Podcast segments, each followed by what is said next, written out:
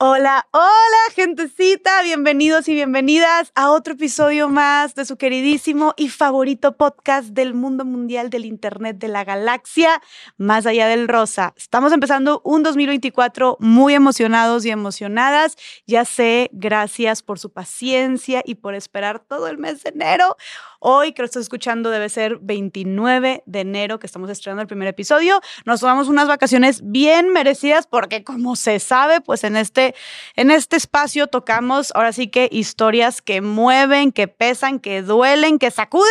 Y pues creo que también era muy necesario, al menos por parte aquí de su servidora, darse una pequeña pausa, desconectarse y descansar para venir y volver renovados para este año. Y así lo estamos. Estoy muy contenta de estar aquí. Estoy muy emocionada y motivada este, por los invitados e invitadas que se vienen en este 2024. Y justo ya les eché, ya les dije una pista de la sorpresa que tenemos para este 2024 en Más Allá del Rosa.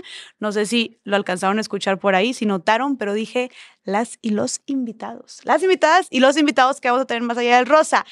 Un cambio muy grande y del cual estoy muy emocionada que vamos a tener este año es que vamos a estar teniendo a más invitados hombres invitados, o sea, del género masculino. Estoy súper feliz y de hecho mi primera, esta primera, el primer episodio es con un buen amigo desde hace ya varios años que ahorita las voy a presentar. Estamos arrancando el primer episodio con un hombre porque justo eh, estaba teniendo yo estas, estas reflexiones donde aunque sí hemos tenido una que otra participación de compañeros hombres, invitados hombres en Más Allá del Rosa, creo que cuando estamos hablando de una sociedad más equitativa y de avanzar como sociedad, siempre he dicho, siempre hemos dicho que hay que incluir a todas las personas, ¿no? Y que necesitamos que en esta búsqueda por la equidad, la justicia, la paz, especialmente cuando hablamos de las luchas de las mujeres, hay que incluir también a los hombres, ¿no? Esto es un trabajo que, más que al contrario de como muchas personas piensan que esto es una lucha donde hombres contra mujeres o los hombres se excluyen, al contrario, no, es justo que los hombres participen, se involucren también en estas conversaciones, en estas dinámicas, porque solo así, involucrando a las dos partes de la población, es como podemos avanzar en conjunto y tener un cambio significativo. Y además también saben por qué, porque también hay muchísimos hombres pasando por cosas muy fuertes, por diferentes problemáticas sociales, enfrentando bastante temas de salud mental, enfrentando muchísimas crisis, muchísima violencia y también es importante escuchar lo que tienen que decir los hombres, también es importante eh, saber qué les atraviesan, saber qué están enfrentando y cómo podemos como sociedad, hombres y mujeres también, apoyarles y acompañarles. Y es por eso que queremos traer sus voces a esta mesa. Sabemos que también hay muchos hombres por ahí que nos escuchan y también sabemos que tal vez pueden identificarse un poquito más o este, eh, eh, conectar un poquito más con más personas de su género. Así que bueno, más allá del rosa es, es para todos y para todas y por eso queremos tener a más invitados hombres. Así que sin más preámbulos, perdón, es el primer episodio del año y tenía que hacer la súper introducción. Empezamos con nuestro primer invitado hombre. ¡Eh! No aplaudo para no aturdir a sus oídos, pero miren, aplausos chinos. ¡Qué emoción! Y para empezar este maravilloso 2024 les traigo una historia que, una persona que, no manches, de verdad, que pensé en hombres y fue una de las primeras personas que se me vino a la cabeza tener aquí enfrente de mí. Él es deportista, superviviente y además conferencista. Emilio Betancourt, bienvenido. Gracias, Jessy. Bienvenidos, campeones. Nada, nada comparado a la belleza de las invitadas que has tenido. Yo sí soy hombre con N, este, y sí, me, me queda la mitad del camino. Este, no estoy tan guapo, no tan inteligente, pero sí con una, una historia que bastante bastante bien vivida, una vida bastante bien vivida y, nada, qué honor. Gran honor el mío el ser el primer hombre en, acompañarte aquí, este, ahora sí que en este año nuevo y emocionado. Eso sí, voy a confesarles, nervioso. Probablemente este episodio tenga muchos cortes porque mm. se me lengua la traba, pero, pero emocionado y nervioso, la verdad. Ay, no. Los dos. ¿Cómo crees? Qué emocionado. Es, ya sabes que es un lugar, como siempre les digo, súper seguro, a gusto, tranquilo y relajado. Y de verdad que, pues aparte tú y yo ya nos conocemos desde hace tiempo. Sí, decíamos hace rato que nos vimos, le digo, hace una pierna que no te veo. Porque sí, creo que la última vez que nos vimos todavía tenía dos piernas. Este, pero sí, ya. No, pues creo que ya no la tenía. Porque fue hace como cinco años. No sé dónde la dejé. Yo con... no sé dónde la, la olvidé. Sí, no sé dónde la olvidé. No, no tenía pata cuando te conocía. Ya mi, no vida, mi vida hace parte, así como antes de Cristo y después de Cristo, mi, mi vida hace parte este, por cirugías y, y, y, patas, ¿no? O sea, es antes de tener la pata o después de tener la pata o antes de esto o antes de aquello. Me este, imagino. pero no, no, no. No, ya, ya andaba yo corriendo en muletas cuando nos conocimos. Ya. Muy jóvenes, que te acuerdas ahí, todos los chicos, este, Farid, tu novio, desde también bien morritos. Y bueno, aquí seguimos todos, ¿no? Tenías tú que 19 8, años. 19, algo así. Tú 18, 19 y yo tenía como 21, 22, porque yo te llevo dos Sí. años.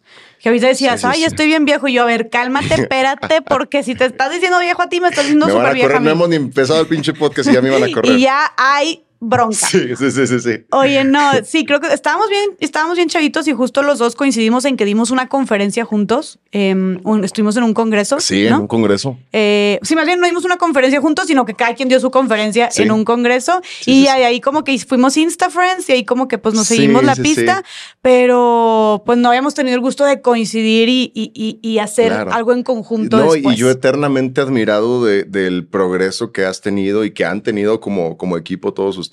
O sea, básicamente ustedes están marcando la vara de, de, de, ¿sabes? De dónde se puede llegar en este, en este medio. O sea, y siempre lo han hecho. Y aquí seguimos nosotros, que somos la segunda generación, así como intentando ir, ir alcanzando. Ay, no, muchas gracias. Significa Al mucho que, que me digas esto. El honor es mío. Este, y no, y pues bueno, ¿qué te digo de ti? Digo, pues por algo te estoy invitando, ¿verdad? Yo también Sí, te admiro sí. muchísimo. Algunos buenos chistes tendré que contar. Así, sí, algo bien espero. sabré.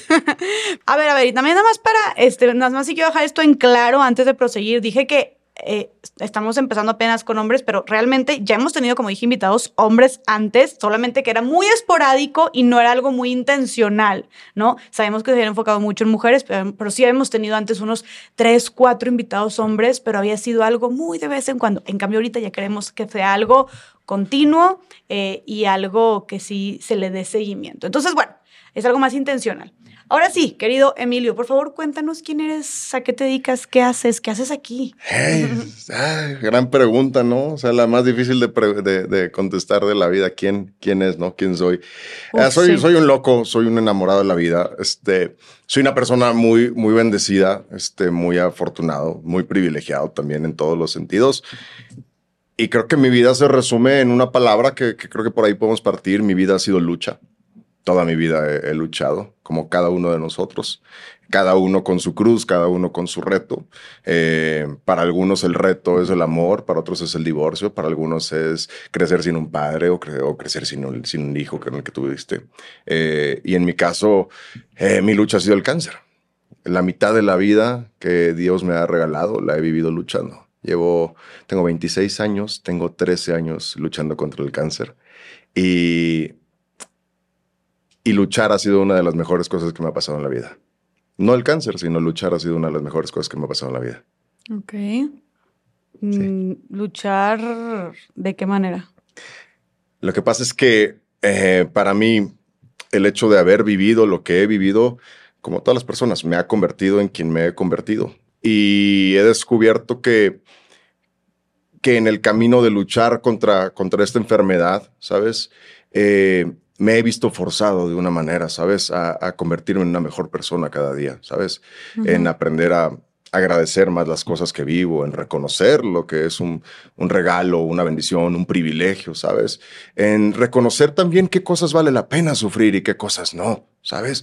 Cuando uno tiene un cáncer, cuando uno vive una cirugía, cuando uno sabe que puede perder la vida, de pronto comprende que igual y no es tan, que no todas las cosas merecen tu dolor, que no todas las personas merecen tu dolor, que no todas las situaciones merecen tus lágrimas. Y entonces eh, comienzas a, volverte un poco más este, selectivo con qué batallas vivir. Y eso, eso me cambió para siempre, ¿sí? El cáncer me obligó a convertirme en un hombre a los 13 años, ¿sí? Cuando, cuando por primera vez fui, fui diagnosticado. Y, y si te digo algo, no, no cambiaría nada de lo que ha pasado, ¿sabes? No. No, y ahorita, con todas estas reflexiones y aprendizajes que has tenido, que las contaste ahorita como muy por encima, que me encantaría más adelante también profundizar en cada una de estas realizaciones.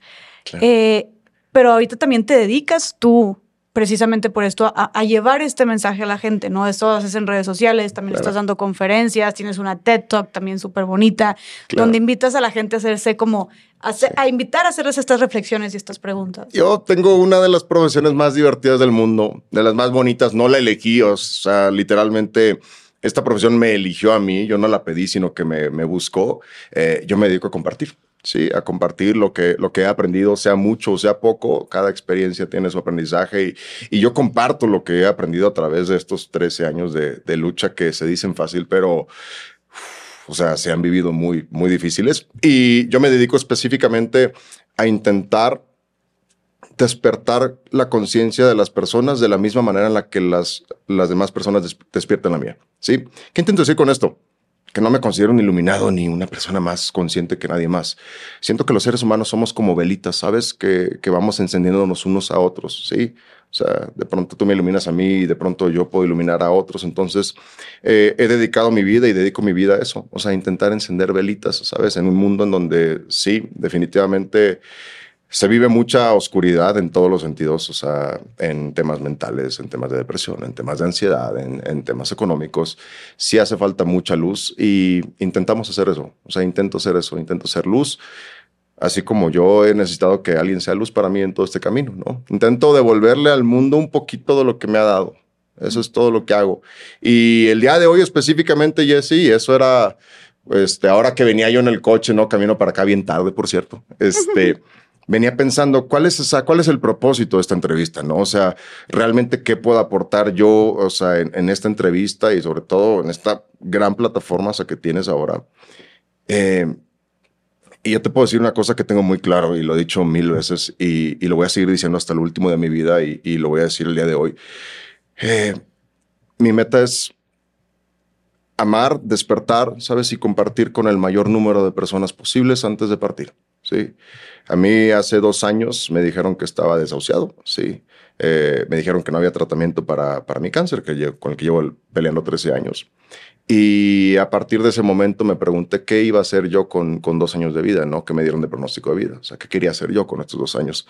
Y llegué a la absoluta y completa realización de que lo único y lo último que quería hacer era compartir. Era, ¿sabes? Eh, conectar con más personas este, y despertar un poquito de ese amor que a veces se nos apaga a cada uno de nosotros. Entonces, mi meta el día de hoy en esta, en esta entrevista es eso, es que las personas que nos escuchan, que aquellos que están pasando por algún problema, que aquellos que no encuentran la luz al final del camino sepan que no todos la tenemos, ¿sabes? Y que a veces es, es importante acercarse a alguien más para recibir esa luz, ¿sabes? No podemos pelear esto solo. Y, y bueno, a mí me ha ayudado mucha gente y ahora me toca devolver el favor al mundo.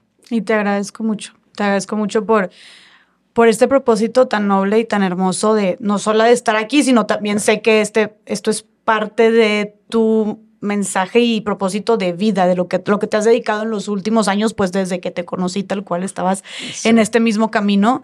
Y pues como siempre, aquí nos encanta esta frase de Sartre que somos lo que hacemos con lo que hicieron de nosotros, entonces que tú estés dedicándote a esto. Eh, me parece maravilloso. Y, me encantaría que nos, que nos contaras también cómo, cómo te llevó, o sea, cómo, llegaste a...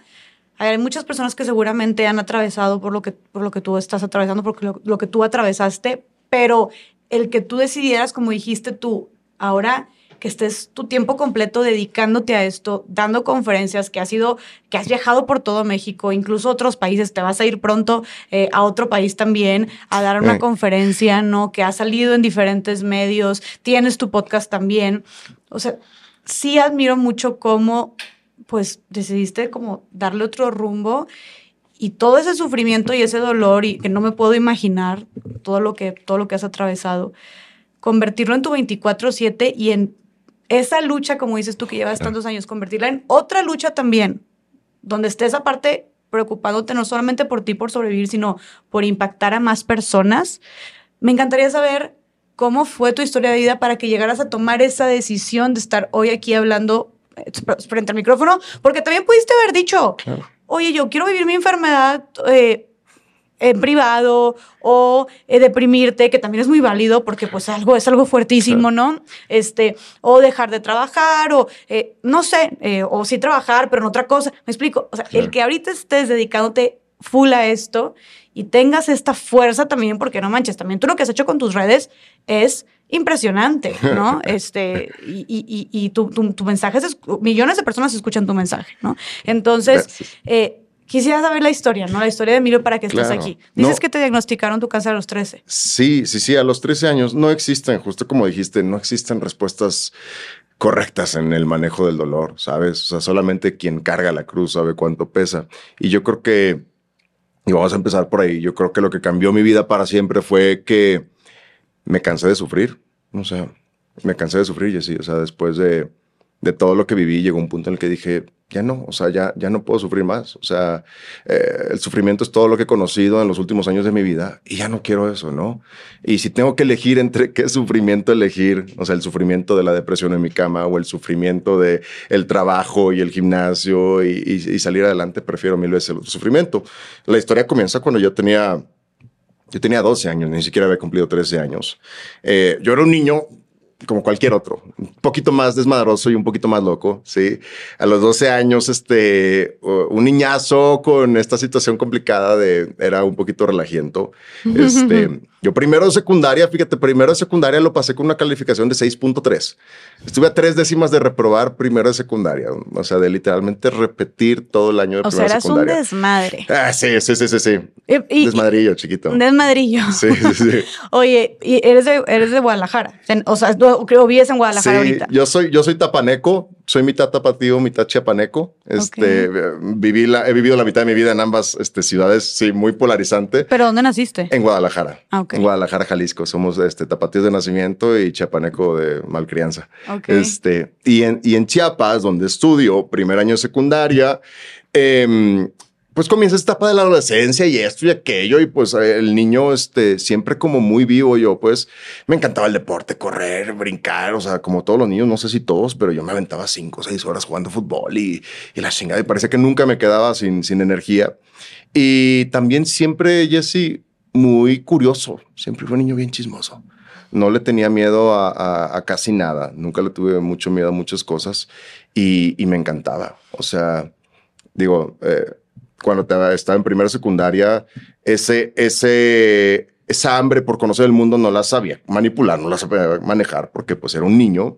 Y entonces, evidentemente, pues lo más fácil y lo más a la mano era pues el desmadre, ¿no? Entonces, yo primero de secundaria probé mi primer cigarro, o sea, primero de secundaria, tenía 12 años, yo creo, y había probado un cigarro, ¿no? O sea, me acuerdo que en una feria y un hermano mayor de un amiguito y que, y que mire, que son cigarros y uno ni sabe ni qué es, ni sabe qué, qué show y ahí andaba, ¿no? Pero te querías ver cool. Sí, uno se quiere ver cool, sí, claro, uno quiere resaltar. Y cuando estás niño, o sea, no sé por qué, pero cuando estás niño, la manera, para los hombres, cuando menos, la manera más fácil de resaltar es portándose mal, ¿no? Claro, Entonces ahí estaba el, uno. el bad boy. Sí, sí, sí, sí, sí, sí, uno quiere ser el bad boy. Entonces, primero secundaria me meto muchos problemas, muchos reportes, o sea, casi me corren de la escuela, tuve que llorarle a la madre porque estaba en un, en un, este, en un colegio de, de monjas. Entonces tuve que llorarle para que no me corrieran porque sí, había, tienes derecho a 10 reportes y yo me quedé en el décimo y me lo aguantaron tres meses para no, sí. O sea, me hice Beato Emilio los últimos seis meses del, del año para no ser corrido. Y bueno, cuando no era, no era el único, todos mis amigos estábamos en la misma situación. Y entonces a, a partir de eso, mis padres pues deciden que este, tienen que tomar una decisión como muy drástica conmigo.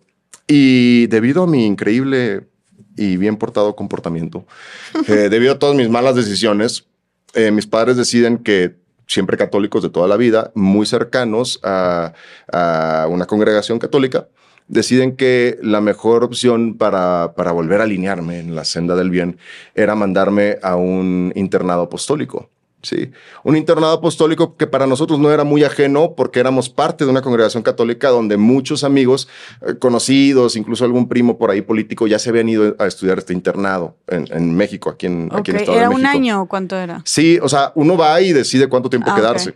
De hecho, está padre porque uno va por un verano y en este verano te dan como una introducción como a la vida apostólica y entonces si te portas bien y te gusta y te sientes, ya entras, o sea, el niño tiene que decidir, o sea, ojo aquí, o sea, no es como que vas obligado, o sea, el niño tiene que decir que sí y si uno dice que sí, entra al, apostólico. Ah, o sea, entonces tú ibas a estar un año para ver si entrabas a la vida Ah, claro, sí, sí, sacerdotal. Sí. sí, o sea, yo iba un año escolar, o sea, tú vas a la escuela, haces tu vida, te levantas bien temprano y, rezas a la primera hora de la mañana y es, una vida apostólica, es, es, es eh, una réplica de la, no es una réplica, ese es el camino para el sacerdocio. O sea, cuando uno quiere hacer sacerdocio, entra a uno de estos colegios donde te van involucrando a la vida apostólica, vas estudiando la carrera, o sea, lo normal que se, que se hace, primaria, secundaria, preparatoria, y luego ya entras a teología y etcétera y te haces sacerdote. Bueno, pero tus papás no pensaban que te ibas a hacer sacerdote, ¿o ah, sí? ¿Sabes? O sea, como que siempre está esta parte de a ver, o sea, a ver si sale, a ver si, a ver si queda o no, ¿no? Este, es una de las experiencias más bonitas que he tenido en mi vida. ¿En serio? Increíble. Yo no tengo absolutamente nada malo que decir al respecto. Mira. Qué guau, ¿eh? O sea, y me sorprende, y, está padre que lo digas también, porque siento que muchos tenemos una muy mala concepción de, de estas. Claro. Y digo, a ver, también siento que puede ser diferente las de niñas y a las de niños, no sé, pero. Debe de. Debe, definitivamente. Sí.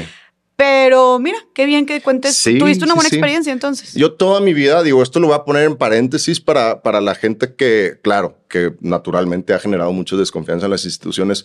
Yo personalmente siempre he tenido una grandísima experiencia eh, con las instituciones. O sea, Dios me ha, facilitado increíbles personas. O sea, todas las personas que conozco son grandes amigos, grandes personas que quiero mucho, que han estado ahí para mí siempre, desde, desde aquel entonces. Entonces, yo entro a este internado y a diferencia de lo que yo creía que, ah, pues qué aburrido y que el estudio y que esto, sabes, te metes en una, en una corriente tan eh, equilibrada que se vuelve armoniosa y en la armonía encuentras como disfrute y placer, ¿sabes? Esta parte de vas a ir a la escuela y después vas a comer en comunión con 50, 100 amiguitos tuyos, ¿sabes? Es como estar con tus amigos de la escuela, pero todo el día.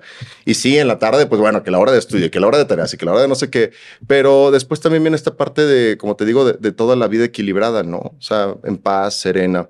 Recuerdo que una vez nos tocó hacer un retiro de, no me acuerdo si eran 24, 48 horas sin hablar.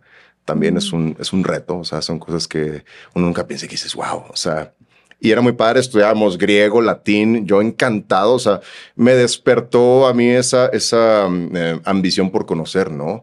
O sea, historia, cultura, idiomas, este, yo me metí a canto, o sea, teníamos claro un coro y, y bueno, yo estaba bien contento. Y de pronto un día, de la nada, despierto, me paro y de pronto digo, ah, caro, me duele la rodilla. Pero sabes, como cualquier niño, como cualquier cosa, ah, seguro me golpeé con alguna esquina de un mueble y sigues con tu vida normal. ¿Tenías 11 años? ¿Ahí 12 años? 11, 12, 12 años. Ok. Y entonces ah, sigo mi vida normal y no sé qué. Pasa una semana, me sigue doliendo la rodilla derecha. Yo bien tranquilo, yo bien contento y ya, ya, ya llegué a enfermería y ay, que no sé qué, y me da una pastilla y sí, ahí te va el, este, el analgésico, ¿no? Y pasa un mes y el dolor empieza a empeorar y empeorar y empeorar y empeorar y empeorar. Entonces, en ese momento ya llega un punto en el que me duele tanto que me dan unas muletas, ¿no? O sea, nunca me había traído muletas y yo a los 12 años ya andaba ahí este, en el colegio y con mis muletillas y todo. Pero no te fue, en ese inter que te dolía tanto, no te fueron a checar. Eh, todavía estábamos como en chequeos como internos, como todavía no ah. era tan dramático. Ok. Pero ya cuando, ya cuando llego a este punto, es una larga historia, pero me resbalo un día, este, porque en la, en el, apostólica te toca meserear. O sea, tienes unas rotaciones. Entonces, una semana te toca a ti ser mesero de todos tus hermanos y luego otro, y luego otro, y luego otro. Mesereando me caigo, me lastimo muy feo la rodilla que me dolía y ahí sí termino en un hospital, ¿no? Entonces voy al hospital, eh, me revisan, me checan de todo y yo recuerdo que regreso a casa y entiendo que algo serio está pasando cuando de pronto me entero que mis padres vienen a la, a la apostólica, ¿no? Que vienen al internado. Y ahí sí yo recuerdo que me despertó la curiosidad como de por qué vendrán desde Chiapas hasta México, pues nada más para, para revisarme. Pero pues en ese momento yo dije, ah, toda madre, no voy a ir a clases, sí me puedo quedar. Veía como todos mis amiguitos se levantaban a las seis de la mañana para vestirse y peinarse y a clases. Y yo llevaba como una semana que no iba a clases, ¿no? Ahí yo en camita y me llevaban mi desayuno. yo como rey a toda madre. ¿Y te seguía doliendo mucho la rodilla? Sí, sí, sí, no, fatal. ¿No podías pararte?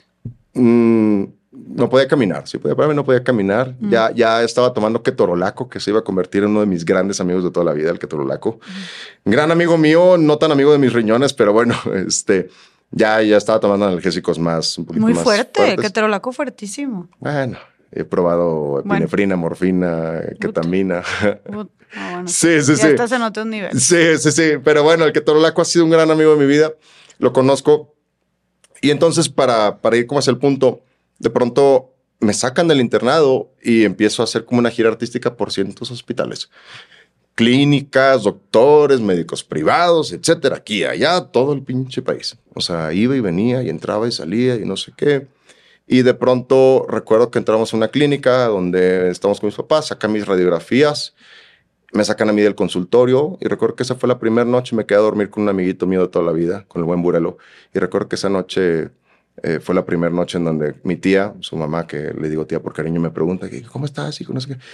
Y le dije, la verdad es que sí estoy nervioso, tía, porque pues es que estábamos en el consultorio y me sacaron. O sea, se quedaron mis papás adentro y, sabes, como que saliendo del consultorio, ubicas ese abrazo de, de tu mamá cuando sabe que algo malo está pasando. O sea, recibí ese primer abrazo donde dije, o sea, como ese, ¿por qué me abrazas, no? ¿Y O tú sea- no le preguntabas como mamá qué pasa? No, no, no, no, no, no. No. Eh, pasa el tiempo. Por fin, después de hartarme de, o sea, ya llevaba como 100 radiografías y 100 rayos X y todo, nos mandan a un hospital en Ciudad de México, que es el hospital más importante de Ciudad de México para niños, que se llama Hospital Federico Gómez. Este es el hospital para los niños en, en Ciudad de México. Y llegando a este hospital, entro directamente y se hace una cosa que en medicina le llaman una mesa redonda. Cuando hay casos que son como muy como complejos y que no saben cómo decir una cosa certeramente, lo que hacen es una junta interdisciplinaria. O sea, se juntan cinco médicos, diez médicos de distintas ramas, el internista, el traumatólogo, el oncólogo, el, eh, todas las, las ramas, y revisan entre todos un caso como para debatir entre ellos ahí en vivo y en directo, ¿no? O sea, es como, parece esta cosa, parece que empiezan a rebotar ideas y te dan una, una solución. Yo recuerdo que ese día llego al Hospital Federico Gómez por primera vez en mi vida. Y llego bien contento porque en mi mente yo dije, por fin ya me van a decir que tengo, o sea, ya, por fin me van a dar la pastilla, o bueno, igual y la inyección, híjole, ojalá no, que me, que me quite el dolor, que me saque de esta, que me regrese a casa y yo ya quería jugar fútbol y, y ¿sabes? Ya quería regresar todo. ¿Cuántos días tenías, o sea, o semanas hayan pasado de todas estas Ah, ya, radiografías? como unos dos meses. Ah, ok. O sea, ya llevaba rato sin ir a clases, este, ya. Ya, Ya, estás estaba bien. harto tú de que ya Sí. al fin voy a saber qué pex y esto se va a Sí, solucionar. Sí, ya estuvo de no, ya ching, o sea, ya, ya quiero al partido, o sea, ya quiero jugar. Y este, entro, me colocan en una camilla, nadie más, o sea, es una habitación grande como esta. Eh, Me sientan, me desvisto, me pongo la bata, me revisan, entran todos los médicos, casi con una especie de ritual, así todos dando vueltas así alrededor de mí y doble la rodilla y levanto y vuelta y sigo, eh, o sea, y llega un punto en el que se van nueve de los médicos y queda nada más uno. Este médico se, se acerca a un consultorio que estaba a un costado. eh, nos invitan a pasar a mi madre y a mí. Solamente mi madre y, y yo. Solamente puedes entrar con un familiar a los hospitales públicos. Y estando en este consultorio, el doctor se sienta. Justo como estás tú. Así donde estás tú estaba yo. Y a tu lado izquierdo estaría eh, mi madre. Ahí estaba sentada mi madre. Entonces el doctor se sienta, empieza a teclear en la computadora, empieza a revisar cosas y de pronto me voltea a ver y me dice, ¿me repites tu año de nacimiento? Sí, no, 97, ahora le tienes 12 años, ¿verdad? Y yo, sí, ya casi 13, Doc, ya sabes, así con la vocecita de morrilla de que sí, ya casi 13, Doc, órale. Y sigue este tecleando. Entonces, tarda unos minutos y de pronto ya, para la computadora, nada más veo que la voltea. Nos voltea a ver, o sea, a mi madre y a mí de frente y me dice, mira, Emilio, me dice, creo que tú ya tienes la edad suficiente para, para que sea justo que sepas lo que está pasando, ¿no? Y yo así de, ajá. Y me dice, pues quiero que sepas que, que lo más probable es que tú pierdas tu pierna. Y en ese momento, o sea, no era que hubiera entrado en shock, sino que las palabras que él decía en mi mente no tenían ningún sentido. Era como, o sea, perder mi pierna, ¿cómo? ¿O de qué? ¿O, cómo? Y el doctor, este, muy serio, una voz muy dura. Me dice, sí, me dice, mira, lo que pasa es que eso que te duele que tienes en tu rodilla, pues parece que pudiera ser un tumor. Me dice, eso eh, parece ser que es un cáncer. Y, o sea, y lo más probable es que tengamos que amputar tu pierna. Y yo recuerdo que en ese momento empecé a reírme. Sí, empecé a reírme así como de, con esta misma semblanza así de, así como no diga, no diga chingaderas, o sea, ¿cómo? Y con esta misma sonrisa así como burlándome del doctor, así como diciendo, o sea, ¿de qué hablas, cabrón? Volteo a ver a mi lado izquierdo, que es donde tenía mi madre. Mi madre, la mujer más fuerte que he conocido en mi vida, no, o sea, por demasiado, por demasiado. Esa mujer la he visto llorar tres veces en mi vida. Y esa vez fue la primera. Mm. Cuando volteé a un costado y la vi así, con ambas manos sobre el rostro, y lo único que alcanzaba a ver eran cómo las lágrimas podían salir de entre los dedos, o sea, cómo corrían por, el, por sus manos, por sus brazos. Y en ese momento se me borró la sonrisa. Volté a ver al doctor, le digo, o sea, ¿de qué está hablando? O sea, ¿por qué? O sea, ¿qué es eso? O sea, ¿cómo? Y no recuerdo más, o sea, no recuerdo más de esa junta. Solamente recuerdo empezar a llorar y llorar y llorar y llorar. Recuerdo que se acercó una enfermera de este lado con una caja de Kleenex así como esta y llega y, sabes, te lo ofrece, tú ni dices nada. Y, y, y, a partir de ese momento no pude escuchar nada más de la conversación porque comenzó una tormenta incesante, dolorosa, violenta de preguntas en, mi mente, ¿sabes? O sea, empezó la mente a, a revolucionar y no sé si todos hemos vivido alguna vez esta situación. Yo la viví esa ocasión.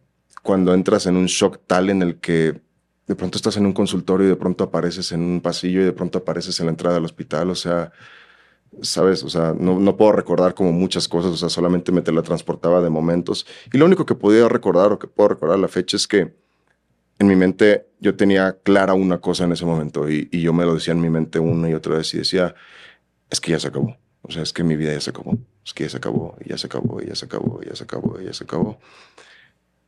Yo no sabía que el cáncer era mortal. O sea, yo no estaba pensando en si iba a morir o no. Yo solamente tenía una cosa clara.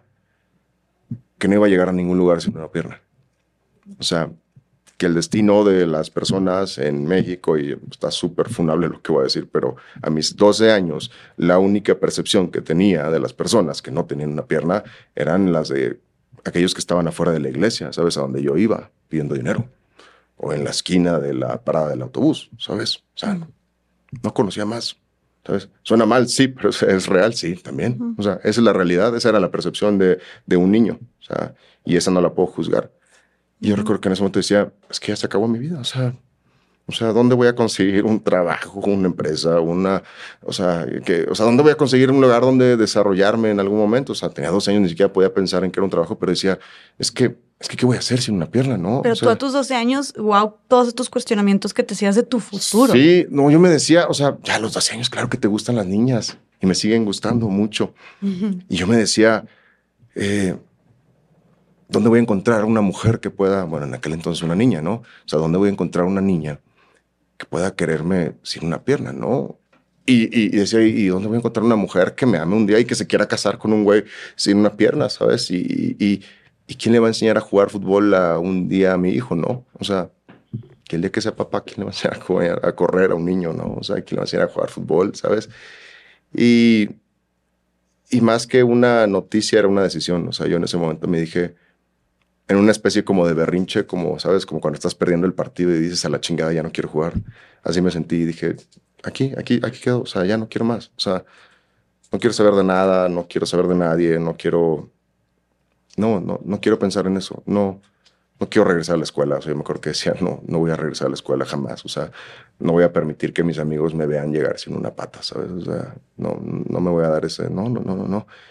Y salimos de esa, de esa consulta. Yo no sabía ni siquiera qué era el cáncer. Yo, lo único que sabía del cáncer era estos comerciales que me acuerdo que había de, de, unos palillitos con unas salchichitas y que salían este, unos niños sin cabello. Eso era todo lo que yo sabía. O sea, no sabías lo que implicaba la enfermedad, pero sabías que era una enfermedad grave, o sea, lo tenías así, o ni siquiera... Sabía que estaba de la chingada, pero no sabía más. O sea, no sabía nada. Pero no escuchaste cáncer y te, te asustó bastante, o sea, ¿no? Por lo mismo de tu, del desconocimiento que tenías. No, no sabía, no, no sabía. Viéndolo hacia atrás, ¿no consideras que el doctor, la manera en la que te dio la noticia fue algo insensible? ¿Fue un tanto insensible?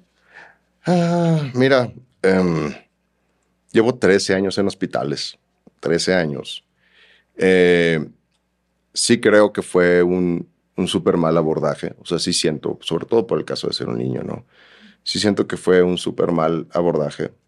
Pero también hay una cosa que hoy es distinto porque soy adulto. No, no justificaría jamás al médico de esa ocasión.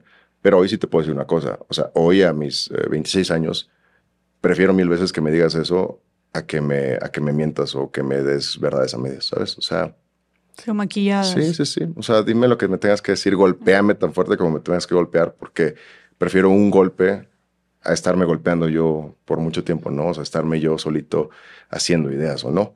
Entonces, eh, saliste de ahí. Verdades, verdades que duelan a, mentiras a medias, ¿no? Sí.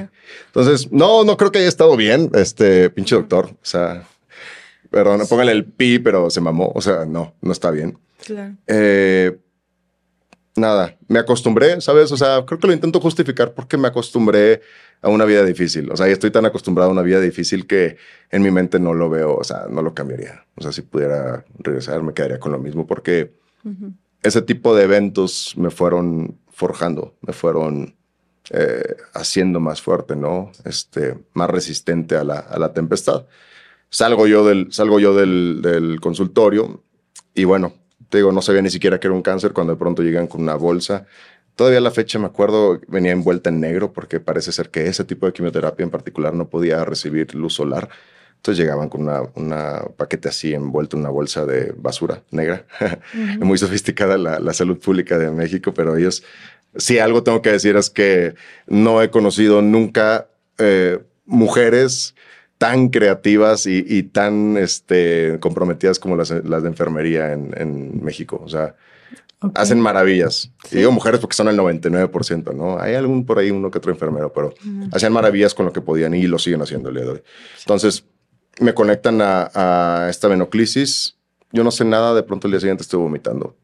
De pronto a la semana, o sea, ya no puedo pararme como bien porque me mareo y de pronto eh, un día sin saberlo. O sea, como que me acuerdo que, que yo dije, ah, quizá no a todos los niños se les cae el cabello, hasta que recuerdo que estando en casa de pronto un día despierto y volteo a ver a la, almohada y veo cientos de cabellos y yo, y, sabes, o sea, te lo agarras y, jalas y de pronto ves todo el mechón de cabellos y dices, no. Y, y, eso entonces fue porque luego, luego saliendo de ahí, ya empezaste, esto que dijiste, la, que te conectaron a la venoclisis. Es la técnica en la que te conectan a través de la vena.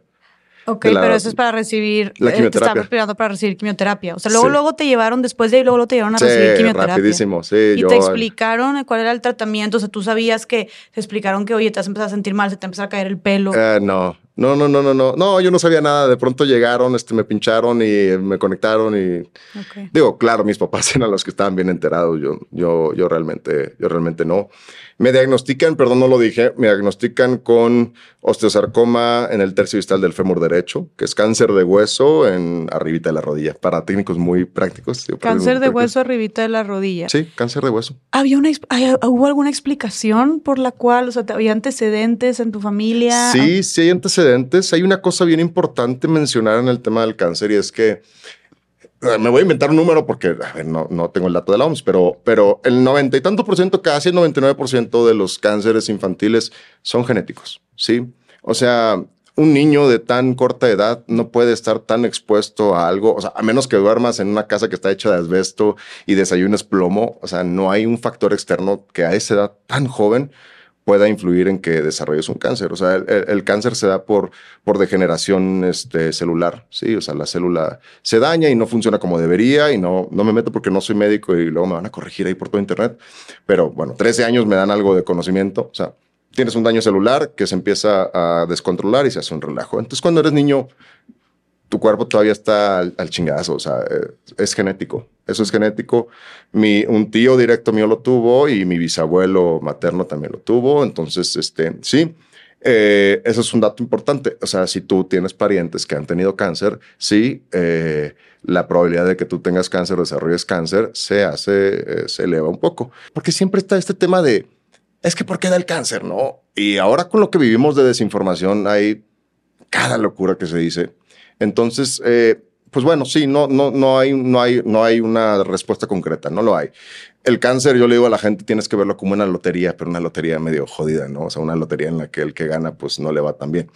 Eh, en esta lotería todos tenemos boletos. O sea, ¿quién es candidato a, desarrollar o tener cáncer? Aquel que esté vivo. O sea, todo ser humano que esté vivo tiene probabilidad de tener cáncer. ¿sí? Ahora, ¿cuáles son las probabilidades? Eso depende. ¿sí? Si para, para competir en esta, en esta rifa hay, no sé, por digamos algo, mil boletos, pues hay personas que nacen con 10 boletos, ¿no? Hay personas que tienen así un cachito de probabilidad. Hay otras personas que nacen con 50, otras que nacen con 100. Entonces, en el caso, por ejemplo, cuando tienes un familiar o más que ya han tenido cáncer antes, pues por estadística tú tienes un poquito más de boletos, ¿no? Si son mil boletos, pues tú ya tienes 20 o 30 o 50 o 100. Y entonces, este, tú naces con estos boletos y lo que pasa es que conforme se va desarrollando nuestra vida, tú vas ganándote más boletos, como a través de los hábitos. O sea, de pronto tú conoces el tabaco, empiezas a fumar y pues por cada cigarrito que te estás echando, eh, te vas aventando otro boletito, ¿no? Entonces, naciste con 50, pero ya llevas un año fumando, pues ya tienes como 100 boletos. Y si le sigues fumando, pues ya tienes como 150, como 200. Eh, no duermes bien, no te alimentas bien, no haces ejercicio, el consumo excesivo de ciertos alimentos, de etcétera, etcétera. Todo eso va sumando hasta que de pronto, pues sí, este, pues porque hay tanto cáncer, pues bueno, por, por la conjunción de todas las probabilidades. Porque hay mucha gente con mucho cáncer y hay muy malos hábitos, entonces todo se junta y por eso nos está llevando la fregada. Y entonces es eso, al final, porque hay mucha gente que dice, claro, está el, está el, está el, el tío ahí en internet que dice, ah, pero si mi abuelo fumó hasta los 84 y vivió este 120 años, es una lotería. O sea, tú puedes comprar 999 boletos de la lotería y al final puede que no la ganes. O sea, puede que ese 1% te haya salvado, como es el caso de un chingo de gente. O sea, hay gente que nunca comió bien, siempre fumó, nunca hizo ejercicio, etcétera, etcétera. Y ahí están. Y hay otros que, como yo, niños que no le debíamos nada a nadie, ni a Coppel, y, y ahí terminamos. Y ahí terminamos en el hospital. Y es importante entender eso porque, porque incluso al día de hoy, digo, bueno, estamos haciendo como mucho brinco de tiempo, vamos a regresar a la historia, pero incluso al día de hoy, para mí como paciente, es bien importante entender que hay cosas que no podemos controlar, ¿sabes? Porque ahora hay muchas teorías de por qué tú te generaste el cáncer. Y no, no, no, no, no, querido. O sea, sí, hay, hay ocasiones en las que, por ejemplo, a un niño, ¿cómo le vas a decir a un niño que es culpa suya haber desarrollado un cáncer? ¿Sabes? O sea, no. A veces son cosas de la vida que pasan, ¿sí? Y, y, eso me llevó a entender una cosa más adelante que, que, bueno, vamos a llegar en el desarrollo de esa idea, pero que la vida no es perfecta. O sea, no es justa. No, no lo es. No hay una fórmula, no hay un número, no hay una matemática, no, la, la, vida no tiene lógica. Eh, ¿Sabes? No hay, no hay ningún sentido. Simplemente, como decía este al principio con Sartre, no sé cómo dijiste exactamente, pero yo sí lo digo siempre de otra manera, es, eh, somos lo que decidimos hacer a partir de lo que nos sucede. O sea, no soy lo que me sucede, soy lo que decido hacer a partir de lo que me sucede. Y eso deja totalmente fuera de la ecuación qué fue lo que me sucedió, no lo sé. O sea, al final lo importante es qué decidí hacer a partir de ello.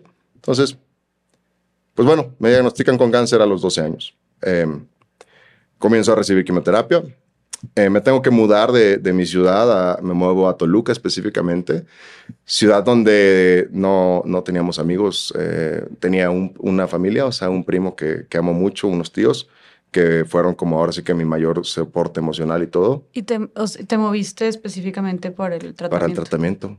Mi familia, o sea, imagínate tú esto, Jessy, porque es una, es una cosa que de pronto no, no logro dimensionar lo duro que fue y cuando lo veo, de pronto sí digo, wow.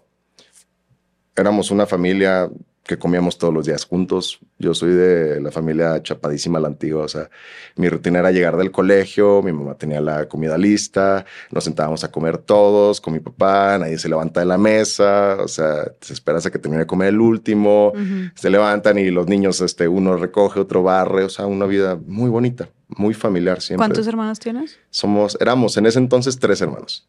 Tres, luego nos hicimos cuatro. Ah, ok. Y, y cuando me diagnostican, eh, todo se rompió, todo se, hizo añicos, eh, todo menos nuestro amor. Mi madre y yo nos mudamos a Toluca para yo recibir tratamiento, ¿sí?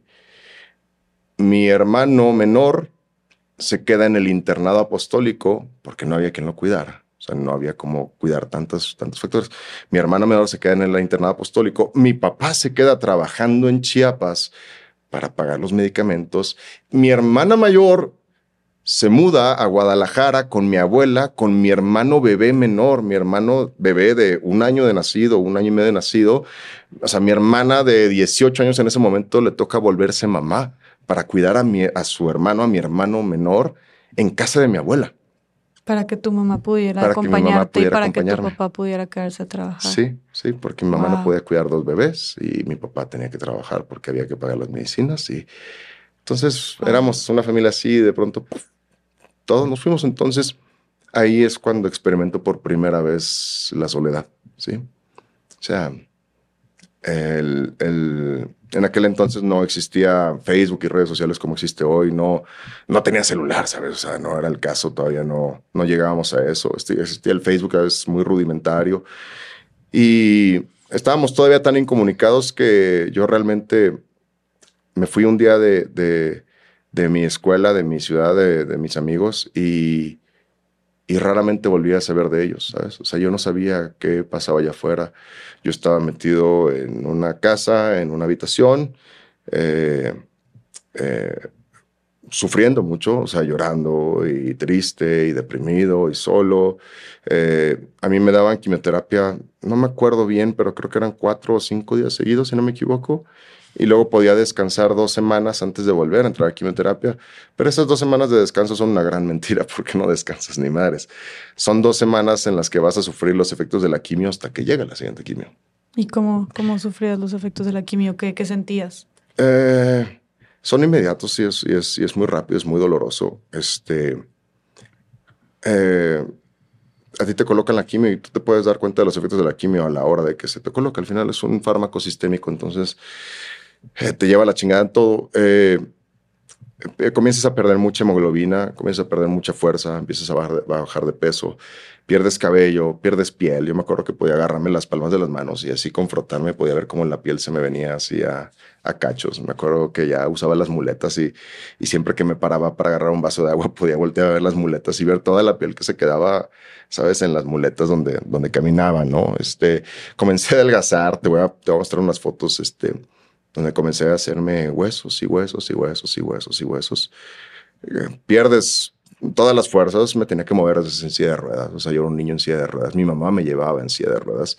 Las defensas se van al, se despiden, se van al carajo. O sea, te enfermas de todo. Todos los días. Todos los días es una, es una nueva noticia. Si no tienes gripa, este, tienes una infección estomacal, y si no es estomacal, es de vías urinarias. no, es, eh, no es vivir, la verdad. O sea, no se, no se puede vivir así. Eh, es una etapa de mucho sufrimiento. Y aparte muy bien chiquito. Pues 12 años, o sea, era un, flaquito. Era un flaquito, este, muy chiquito. Y en ese momento hay una parte bien importante y es, y es, ahí es donde empieza todo, ahí es donde se abre todo este camino. Yo recuerdo que cuando estaba, yo recuerdo que cuando me dicen esto puede ser un cáncer, me dicen hay que hacer una biopsia para confirmar si es o no es cáncer. Y en esa noche, esa misma noche, yo en un internado apostólico, claro, me hinqué, ¿sabes? Y llorando le dije a Dios, por favor, ayúdame a que esto no sea cáncer. O sea, no permitas que esto sea cáncer. Yo he leído mil y un veces y he escuchado que si tú pides, Dios te concederá yo, yo, yo tengo, o sea, estoy en un internado por, por decisión, ¿no? O sea, yo sé que puedo acudir a ti y que tú me puedes proteger, ¿no? Entonces, yo me acuerdo que esa noche le hice una, una apuesta a Dios, eh, una, una, una propuesta. Le dije, Dios, tú ayúdame a que ese estudio salga negativo, a que esa biopsia diga que yo no tengo cáncer y yo te prometo que te ofrezco mi vida en sacerdocio. Esa noche yo le dije, Dios, haz que esto no sea un cáncer y te lo prometo que me quedo en el internado y me hago sacerdote y te dedico mi vida, ¿sabes? Toda la vida que, tú decías darme. Entonces eh, entró a la primera cirugía de mi vida, nunca, ya sabes, había escuchado esa palabra quirófano antes, pero nunca la había conocido. Y me toca por primera vez entrar a la sala donde te dan la mascarilla y respira profundo y de pronto ya no sabes nada. Y despierto y, y sabes, este, una cirugía pequeña, una biopsia pequeña. Y llega la noticia, sí, tienes cáncer. Entonces en ese momento rompo toda mi relación con Dios. Según yo para siempre.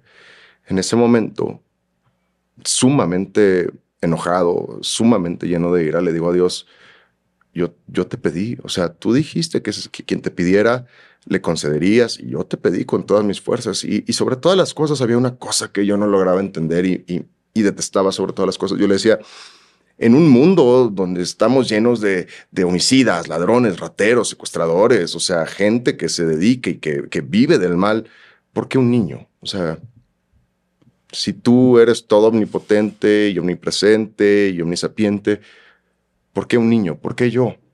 Y esa es esa es una de las preguntas que aquellos que hemos pasado por un dolor inmenso, que somos todos, nos hemos hecho, ¿no? Que es porque yo. O sea, ¿qué hice yo? ¿Por qué me merezco esto yo? Y en ese momento le dije a Dios, voy a ganar sin ti, ¿sabes? O sea, yo voy a seguir mi camino sin ti. Yo no te necesito. O sea, te voy a demostrar y le voy a mostrar al mundo y me voy a demostrar a mí mismo, y lo decía con mucho coraje. O sea, que, que, que, chingo mi madre si no gano. O sea, que lo voy a hacer y que lo voy a hacer, cuésteme lo que, lo que me cueste, ¿no? Eh, comienzo este proceso y, y, mi salud emocional y mi salud en general se van a la chingada. O sea, en una ciudad donde no, no podía ir a clases, no tenía escuela, no tenía amigos, no tenía nada. Era solamente mi madre y yo en una casa donde yo me metí en una computadora y vivía todo el día jugando videojuegos que me salvaron la vida. Ese era mi día, jugar videojuegos 18 horas al día para olvidarme de, todo, de todo lo que estaba sucediendo. Cada dos semanas me tocaba entrar a quimioterapia. ¿Sabes cuál era la mejor noche de mi vida? ¿Cuál? La, la, la noche previa a entrar al hospital, ¿sabes? ¿Porque te consentían o qué?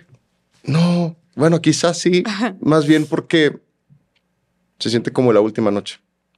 Es como cuando sabes que te va a ir muy mal y tienes esta última noche para, para dormir, ¿no? Para dormir en casa. Yo estaba cinco días internado en un hospital, o sea, cinco días durmiendo en una camilla, en un cuarto, con 16 niños más, que lloraban toda la noche, o sea, sufriendo, las luces blancas del, del, hospital que nunca se apagan, que nunca se pueden apagar, 24 eh, horas al día, sin nada que hacer, sin nada en qué pensar. Sabes, yo cerraba los ojos en mi cama de hospital y me imaginaba, ese era, ese era 18 horas de mi día o todo el día que estaba despierto. Yo cerraba los ojos y me imaginaba todo menos lo que estaba viviendo. Me imaginaba que venían amigos a visitarme me imaginaba que en aquel entonces había una niña que me gustaba mucho antes de, internarme, antes de que me diagnosticaran. Y yo cerraba los ojos y me imaginaba que ella iba a visitarme y que yo le gustaba y que, se quedaba conmigo, ¿sabes? O sea, eh, cerraba los ojos y, y era increíble, ¿no? O sea, ahora como adulto lo pienso y digo, tenía un gran poder de meditación. Tuve que desarrollar un poder de meditación porque podía quedarme horas, horas, horas en una película. O sea, sí te funcionaba. Sí, viviendo una vida que no existía, pero que yo soñaba, ¿no? O sea, como, sí, podía hacer conversaciones entre, entre mis personajes y mis sueños y mis ideas. Y cada día que, que entrábamos al hospital, lo digo mucho en mis conferencias, cada día que entrábamos al hospital, yo me convertía en el mejor actor de todo México o del mundo, quizá probablemente, porque o sea, yo sufría con, con profundo temor cuando iba a entrar al hospital. Yo lo sufría muchísimo. Sabía que me iba a doler, o sea, sabía de los pinchazos, de los coágulos, de las venas, de, de los vómitos, o sea, cinco, siete, diez días vomitando tres veces al día y no puedes comer y no puedes dormir. Este, sabes, es como, es como sentirse, voy a hacer una equiparación muy burda, que no debería ser porque, porque de verdad es muy burda, es muy tonta, pero ¿alguna vez, Jesse, en tu vida te has puesto una borrachera tan grande, pero tan grande que el día siguiente te da una cruda de esas que le dices a Dios, Dios, de verdad, llévame o sáname porque no me puedo quedar así. ¿Alguna vez te ha pasado? Sí. Fea, fea, fea. horrible. el lazo es que te, que te prometes que no vas a volver a tomar. Sí, Es, como, es como vivir eso, pero el doble o el triple de fuerte y por 10, 12, 14 días seguidos. O sea, sí, sí, sí, o sea, eh, eh, no quieres vivir, o sea, es una realidad. O sea, vives una sensación de, de, de, dolor, de, de, incomodidad tan grande que no te puedes quitar de encima, o sea, que no, no se cura, que tú te dan chingo de medicamentos, pero no le hacen nada. Y llega un punto en el que dices, o sea, por favor, o sea, Dios, o sea, llévame, o sea. O sea, sí llegó un punto que a tus 12 años ya no querías vivir. No de esa manera, o sea, sí, llega un punto en el que dices, no, no puedo con esto, o sea, es como, es como cargar una brasa caliente entre las manos y no poder soltarla. O sea, llega un punto en el que dices, ya no puedo más, y ya no puedo más, y ya no puedo más, y ya no puedo más, y ya no puedo. Pues no la puedes soltar. O sea, no la puedes soltar, no te la puedes quitar de encima. Y, y entonces entraba al hospital, me convertí en el mejor actor del mundo porque yo tenía que fingirle a mi mamá que todo estaba bien. Entrábamos a la cama que me asignaban, la 417 del Hospital Materno Infantil del Estado de México para los niños, el IMIEM. Entraba, eh, y cuando llegábamos a la cama, mi mamá tenía que retirarse porque en aquel entonces solamente podías tener visitas una hora al día. Okay. Te quedas solo, o sea, eres un niño solo en un hospital. Y, y en ese momento yo tenía que fingirle a mamá que todo estaba bien. O sea, que tú estabas bien. Que yo estaba tranquilo, que yo no tenía miedo, que yo no... Porque, o sea, a pesar de lo que yo estaba sufriendo, me pesaba más lo que mi mamá pudiera sufrir, ¿sabes? Allá afuera. Y, yo le decía, no, o sea, todo está bien, y no te preocupes, estoy tranquilo, y no, la enfermera ya sabe cómo canalizarme, y, y este, y sí, ya la conozco, y esto y aquello, y, y mira ahorita, y etcétera. Y apenas, apenas mi mamá se daba la vuelta de la cama, salía por el pasillo, yo recuerdo que me tiraba boca abajo en la, en la almohada de la camilla y, y, me ponía a llorar. Y a veces gritaba contra la, contra la camilla y lloraba y lloraba y lloraba y lloraba hasta que me quedaba dormido y a la hora o a las dos horas llegaba una enfermera y me levantaba y me decía, este, vamos a canalizarte y listo. O sea, empezaba el, empezaba el, empezaba el, calvario, ¿no? El Via Crucis. y... Emilio, perdón que te interrumpa, pero qué, qué difícil para ti, qué fuerte a tus, a tu tan corta edad, estar viviendo esa enfermedad tan fuerte, tanto dolor. Y aparte todavía tú cuidando y preocupándote también por, pues por no dañar o no, herir más a tu mamá. ¿no? O sea, me imagino que haber sido muy pesado y muy cansado para ti, además de estar sobreviviendo, estar también preocupándote por tu mamá. Creo que, digo, quiero pensar que, es de todos, ¿no? Creo que eh, cuando amas suficiente, el dolor ajeno duele más que el dolor propio, ¿sabes? creo que uno es capaz de sufrir mucho más por aquellos que ama que por uno mismo. Y eso, eso, eso es lo que muchas veces mantiene a muchas personas con, que sufren mentalmente. O sea, es más el dolor de que pueden sufrir, que me duele lo que sufren quienes me rodean, que lo que puedo sufrir yo. Y a veces eh, tomamos esa decisión que suena muy honorable, eh, pero es muy difícil. Eh, es, es, muy difícil. Y yo no lo pensaba, simplemente lo, lo hacía. Simplemente fingía y me mantenía mi papel.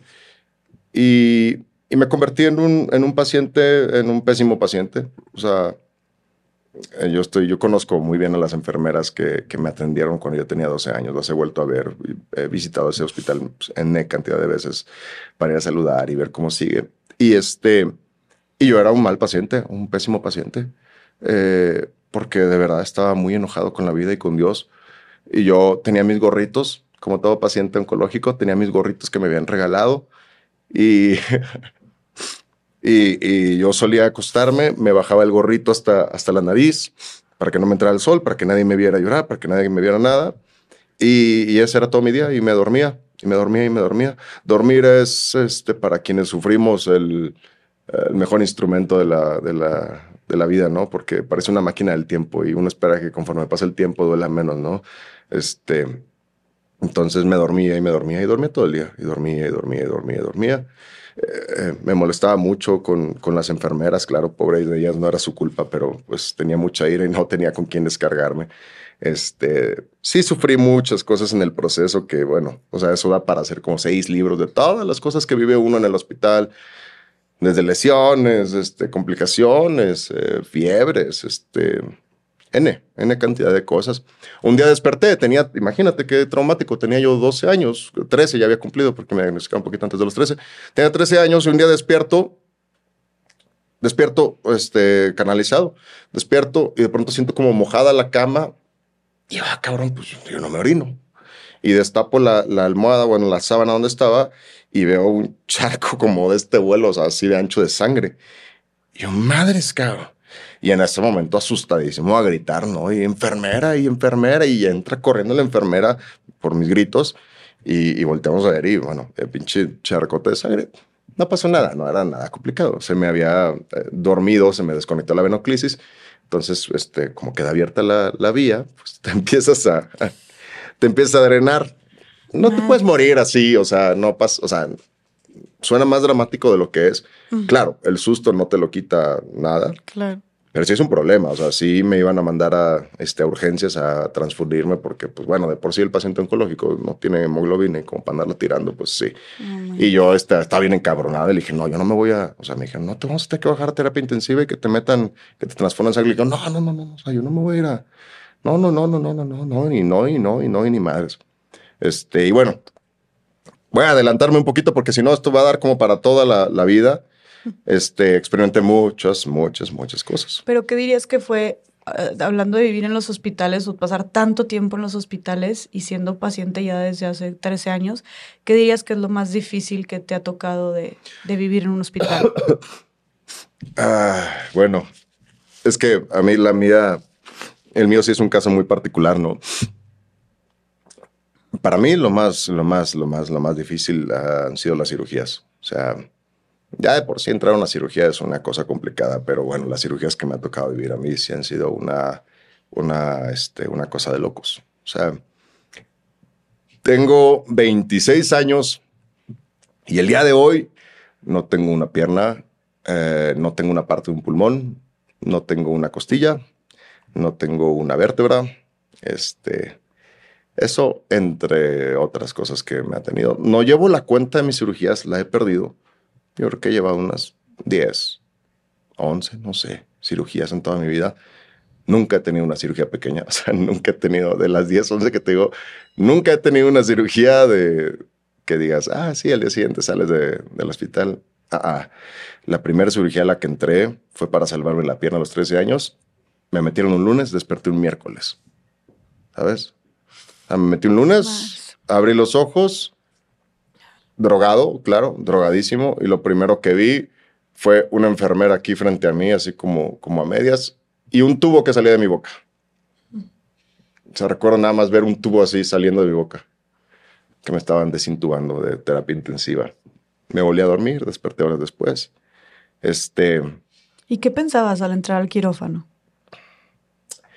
Es una gran pregunta que, que marcó mi vida. ¿Qué piensa, qué piensa el, O sea, uno se puede dar cuenta de que es realmente importante en la vida cuando la vida se acerca a su fin, ¿sabes? Cuando la vida se acaba. Sí. Por eso creo que los abuelitos tienen tanta sabiduría. Muchos de ellos, no digo todos, pero muchos de ellos.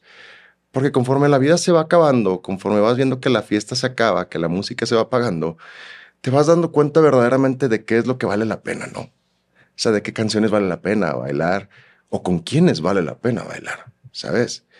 Uno de joven quiere bailar con todos, pero ya cuando uno es grande, uno aprende a identificar quién realmente merece bailar con uno, ¿no? con quién realmente vale la pena bailar. Y, y cuando uno va a entrar al quirófano en una cirugía de esas, de todas las que me ha tocado vivir en la vida, sucede lo mismo. Porque claro está que cualquier cirugía es un riesgo de vida y de muerte, siempre, hasta las estéticas. ¿Cuánta gente se ha ido así? Y estas cirugías de las que te hablo no son estéticas y son dramatísimas. O sea, seis, ocho paquetes globulares, siete horas de cirugía, 70 puntadas. O sea, una locura. Entonces, recuerdo que algo me quedó muy claro desde los 13 años, la primera vez que entré al hospital, al quirófano. Que cuando uno va en ese pasillo, o sea, cuando uno va en esa camilla entrando al quirófano, uno piensa en una cosa si va a volver a ver o no a su madre, si va a volver a ver o no a su padre, si, si se queda uno satisfecho con lo que es, con lo que hizo, con lo que ha sido, con lo que, ¿sabes? Y sí, como niño y también como adulto, hoy a mis 26 años yo entro a un quirófano y siempre es el mismo miedo. Si yo no salgo de esta, si yo no, si yo no salgo vivo de esta cirugía, ¿qué queda en el mundo de mí? O sea, ¿qué hice y qué tan contento me siento con lo que he sido? ¿Sabes?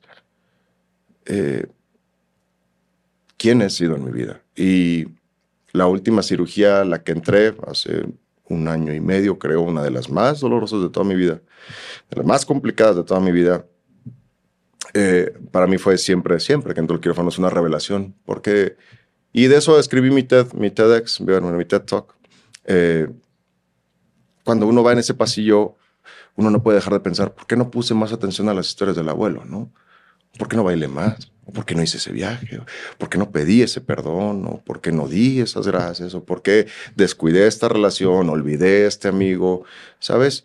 Pero uno no piensa en, o sea, uno no piensa en qué coche está manejando, en qué reloj traía puesto el día que se fue, o en si su pinche empresa o la chingada facturó o no facturó. Entonces, para mí, el acercarme o el ver la muerte a los ojos me ha dado ese aprendizaje de decir que yo sé que voy a pensar el día que me voy a ir. O sea, tú y yo, Jesse, y cualquier persona que me esté viendo, un día en 80 años vas a estar acostado en una cama, vas a traer un monitor al lado de ti, si tienes suerte y vas a ver cómo poco a poco se apaga la vida, ¿sabes? Sabes que vas a estar viejo, sabes que se acerca el fin, vas a dormir todas las noches sabiendo que probablemente no despiertes y en esa noche, en ese momento, en ese instante te vas a preguntar, ¿quién he sido? ¿A quién le quedé mal? ¿O con quién pude ser mejor? O sea, la vida de quienes toqué y a quienes amé y qué viajes hice, ¿sabes? Y solo eso. O sea, básicamente cuando la, cuando, cuando la vida se acaba, y suena muy romántico, pero es que así es. Lo único que queda es el amor. O sea, a quién amé, con quién bailé, y con quién hice, y con quién deshice. Y, y eso cambió mi vida para siempre. Eso cambió mi vida para siempre desde los 13 años. Así que después de vivir esa experiencia, eh, claro, o sea, uno se vuelve bien atrevido para todo porque dice, güey, o sea, yo, o sea, yo ya estoy bien consciente que, que, que, nos vamos a morir. Todos sabemos que, bueno, todos dicen saber que se van a morir, nadie lo sabe. O sea, nadie lo entiende, nadie lo, lo acepta, ¿no? O sea, uno ve la muerte como algo que se dice que va a suceder como allá, como en ochenta y tantos años. Sí, sí, sí. lo vemos, nos creemos inmortales e invencibles. Claro, claro. Y sí me va a pasar, pero ahorita no me voy a preocupar sobre eso porque falta un chingo. Sí, sí, sí, sí. Sí, yo puedo cometer todas las tonterías que quiera porque el cabo no me va a morir ahorita. O sea, y bueno, o sea, y, dándole como el camino. Eh, nada, eh, pues me toca vivir toda esta experiencia y llega un punto y esta historia no me la quiero brincar porque, porque es una de las cosas más locas que he en mi vida. Y ahí es donde, ahí es donde vamos a partir muchas aguas. O sea, aquí es donde, este, o me van a amar o me van a odiar. No sé cuál de las dos. Mm llega un punto de mi tratamiento en donde la depresión y la soledad y todo ya me llevan hasta el fondo, o sea, hasta el fondo, hasta el fondo, hasta el fondo. Llega un punto en el que de verdad amanecer, despertarse cada mañana era una tortura. O sea, era algo que ya no quería. O sea, yo lo único que quería era dormir, ¿sabes? Y entre más tarde me podría despertar yo, mejor, porque así menos vivía del día, ¿sabes? Así menos me enteraba, así menos dolía y así menos sucedía, ¿sabes? Se odiabas la vida. Sí, pues sí, o sea, despertar lo más tarde posible y dormirse lo más temprano posible era lo mejor que podía hacer uno. Y llega un punto en el que todos los domingos que yo podía, porque no todos podían, todos los domingos que yo podía, ese era el mejor día de toda mi vida. Los domingos por la mañana, porque mi madre y yo juntos íbamos a desayunar a un restaurancito que está en Toluca, que se llama Café Madero, que creo que también está aquí en Ciudad de México, no lo sé, pero allá hay, creo que es una franquicia de aquí. Y este café madero, publicidad, ahí me mandan unos panes. Este cafecito madero, pues bueno, nos gustaba, es prácticamente un Vips o un Tox. Es lo mismo. Pero tenía muy buen café y muy buenos desayunos.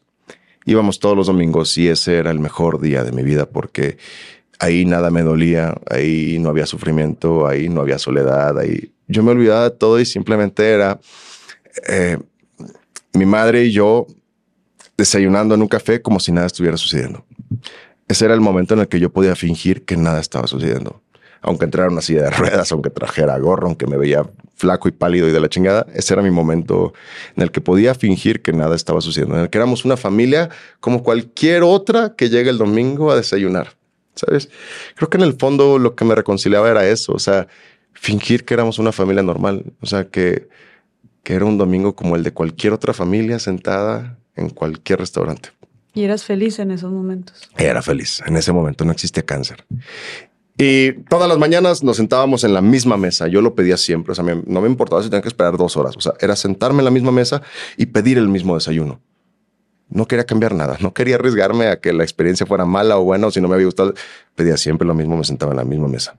Llegaba siempre al mismo lugar. Y un día mi madre se levanta, va a pagar la cuenta, deja unas monedas en la mesa. No sé, por decir algo, 25 pesos. Se levanta y se va a pagar la cuenta y estando yo en esa mesa, recuerdo que pongo los codos sobre ella, me tiro y comienzo a llorar porque, porque estaba ya muy dolido, muy lastimado, muy desorientado, muy confundido, muy resentido, muy iracundo. Eh, estaba ya muy mal. Y me acuerdo que en ese momento, enojado con Dios, en mi mente le dije, en mi mente le dije, no, no puedo seguir así. O sea, de verdad ya no sé si existes o no, o sea, no sé ni a quién le estoy hablando, o sea, no sé si, no sé si me estás escuchando, ¿no? O si, o si alguien se supone que debería escucharme porque, porque, porque quiero creer que no existes, porque si existes no entiendo por qué dejaste que esto me sucediera, pero vamos a fingir que sí existes. Y en ese fingir que sí existes, solamente te voy a pedir una cosa, o sea, yo como reclamando en el sentido de, está bien, no me diste lo que yo te pedí y, y me has tenido en esta situación y estoy sufriendo y, ya no puedo más, pero te voy a pedir una cosa, o sea, si no me diste lo que yo te pedí, una cosa sí te voy a pedir, o sea, y esa cosa es que me des una respuesta. Y yo le decía, solamente necesito que me digas si yo vivo o yo muero, porque yo no estoy dispuesto a morirme dentro de este hospital. O sea, si yo me voy a morir, yo me regreso a casa, voy con mis amigos, juego Xbox en el ciber en el que jugaba. Voy el fin de semana a ver el partido del llanero ahí de la esquina del parque de mi colonia y voy a fingir que nada, esto sucedió hasta que me tenga que ir. Pero yo no estoy dispuesto a morirme dentro de un hospital. O sea, odiaba esa ciudad, odiaba ese hospital, odiaba eso, todo lo odiaba porque, porque estaba solo. Y dije, solamente necesito una respuesta. O vivo o muero. Eso es todo. Y en ese momento de la mesa agarro una moneda de 10 pesos. Me acuerdo perfectamente, 10 pesos. Y le digo a Dios, vamos a hacer una apuesta. Le digo, yo voy a aventar la moneda y tú me vas a decir solamente una cosa, vivo o muero. Le digo, águila, que siempre ha sido mi, mi elección. No sé, me gusta el águila del símbolo. Le digo, águila es vivo y sol es muero. Punto. No hay más. Claro como el agua, no hay punto medio. Y así sentado, un niño de 30 kilos en una mesa en una silla de ruedas con un gorro, nadie se lo debe haber imaginado. Tomo la moneda y la viento al aire. Y cuando la cacho, me da tanto miedo de velar la respuesta y como que no lo había pensado también, que ya con la moneda en la mano le digo a Dios, ¿sabes qué, Dios? Mejor lo hacemos una de 10. o sea, sí, así como que con mucho miedo. Lo, hacemos una de 10 para irnos más tranquilos, para no... Estaba muy dramático, ¿no? Y develo la, la, moneda, ¿no? Órale. Y vuelvo a aventar la moneda dos veces, y vuelvo a aventar la moneda tres veces, y vuelvo a aventar la moneda cuatro veces, cinco veces, seis veces. Ya para ese momento, según yo queriendo hacer como más auténtico el ejercicio, comienzo a aventar la moneda, pero ya no la cacho. O sea, a la chingada, la voy a aventar tan alto como pueda y si rueda, cae, gira y se va debajo de la mesa del de al lado, no me importa. Y, y, y, así le hice siete veces, ocho veces, nueve veces, diez veces. Terminé aventando la moneda once veces. Que ya por probabilidad dirás, ¿por qué, por qué once veces? No. Y es que resulta que lanzó la, la moneda por primera vez y la develo. Y, y cae águila, cae, cae vivir, ¿no? Y ya sabes, ese respiro corto en el que dices, ok, Ok, va. Y lanzó la moneda dos veces, tres veces, cuatro veces. Lanzó la moneda cinco veces. Y en la quinta ocasión llevaba ya cinco águilas seguidas. Y en ese momento, claro, o sea, agarra la moneda y dije, no mames, o sea, no será que. que está bañada. la pinche moneda trae dos, águilas. la checaste. Sí, sí, sí, sí. O sea, sí, sí, dije, vas a ver qué pedo, espera, tranquilo. Sí. Y, y vuelvo a lanzar la moneda 6, 7, 8, 9, 10 veces lancé la moneda. 10 veces seguidas la moneda cayó águila. 10 veces seguidas. No me... Lanzo la moneda una onceava vez y todavía la onceava vez cayó águila hasta que la doceava por fin cayó sol. Y en ese momento, ignorante porque todavía no conocía de matemáticas, pero sí, evidentemente, o sea, entendía el mensaje, me tiré a llorar ahí en, en la mesa de un restaurante un domingo a las 12 de la mañana. Me tiré a llorar, o sea, me tiré de codos sobre la mesa y empecé a llorar y lloré todo lo que no había podido llorar, o sea, todo lo que no había podido liberar desde el principio de mi tratamiento y, y, y, para mí fue como ese, como ese poder, ¿sabes? Como respirar cuando estás debajo del agua, que, que asomas la cabeza por primera vez, que sientes que te estás ahogando y haces ese... Así comencé a llorar en esa mesa y no le conté nada a nadie. Y no le dije mamá, y no le dije a mi papá, y no le dije a nadie nunca. Y seguí con mi vida. ¿Y te sentiste como esperanzado? O sea, dij sí, sí dijiste, Sí. sí racionalizaste como el voy a vivir. Sí, sí, sí. A partir de ese momento, no puedo decir que, que cambié mucho, porque claro, el dolor sigue siendo el mismo, pero sí iba mucho más tranquilo, ¿sabes? Y ya no era como una quimioterapia más, sino que se convirtió en una quimioterapia menos. A partir de este suceso. A partir de este suceso que ha de haber sucedido como, no me acuerdo de eso bien, o sea, pero eso sucedió como a la mitad o, o, o dos tercios del tratamiento, todavía faltaba un cacho. O sea, tenías que, ¿cuántos años?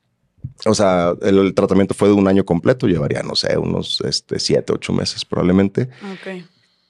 En ese momento, Jesse, o sea, yo niño, no entendía mucho de matemáticas, ¿sabes? O sea, uh -huh. yo no entendía mucho de lo que, de lo que, de lo que había sucedido. O sea, yo dije, wow, o sea, o sea, qué chingón que haya caído una moneda 11 veces seguidas en un mismo lado. Pero pues yo no sabía de nada de este tema de las matemáticas. Todavía mi mentecita estaba muy, muy ignorante en ese tema y decía, ah, órale, qué chingón, o como que qué padre. Hasta que tiempo después, evidentemente, un día en una clase y, un, ¿qué? y en una clase de matemáticas, le pregunto a un profesor, no sé, estamos hablando de estadística o algo, oiga, ¿y qué probabilidad de que dos monedas caigan? ¿Sabes? Cuando empieza a ver probabilidad de estadística en la prepa, no sé. No, pues tantas. Y tres, tantas. Y cuatro.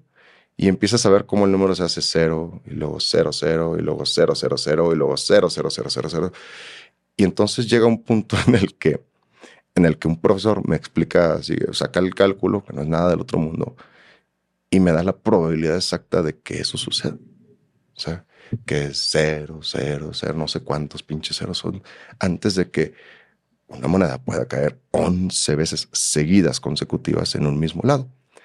Y ese mismo día, yo ya en preparatoria, yo ya fuera de todo peligro, ese mismo día que escucho eso en, la, en la clase, voy en el coche con mis papás, vamos llegando a la casa y ahí fue cuando entendí la magnitud de lo que había sucedido cuando yo era niño, que no lo había entendido todavía. O sea, yo de niño dije, órale, qué chingón. Y ya, no sé, en la preparatoria que lo entendí, o sea, que vi la magnitud de los números y la, la probabilidad de que sucediera, esa noche se lo cuento por primera vez a alguien en mi vida, a mis papás. Y vamos en el coche y les dije, oigan, eh, pues quiero contarles que una vez así, así, asado, y cuando estaba niño, y, y hoy en la clase, pues, a, y nada más quería decirles que, o sea, la probabilidad es esta, pero a mí me sucedió. Por eso, el día de hoy, cuando mucha gente me dice, es que no solamente la fe religiosa, sino la, la fe de vida, ¿sabes? Que va más allá de institución y religión, ¿sabes? O sea, es el acto de creer. O sea, mucha gente me dice, es que qué, qué fe tan grande tienes. Y yo les digo, es que yo, yo hago trampa, o sea, yo, yo tengo trampa porque yo sí sé que hay alguien que me escucha, ¿sabes? O sea, yo no, yo no soy como cualquier creyente que cree por convicción, yo lo creo por experiencia.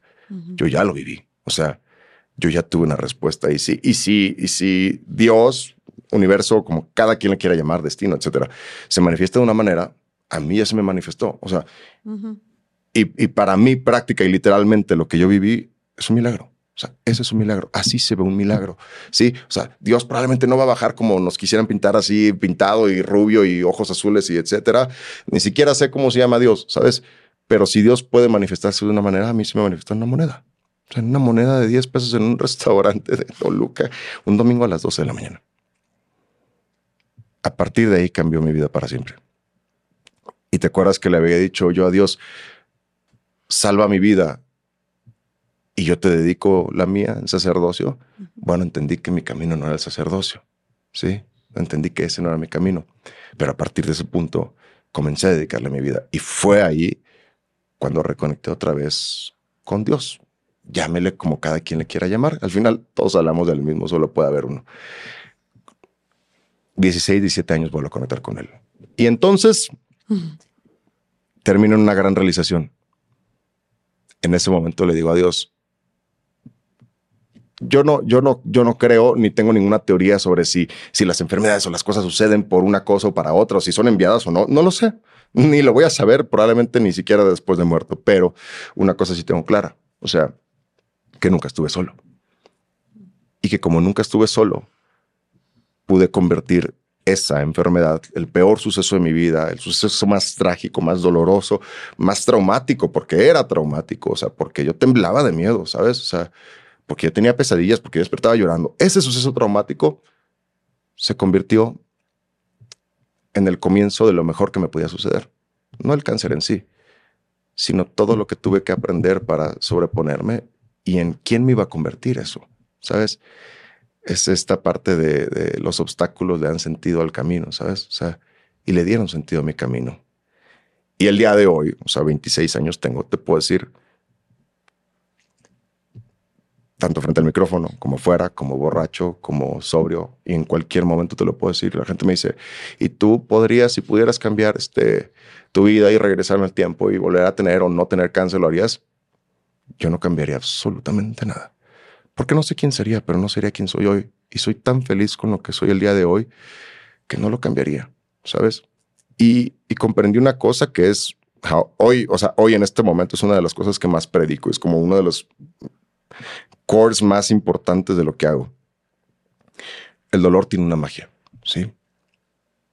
El dolor no es, no es, no es este, no es algo que nos sucede para mal, es algo que sucede, ¿sabes? El, el, el mundo, el destino, no, no, tiene estética, ¿sabes? O sea, no es mejor ni bueno ni malo, no hay positivos ni negativos, o sea, incluso en psicología ya se dejó de utilizar esto de emociones positivas y emociones negativas. No, o sea, hay emociones que son más placenteras que otras, pero cuando uno aprende a utilizar ambas, las dos son tan importantes y buenas y benéficas como cualquier otra, ¿no? Una felicidad mal aprovechada o mal utilizada puede terminar peor que un dolor bien aprovechado, ¿sabes?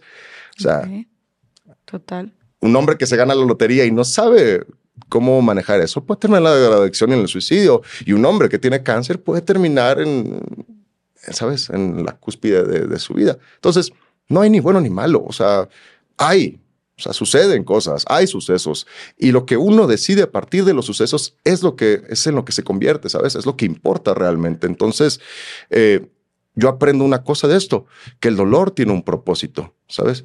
Que el dolor tiene un sentido que se lo otorga a uno mismo. Entonces, como dice buen Roberto en, en otra metáfora, o sea, el dolor se desperdicia en el adolorido. O sea, el dolor no tiene ningún otro sentido en el que únicamente lo adolece en el que no sabe qué hacer con él. Pero el dolor en las manos del valiente, del sabio o de la valiente o la sabia, en manos de quien sí lo sabe utilizar, el dolor se convierte en bendición en disfraz. Es una bendición en disfraz, ¿sabes? Es una materia prima que uno toma como toma el barro y empieza a moldear para convertir en lo que uno quiere que se convierta, ¿sabes? El valiente lo convierte en resiliencia o coraje y el sabio lo convierte en aprendizaje o lección, ¿sabes? Entonces, el dolor no es ni bueno ni malo, es, ¿sabes? Y en la medida en la que uno va aprendiendo a no evadirlo, sino verlo de frente, platicar con él, darle forma y decir, pues no vamos a ser compañeros porque la neta no me encanta que estés en mi vida, pero mira, cuando vengas de visita, vamos a platicar y vamos a ver qué podemos aprender juntos, ¿no? O sea, y vamos a ver qué podemos sacar de esto. El dolor tiene una magia que nada más tiene el dolor nos obliga a movernos, nos obliga a cambiar, ¿sabes? Uno no se va a mover de una relación tóxica hasta que tenga tanto dolor que el dolor le obliga a moverse. ¿Sabes? Uno no va a salir de un trabajo donde lo menosprecian y lo maltratan, y, ¿sabes? Hasta que el dolor sea suficiente como para moverse. Hay dos vías, el amor y el dolor. Desafortunadamente no tenemos tanta conciencia todavía, la mayoría, me digo yo, como para movernos 100% por amor. A veces el dolor es el único remedio que tenemos para movernos, ¿sabes? Como la papa caliente en las manos. O sea, vas a aguantarla hasta que ya no puedas más. Y cuando ya no puedas más, te vas a mover. Y ese va a ser el, comienzo de tu, de tu evolución, ¿sabes? Pero ¿cómo? O sea, Emilio, me, me, estoy así de que hipnotizada con todo lo que estás diciendo del dolor. Em, pero ¿cómo llegar a, esa, a ese punto donde podamos convertir, o cómo llegaste tú a ese punto de convertir el dolor en algo que no te paralice, sino que te, te, como dices tú, que te mueva hacia mejores lugares? ¿Y cómo, cómo encontrarle un sentido? ¿Qué preguntas te hiciste? ¿Qué prácticas llevaste a cabo específicamente para poder convertir el dolor en bendición en lugar de algo que llevabas años y años y años cargando? ¿no? En lugar de que te aplastara. Claro. Lo que pasa es que yo tuve una situación particular, digo, cada contexto de vida, pero la mía fue muy particular porque yo no podía huir del dolor, ¿sabes? El dolor era mi día a día. O sea, yo no podía voltearme. sí, no era una relación tóxica que ibas a cortar, entonces ya va. Sí, Sí, de que cortaba y bueno, te quedas seis meses de que vas ahí como balanceando, ¿no? O sea, uno tiene una relación tóxica corta y te das unas vacaciones de seis meses y regresas y entonces por eso nunca sales, porque vas ahí mediando el dolor. Mi caso, como el de muchas personas, no solamente en el cáncer, sino en situaciones muy violentas y complicadas, es yo no podía huir del dolor. El dolor dormía conmigo, ¿sabes? Amanecía conmigo, comía conmigo, me bañaba con él. Entonces, ese convivir tanto tiempo, por tanto tiempo, en tantas situaciones con él, llega un punto en el que ya no lo puedes ignorar. Ya no puedes decir, me distraigo y me volteo con otra cosa, porque el dolor se vuelve tan abrumante que se expande a todas las áreas de tu vida. Y entonces cuando ya no lo puedes ignorar, cuando ya no puedes darte una escapada ni terminar con tu ex de relación tóxica, cuando ya no puedes ignorarlo, o sea, cuando, cuando tienes que decir, a ver, ya no hay ningún lado hacia donde yo me pueda voltear que no haya dolor, entonces tengo que aceptar que hay dolor ahí es cuando comienza a suceder una cosa bien importante que es reconocerlo y platicar con él. O sea, saber esto que me duele, ¿qué es? Porque el dolor cuando uno lo ignora es como este monstruo que está atrás, pero no es un monstruo que tenga forma. Es como, imagínate pelear contra el aire, contra un humo. No tiene forma, entonces no tienes cómo trabajarlo, no tienes cómo, cómo abrazarlo, ni soltarlo, ni nada. Simplemente es como esta nube que está acá, ¿sabes? Y incluido yo en los momentos más pesados que he vivido en mi vida, de pronto uno dice, es que no sé por qué no disfruto las cosas y no sé por qué este, me siento abrumado y preocupado. Y esos días que cualquiera de nosotros hemos sentido que dices, o sea, estoy bien, me está yendo bien, estoy comiendo bien, estoy durmiendo bien y aún así siento, siento un apretón en el pecho. Siento que me cuesta respirar, siento que, ¿sabes? Y muchas veces que simplemente, o sea, venimos cargando algo que no queremos ver, ¿sabes? Pero no se va a ir, o sea, no es algo que se va porque yo lo ignore, ahí está. Entonces, en mi proceso lo que sucedió es que lo viví tanto tiempo que hubo un momento en el que me tuve que sentar con él. ¿Y cómo, cómo se sienta uno a platicar con el dolor? Pues con uno mismo. O sea, cuando uno deja de hacerse como de la vista gorda con el dolor y en las noches cuando te vas a dormir cierras los ojos y dices, a ver, por ejemplo, a mí que me tocó negociar con la muerte, o sea, o, o hablar de la muerte conmigo mismo, es, a ver, ya dejemos de ignorarlo. Imagínate que vas a morir. O sea, esos han sido mis diálogos reales. O sea, a ver, Emilio, dejamos de hacernos historias entre una y otra cosa. Ya, imagínate que vas a morir. ¿Qué crees que hay después de la vida? ¿O qué crees que hay después de la muerte? ¿Cómo crees que te gustaría morir? Esa es una pregunta que yo me he hecho. O sea, bueno, si me tengo que morir porque igual en mi diagnóstico de vida y mi enfermedad dicen que pues me voy a ir, bueno, ¿cómo me gustaría irme? O sea, oye, güey, y la neta, o sea, a mí los, funerales de negro no me gustan. O sea, a mí me gustaría más que la gente fuera de blanco. Y es más, güey, ni me gustan esas, esas este, pinches funerarias. O sea, me dan tristeza y luego están todas horribles. ¿Por qué no mejor, o sea, que me hagan como una ceremonia, como con una guitarra acústica, eh, en un mirador bonito, en una playa, en una montaña? No, me gusta más la montaña. Sí, si tuviera que hacer un funeral sería como una montaña. la playa no. Y luego estaría chingón que sirvieran whisky. A mí me gustaba, a mí me gusta el whisky. O sea, si yo me tuviera que ir, me gustaría que sirvieran whisky, pero pero ¿qué onda si? Pero la gente no va a tomar, pues porque están tristes y no quiero que quieran. Bueno, pero si yo les obligo y yo dejo escrito que quiero que se hagan un brindis a mi nombre, pues tienen que tomarse un. Y entonces ahí empiezas, ¿sabes? O sea, cuando dejas de, de, de, de, de pensar que no va a suceder y dices, ¿sabes? A ver, bueno, vamos pensando que sí. ¿Qué quiero y qué no quiero y cómo lo quiero, ¿sabes? Entonces, así empieza, así empieza el diálogo con el dolor. Cuando empiezas a tener las conversaciones incómodas que, que nadie quiere tener, que no quieres tener, ¿sabes? Y a ver, una vez que entiendo que tengas estas conversaciones y estos enfrentamientos, como tal vez para abrazarlo o adaptarlo, integrarlo a ti, pero una vez teniendo esto, encarándolo o reconociéndolo, dejándote de hacer pato, pendejo, por así decir. Me gusta el segundo. Muy distintos, pero sí. Este, dejando de, dejando de, de, hacerte la vista gorda, ¿disminuye el dolor o, no se va o no? Ah, ah, ¿La intensidad cambia? O, cómo viste tú eh, eh, eh, ese, ese, ese, sentimiento? Hay una ciencia detrás de esto, que, que yo me dedico a desarrollo humano desde los 18 y esto fue una de mis lecturas que tuve cuando estaba empezando. Viene de un libro increíble, o sea, es un básico, ah, es un libro muy controversial, pero es, muy bueno y está muy bien hecho y, y, bien tomado, es muy bueno. Se llama Ontología del Lenguaje de Luis Echeverría.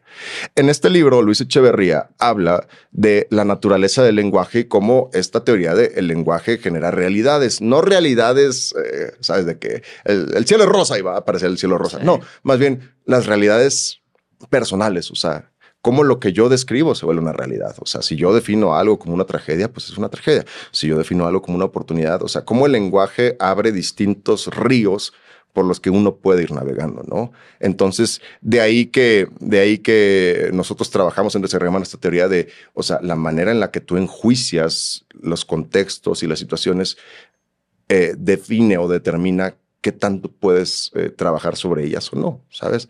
Si uno dice, este es el fin, pues este es el fin. ¿Y qué voy a hacer si este es el fin? Pues ya nada, pues qué, sentido tiene hacer algo si este es el fin.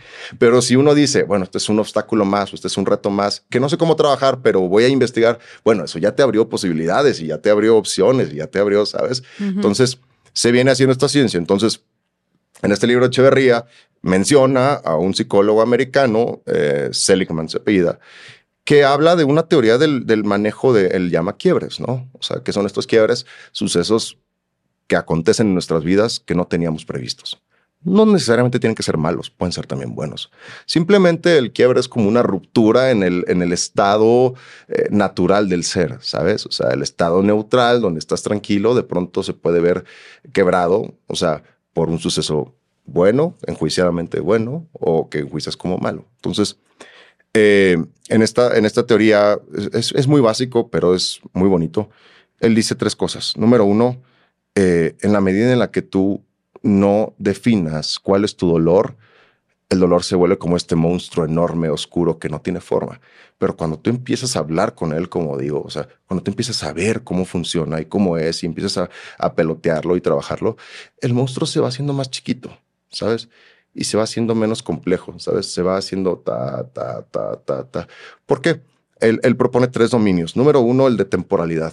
O sea, no hay una sola, un, un solo estado permanente en nuestras vidas. O sea, ni todo puede ser bueno para siempre, ni todo puede ser malo para siempre. Entonces, si no existe el para siempre y tampoco existe el nunca, entonces lo que tiene principio tiene que tener un fin. ¿Sabes? Y ya desde ahí descartaste que, ¿te acuerdas que decía Emilio cuando salió de la cita del médico? Ya se acabó, o sea, mi vida se acabó. No se puede acabar, o sea, no puedes estar siempre abajo, ¿sabes? O sea, ni tampoco vas a estar siempre arriba. Simplemente son ciclos. Entonces, eso, por ejemplo, ya de primera instancia te abre esta parte de, a ver, este es un ciclo, que es lo mismo que viven las personas, por ejemplo, cuando se divorcian o cuando tienes una ruptura amorosa, que dices, ya, o sea, esta persona era el amor de mi vida y nunca voy a encontrar a alguien más como él. Ese es un mal enjuiciamiento. Cuando dices, nunca voy a encontrar a alguien más como él, o sea, ese nunca ya de, ya de entrada te está cerrando como la puerta a, pensar que existe otro amor o que existen otras maneras de amar. Entonces, a lo que estoy intentando resumir es que sí existe una, una ciencia, al menos que yo yo he trabajado, o sea, detrás del dolor, que es la ciencia del lenguaje. O sea, cómo trabajas el dolor y cómo a través de cómo tú lo enjuicias, vas generando opciones y realidades distintas, ¿no? Entonces, eh, lo primero es tener esta cita con el dolor, o sea, es verlo de frente y comenzar a hablar con él. Y vas entendiendo temporalidad, o sea, que no es para siempre, o sea, que, tiene un, que va a tener un tiempo, una duración. Eh, número dos, inclusividad, o sea, que no es para todas las áreas de tu vida, ¿no? O sea, uno piensa, terminé mi relación y se me acabó la vida. Oye, pues es que tu vida no solamente es tu relación, o sea, no solamente es tu novio, ni tu esposa, ni tu esposo, ni, o sea, tu vida es tus relaciones afectivas este, paternales, tus hijos, tu trabajo, tus hobbies, tus gustos, tus viajes. O sea, entonces el hecho de que hayas fracasado en el, en el área de tu matrimonio o tu noviazgo no tiene nada que ver con las otras áreas. O sea, claro, pueden seguir y puedes disfrutarlas también. Claro, claro, claro, claro. Entonces, este, eh, este, este psicólogo pues va nada más como haciendo eso, esa tarea de ir como, este, como eh, dándole forma al dolor, ¿sabes? Me suena mucho esto, me resuena mucho lo que dices de darle forma. O sea, tal vez esta parte de darle un pasito para atrás, hacer pausa y analizarlo, como de dónde vienes, de cuándo viene, qué tan fuerte es, en qué momentos lo siento, qué cosas lo exponencia. Justo como dices tú, exactamente, darle forma y que tal vez ya le diste tú la, tú la forma con, con, todas estas características que giran en torno a cuando tú sientes o experimentas este dolor y tal vez te das cuenta que es de esta forma, ¿no? Como este frasco que estoy agarrando, este, y que, no sé, es de este tamaño y tiene esta forma arriba circular y mide tanto, y no el monstruo que, como dijiste tú, cuando lo estás ignorando, volteando a otro lado o queriéndote distraer, eh, sin, sin experimentándolo, piensas que es un monstruo sin cabeza gigante, ¿no? Y que nada más te persigue, te volteas, lo enfrentas y dices, mira, pues tal vez es un, del tamaño de un jarro, ¿no? O sea, y que no, no y lo estoy diciendo también pensando en las, en las veces que también me he sentado otra vez a enfrentar un poco el dolor, porque me hizo mucho sentido lo que dices de darle forma. Y que entonces el darle forma no significa tal vez que ya no duela, ni que lo hiciste menos, pero pues sí tal vez que tienes un poco más de control, o que lo entiendes, o que sabes que entonces yo puedo agarrar el jarro y decidir hacer algo con él. En cambio, cuando es un monstruo, pues es algo sumamente abstracto y algo que incluso asusta más, ¿no? Y que no sabes ni siquiera por, por dónde empezar. Y a veces, o sea, digo, es importante decirlo, a veces incluso dándole forma, sí nos va a asustar. O sea, hay, hay, personas que, o sea, pueden tener depresión y, y, el día que se sienten a hablar con el monstruo, igual y no va a ser el tamaño de un jarro, igual sí va a ser el tamaño de un garrafón. Sigue siendo. Pero o sea, es el primer paso, porque mientras no tenga forma, pues de dónde lo agarras? Es como intentar abrazar al aire, te digo, o sea, pues ¿cómo lo voy a abrazar? Pues no puedo, o sea, no tiene forma, pero ya cuando le voy dando como contorno, lo hago más trabajable, o sea, y al final, Emilio, pero si no quiero hacer eso, ¿qué más puedo hacer? Nada, o sea, no hay nada más, o sea, es el primer paso, o sea, darle forma. Darle, darle imagen. Después le darás sentido, después le darás aprendizaje, después le darás la vuelta a la página, pero lo primero es verlo de frente, aceptarlo, o sea, decir, sí, sí estás aquí, güey, o sea, y, y, te he venido cargando. Y bueno, pues ya que estás aquí y que parece que no te vas a ir, pues vamos cotorreando, ¿no? O sea, vamos echándonos un whisky, un café y vamos platicando, güey, porque la neta, pues si ya vamos a estar juntos, güey, pues vámonos siendo amigos, ¿no? Entonces, no puedo decir que me hice amigo, pues, del, del dolor, pero sí me hice de cierta manera compañero. Y te digo una cosa que, que, o sea, que yo la tengo comprobada en mi vida, ah, no sé, no sé, o sea, es, es sumamente como poco político decirlo, pero los momentos de mayor dolor de mi vida siempre han precedido a los momentos de mayor crecimiento. Ok, a ver, ¿me puedes dar algún ejemplo? ¿Y dolor te refieres a físico, emocional, de todo? Todos los dolores, claro. O sea, los momentos en los que yo más física, espiritual o emocionalmente he sufrido son los momentos que dan paso a un mayor crecimiento en, en, mi persona, en mi carrera o en lo que, en lo que yo haga. Porque al final el dolor eh, se convierte, como decía, en un aprendizaje, ¿no? O sea, yo he tenido, como cualquier persona, por ejemplo, eh, problemas este, con mi pareja. ¿sabes? Problemas de emocionales, discusiones, etcétera, ¿sabes? Y son momentos de dolor, son momentos que dices, puta, me embarga el miedo, no sé si, si, si vamos a seguir o no, si esta es la persona correcta o no, si ya... Entonces tienes un gran dolor emocional, personal, o sea, intrapersonal, y ese dolor de pronto empiezas a analizarlo y dices, a ver, o sea, empiezas a platicar con él, ¿por qué llegamos a este punto? O sea, cuáles son los comportamientos que, que, yo, o sea, que yo debería cambiar o que, o que ella debería considerar y que quiero que tenga en consideración. Entonces comienzas a platicar y ese dolor lo vas convirtiendo en eso, en aprendizaje. Entonces, de pronto te das cuenta de, ah, sabes que es que yo sí la cagué aquí y no debería comportarme de esta o de cierta manera. Y eso se convierte en un aprendizaje. Entonces mejoras, o sea, como persona vas, vas mejorando. O sea, y hay una, hay una verdad detrás de todo esto que nadie quiere aceptar y que en este momento de las, de, pues que vivimos de redes sociales nadie quiere aceptar. Y es que hay que cagarla para aprender. O sea, nadie nace sabiendo, absolutamente nadie nace sabiendo. O sea, tienes que cagarla para aprender. O sea, tienes que tropezarte o ver a alguien tropezar en su defecto pero, pero tienes que ver cuál no es el camino para saber cuál sí es el camino. Entonces, en ese camino hay que reconocer que la vas a regar. O sea, que no somos perfectos, ni eres perfecta, ni soy perfecto. O sea, que cada uno con sus defectos y a través de, ejecutar y, y, y mal practicar esos defectos vas a decir, ah, ¿sabes qué? Me estoy lastimando o estoy lastimando a alguien más o esta no es la manera en la que, ¿sabes? Con mis emociones o mis conversaciones personales o mis miedos o mis traumas. O mis... Y a partir de ahí viene el, viene el aprendizaje, ¿sabes? o sea, y, y, ahora que, bueno, que como ya sabes, y comento por ahí para los que no me conocían, pues a mí hace dos años me vuelven a diagnosticar con cáncer. O sea, yo venzo el cáncer a los 13, estuve completamente libre de cáncer. Bueno, sí tuve algunas cirugías por el tema de la pierna y me cortaron la pierna a los 18 años. Bueno, decidí quitarme la pierna a los 18 años. A ver, pero espérame, ¿cómo estuvo eso? bien curioso. ¿Tú decidiste? Sí, yo me quité la pata. Sí, y, tú con, una, sonrisa. Sí, sí, me pasé de A ver, pero no, no necesitabas quitarte, o sea, amputarte la pierna. Eh, no, no, yo me quité la pata. A ver, pero ¿cómo? ¿No fue por una necesidad de tu enfermedad? No, fue por una apuesta. Ay, ya. Ay, no, es cierto. no, Sí, sí, no, ya. Eh, me tardé, me tardé. me estoy volando. Oye, es no, que, pero sí me la quité. Pero te digo algo, te la bañas. Porque tú, y desde que llegamos, y me da risa, porque haces estas bromas de tu pierna y que la verdad, o sea, siento que lo haces muy seguido y que siento que mucha gente no sabe cómo responder. Sí, uno no sabe cómo reaccionar. Y seguramente te encanta ver cómo la gente reacciona. Me encanta. Tengo un reality donde participé eh, que está, o sea, está grabado, donde llegué y todos, oye, y, oh, bueno, o sea, no quiero ser irrespetuoso, pero ¿qué te pasó? Y yo, si es que me comió la pierna un cocodrilo. Y todos, nah. Y yo tengo una historia bien armada. O sea, yo tengo un guion. Era un 16 de septiembre del año 2015 cuando yo viajé a la reserva de las Guacamayas en Chiapas, que es un lugar, una reserva reserva de biosfera donde hay cocodrilos. O sea, tengo todo un guion donde a veces juego con la gente y le digo que me comía la pena un cocodrilo. O sea, y, lo hago de vez en cuando, nada más cuando quiero reírme. Y cuando me preguntan niños, eso sí, cuando son niños chiquitos y llega el niño así, sabes, en el súper y, y, sabes el clásico de, oye, ¿qué te pasó? Y yo, me comió la pierna, siempre les hago así, le digo, me comió la pierna un cocodrilo. Y lo, y lo, increíble es que ellos no se asustan. Te dicen, ¿en serio? Y yo, sí, así.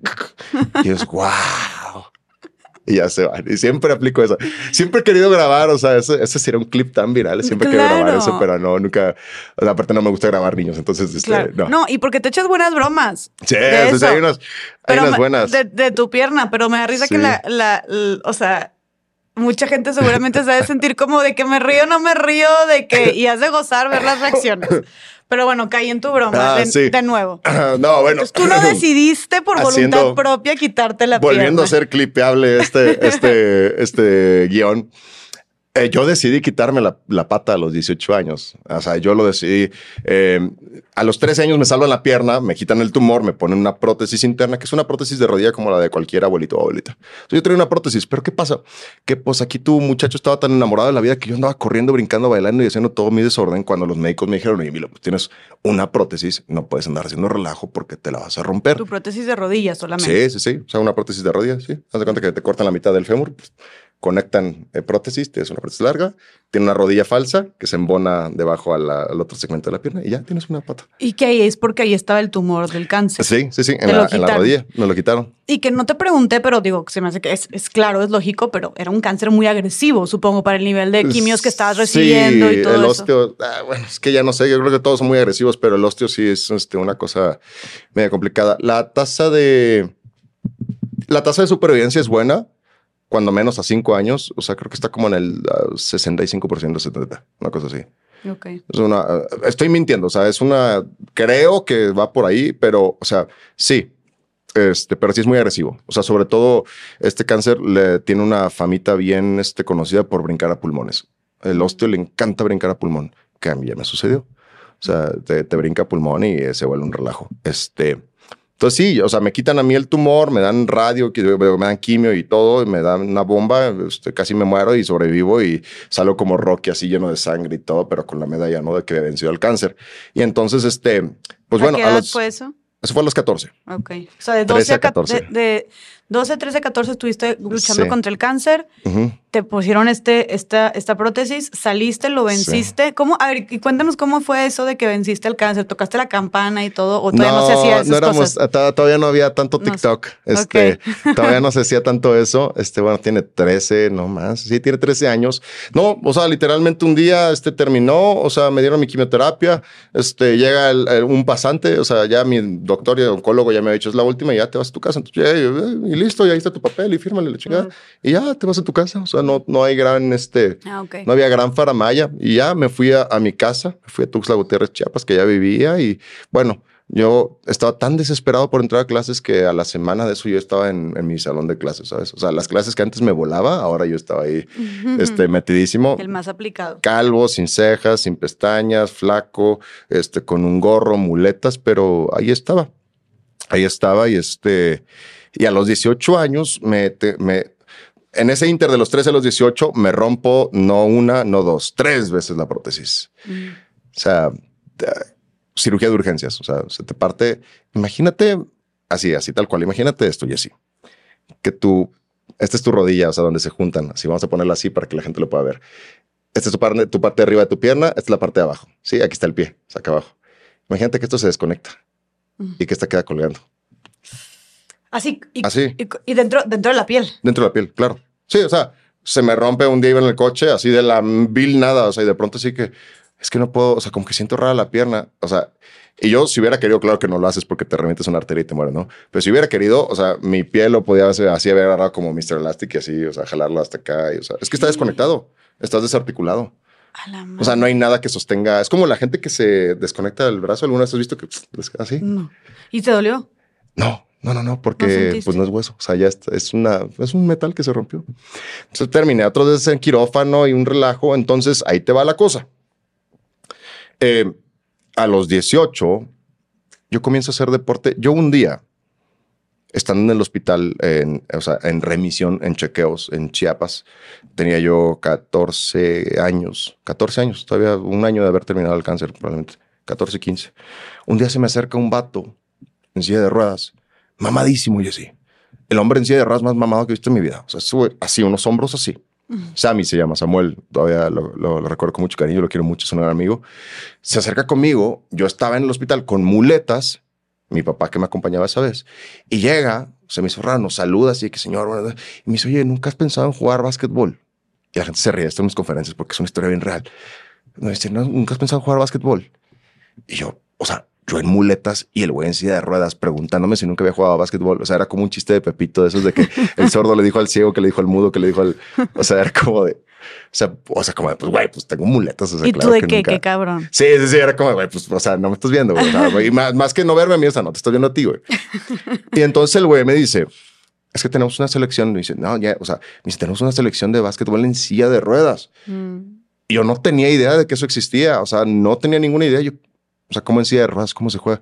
Sí, se juega básquetbol en silla de ruedas. Yo, ah, ¿en serio? ¿Cómo? dice, sí, así, montados en una silla. Y en serio, me dice, el fin de semana, los sábados entrenamos en tal estadio, ve y pruébalo y, y etcétera. Y luego me enteré, o sea, ellos estaban haciendo una selección juvenil y necesitaban más como talentos. Entonces el güey me vio y dijo, órale, o sea, este que se venga para armar. ¿sabes? Pero tú estabas en muletas. Muletas. No, sí. Pero tú con todo y tu prótesis tenías que usar muletas, entonces. Sí, con todo y mi prótesis usaba ah, muletas. sí, sí, sí. No podías, no podías apoyar bien. Nunca me rehabilité como lo suficiente. O sea, no, nunca pude hacer tanta fuerza como para eso. Traía muletas. Desde los 13 años traigo muletas, ya me acostumbré a ellas, ya son mis amigas. Ok. Y este, y fui de chismoso. Esa es, uno, esa es una de las buenas cosas de que creo que es una buena costumbre. Acostúmbrense a eso. Sean chismosos de las experiencias. O sea, cuando alguien los invita a hacer algo que no conocen, pruébenlo. O sea, no pierden nada. Porque de pronto hoy en día somos como, eh, nos hemos vuelto tan huraños que es como de, oye, vamos a escalar la montaña. Y uno dice, no, qué hueva y no sé qué. Y entonces vas cerrando como tu horizonte de, de experiencias, ¿no? Entonces, sean chismosos, seamos chismosos en la vida. O sea, cuando te inviten a hacer algo de que, oye, vamos a una clase de cocina, vamos a hacer esto. Ya sé que a veces da hueva y uno quiere, o sea, el Netflix y todo, pero inténtelo. Yo lo intenté y dije, bueno, pues vamos a ver qué pasa. Fui de chismoso, me encantó. O sea, descubrí el deporte en silla de ruedas a los 14 para los 15 o 16 ya era como eh, parte de la selección del, del, equipo de básquetbol. Y para los 16 empecé a correr. La primera vez que corrí 5 kilómetros me desmayé. Historia así, sellada, así con sello de, autenticidad por mi madre. Escríbanle y pregúntenle.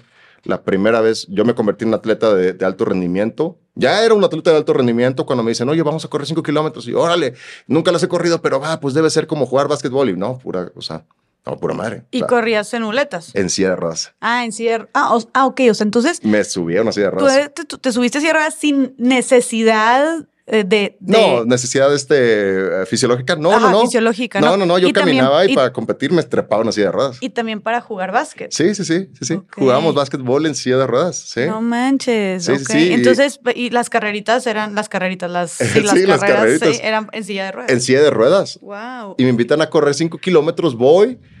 Este, la gente se ríe mucho de mis conferencias porque siempre juego con ellos. O sea, les hago creer que era un gran atleta y que gané. La primera vez que corrí me desmayé. O sea, historia real, me desmayé. O sea, gracias a Dios estaba sentado en una silla, o sea, no me caí en ningún lado. Nada más me dormí ahí encima de la silla y terminé en una ambulancia al lado de la meta porque no sabía correr y, o sea, yo me di toda, así, le metí toda mi energía y, y llegué último. O sea, yo le la gente, llegué último y me desmayé. O sea, o sea, pinche historia, o sea, jodida hasta de principio a fin. Pero, pero me gustó. O sea, para mí, sabes, como que me, me- no sé cómo explicarle a esto a la gente, porque la gente me lo pregunta e incluso puede darte esta duda. No sé. Me empecé a enamorar de retarme. O sea, desde, desde des- después de vivir el cáncer, me empecé a enamorar de retarme. O sea, como de ver cómo hasta dónde podía llegar en todo lo que hago. O sea, siempre lo he hecho y lo sigo haciendo el día de hoy con el deporte y con todo. O sea, me gusta esta cuestión de, de, de decir, este, chingue su madre si puedo. Y lo voy a hacer. Y no sé cómo, pero lo voy a hacer. Y lo empecé a hacer. O sea, empecé a correr en silla de ruedas y entrené domingo, todos los domingos a las 6 de la mañana. Ahí estaba ya camino a, a la línea de meta para correr. Semana tras semana, tras semana, tras semana, infinidad de semanas. Hasta que por fin no era el último, ya era el penúltimo. Y luego el antepenúltimo, y luego no, y luego sí, y luego... ah, hasta que ya empecé a competir. O sea, ya empecé a, a, a llegar en los primeros lugares y ya me había hecho un, un gran atleta. Y luego la, locura de, oye, hacer un medio maratón en silla de ruedas. No, no manches. Y corrí la primera vez medio maratón en el puerto de Veracruz. Luego corrí mi primer maratón en la ciudad de Tuxtla Gutiérrez, Chiapas. Casi me vomito esa ocasión, pero corrí 42 kilómetros en una silla de ruedas. No tenía ni 18 años, tenía 17. Muchísima fuerza en, las, en los brazos, ¿no? Toda la fuerza en los brazos, o sea, Sí. toda, y es ah, una locura, o sea, sí. Es como hacer el, clásico de levantar una pesita así, pero levántala por 3, 4 horas No seguidas. O sea, cada paso es dar una, una pesita. Y el día que me retiré, Jesse, o sea, no que me retiré, sino que dije, sabes que como que ya me colgué mi de medalla y, o sea, cierro este ciclo de mi vida y, y estuvo chingón, me divertí mucho, ahí se ven y este, eh, fue a los 18 años. Yo corrí mi primer maratón a los 18, Ujú. me acuerdo perfectamente, digo a los 17, me acuerdo perfectamente porque yo quería correr el de Ciudad de México, pero no podía porque no era mayor de edad. Mm. Entonces por ahí el organizador del Chiapas era mi compa y le dije, ahora pues vente a correr. Y corrí. Ujú. A los 18, digo, no sé porque no sé cuántas, cuánto llevo hablando. Este, a los 18 hago mi récord, que es con lo que me retiro y digo, ¿sabes qué? Esto fue lo que quería lograr y lo logré y, y estoy contento. Corrí oficialmente, ¿cuánto corrí? Oficialmente corrí 55 kilómetros Wow. y en total, o sea, fuera de récord, porque hasta ahí llegó mi, mi número, mi GPS y tuve que correr un poco más, corrí 59. Ok. 59 kilómetros en una silla de ruedas. O sea, bien divertido. ¿En cuánto tiempo? No, hombre, nos aventamos toda una eternidad, como cuatro horas, cinco horas, una cosa así, no No sé. manches, no sé cómo no te desmayaste otra vez. Sí, no, yo tampoco sé. 59 kilómetros. Sí. Y me ganó todavía un vato, yo quedé en segundo lugar. El vato que ganó, Gabriel Morfín de Guadalajara, ¿Pero no me olvido su nombre todavía. Pero quedaste en segundo lugar. en wow. segundo lugar. Oye, Sí. qué fregón. sí, en segundo Y ha de lugar. haber sido toda una experiencia para ti también eh, introducirte al deporte adaptado. Sí, sí, porque definitivamente. Algo muy alejano ti antes, supongo. Sí, sí, sí, sí, sí. O sea, es un poquito esta, esta, es un poquito este beneficio de, de aceptarse, ¿no? O sea, de decir, este, pues sí, o sea, pues traigo unas muletas, o sea, y si quiero ser lo que quiero ser y me tengo que subir una silla de ruedas, pues me subo una silla de ruedas, o sea, y fue este breakthrough de decir, pues si la gente me ve o no me ve, porque claro, al principio, naturalmente, y a ver, no me vayan a funar, pero claro que naturalmente al principio dices, y sobre todo a esa edad que eres niño, inmaduro y todavía un poquito con esta idea de qué va a decir la gente de mí, dices, oye, pero subirme una silla de ruedas, o sea, me voy a convertir en el chico de la silla de ruedas, ¿sabes? Cosa que normalmente uno no busca, ¿no? O no desea.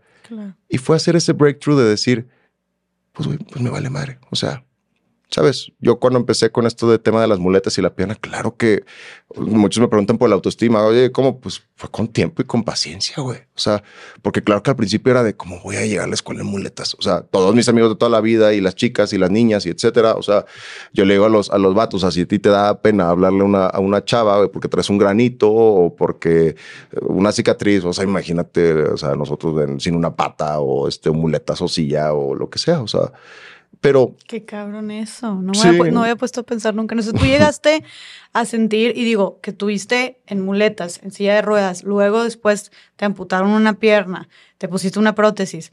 En todas estas diferentes situaciones, ¿sí llegaste a sentir como pena o inseguridad al convivir con chavas, por ejemplo? Ah, muy al principio sí, muy al principio claro que sí, este, son cositas que uno no piensa, ¿no? O sea, como no puedo cargar a mi pareja, o sea, eh, no puedo caminar de la mano, ¿sabes? Cuando en la secundaria y esa parte de que vas de la manita, pues yo no podía porque traigo mis muletas, entonces era como, me acuerdo que me agarraba del, del meñique, o sea, que traía muleta y te agarraba del meñique con mi noviecita de ese entonces y así, vamos así, este... Claro que al principio cuando, cuando eres más tonto y, sabes, hombre así macho, este, dices, pues claro que en una de, de, guamazos no me puedo, no puedo ni meter las manos, o sea, de que no me conviene meterme a golpes porque de verdad que, este, que no me conviene. Este, y, y ese tipo de cositas que uno va como pensando, ¿no? Pero ya después, como ha sucedido mucho, gracias a Dios, últimamente con este, con estas comunidades como la mía y como cualquier otra, empecé a aprender a empoderarme en lo que era, ¿sabes? Empecé a dejar de, de, esconder o de, o de sentirme como menos o alejado o apartado, etcétera. Y empecé a decir, güey, la neta, o sea, igual y soy más chingón, ¿no? O sea, no por ser más que otra persona, ¿no? Pero igual y me puedo ver mejor, ¿no? En una silla de ruedas. O sea, igual y dejar de pensar que que subirme a la, silla me hace ver como menos, igual y me hace ver como más, ¿sabes? Y empecé como esta parte de a sentirme empoderado en la silla de ruedas y empezó a gustarme. O sea, llegó un punto en el que ya yo me subía nada más este para sentirme como empoderado, ¿no? Así como, sí, soy el güey que se sube a una silla de ruedas y que te puede correr 42 kilómetros. O sea, o sea, ¿y cómo te burlas de ese güey, no? O sea, cuando dices, o sea, te puedo correr 40 kilómetros, estoy 50 y tanto si quieres. O sea, y empecé a empoderarme, que definitivamente, o sea, como sabrás, o sea, no llega de la noche a la mañana y a ver, tampoco viene de gratis. O sea, sí lo tienes que ir trabajando. Pero, o sea, ¿qué cosas hiciste? O sea, ¿qué decisiones tomaste?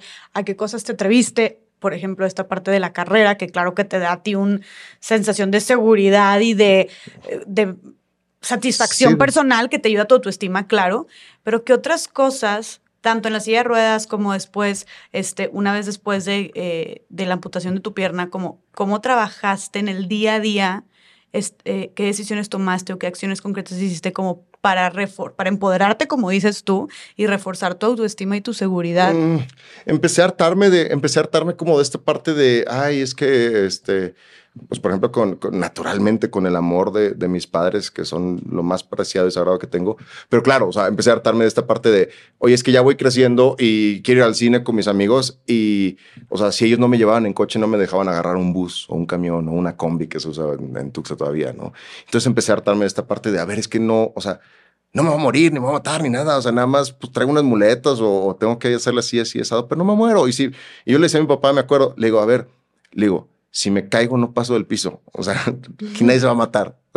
Si me caigo será por pendejo y no paso del piso, o sea, me vuelvo a levantar y no pasa nada. O sea, y empecé como a hartarme de esta parte de, no, es que te tenemos que cuidar, te tenemos que llevar y, y empecé con la de, no, ¿sabes qué? O sea, sí puedo, o sea, y, y, y hacer mi vida a mi manera, pero también a mi gusto.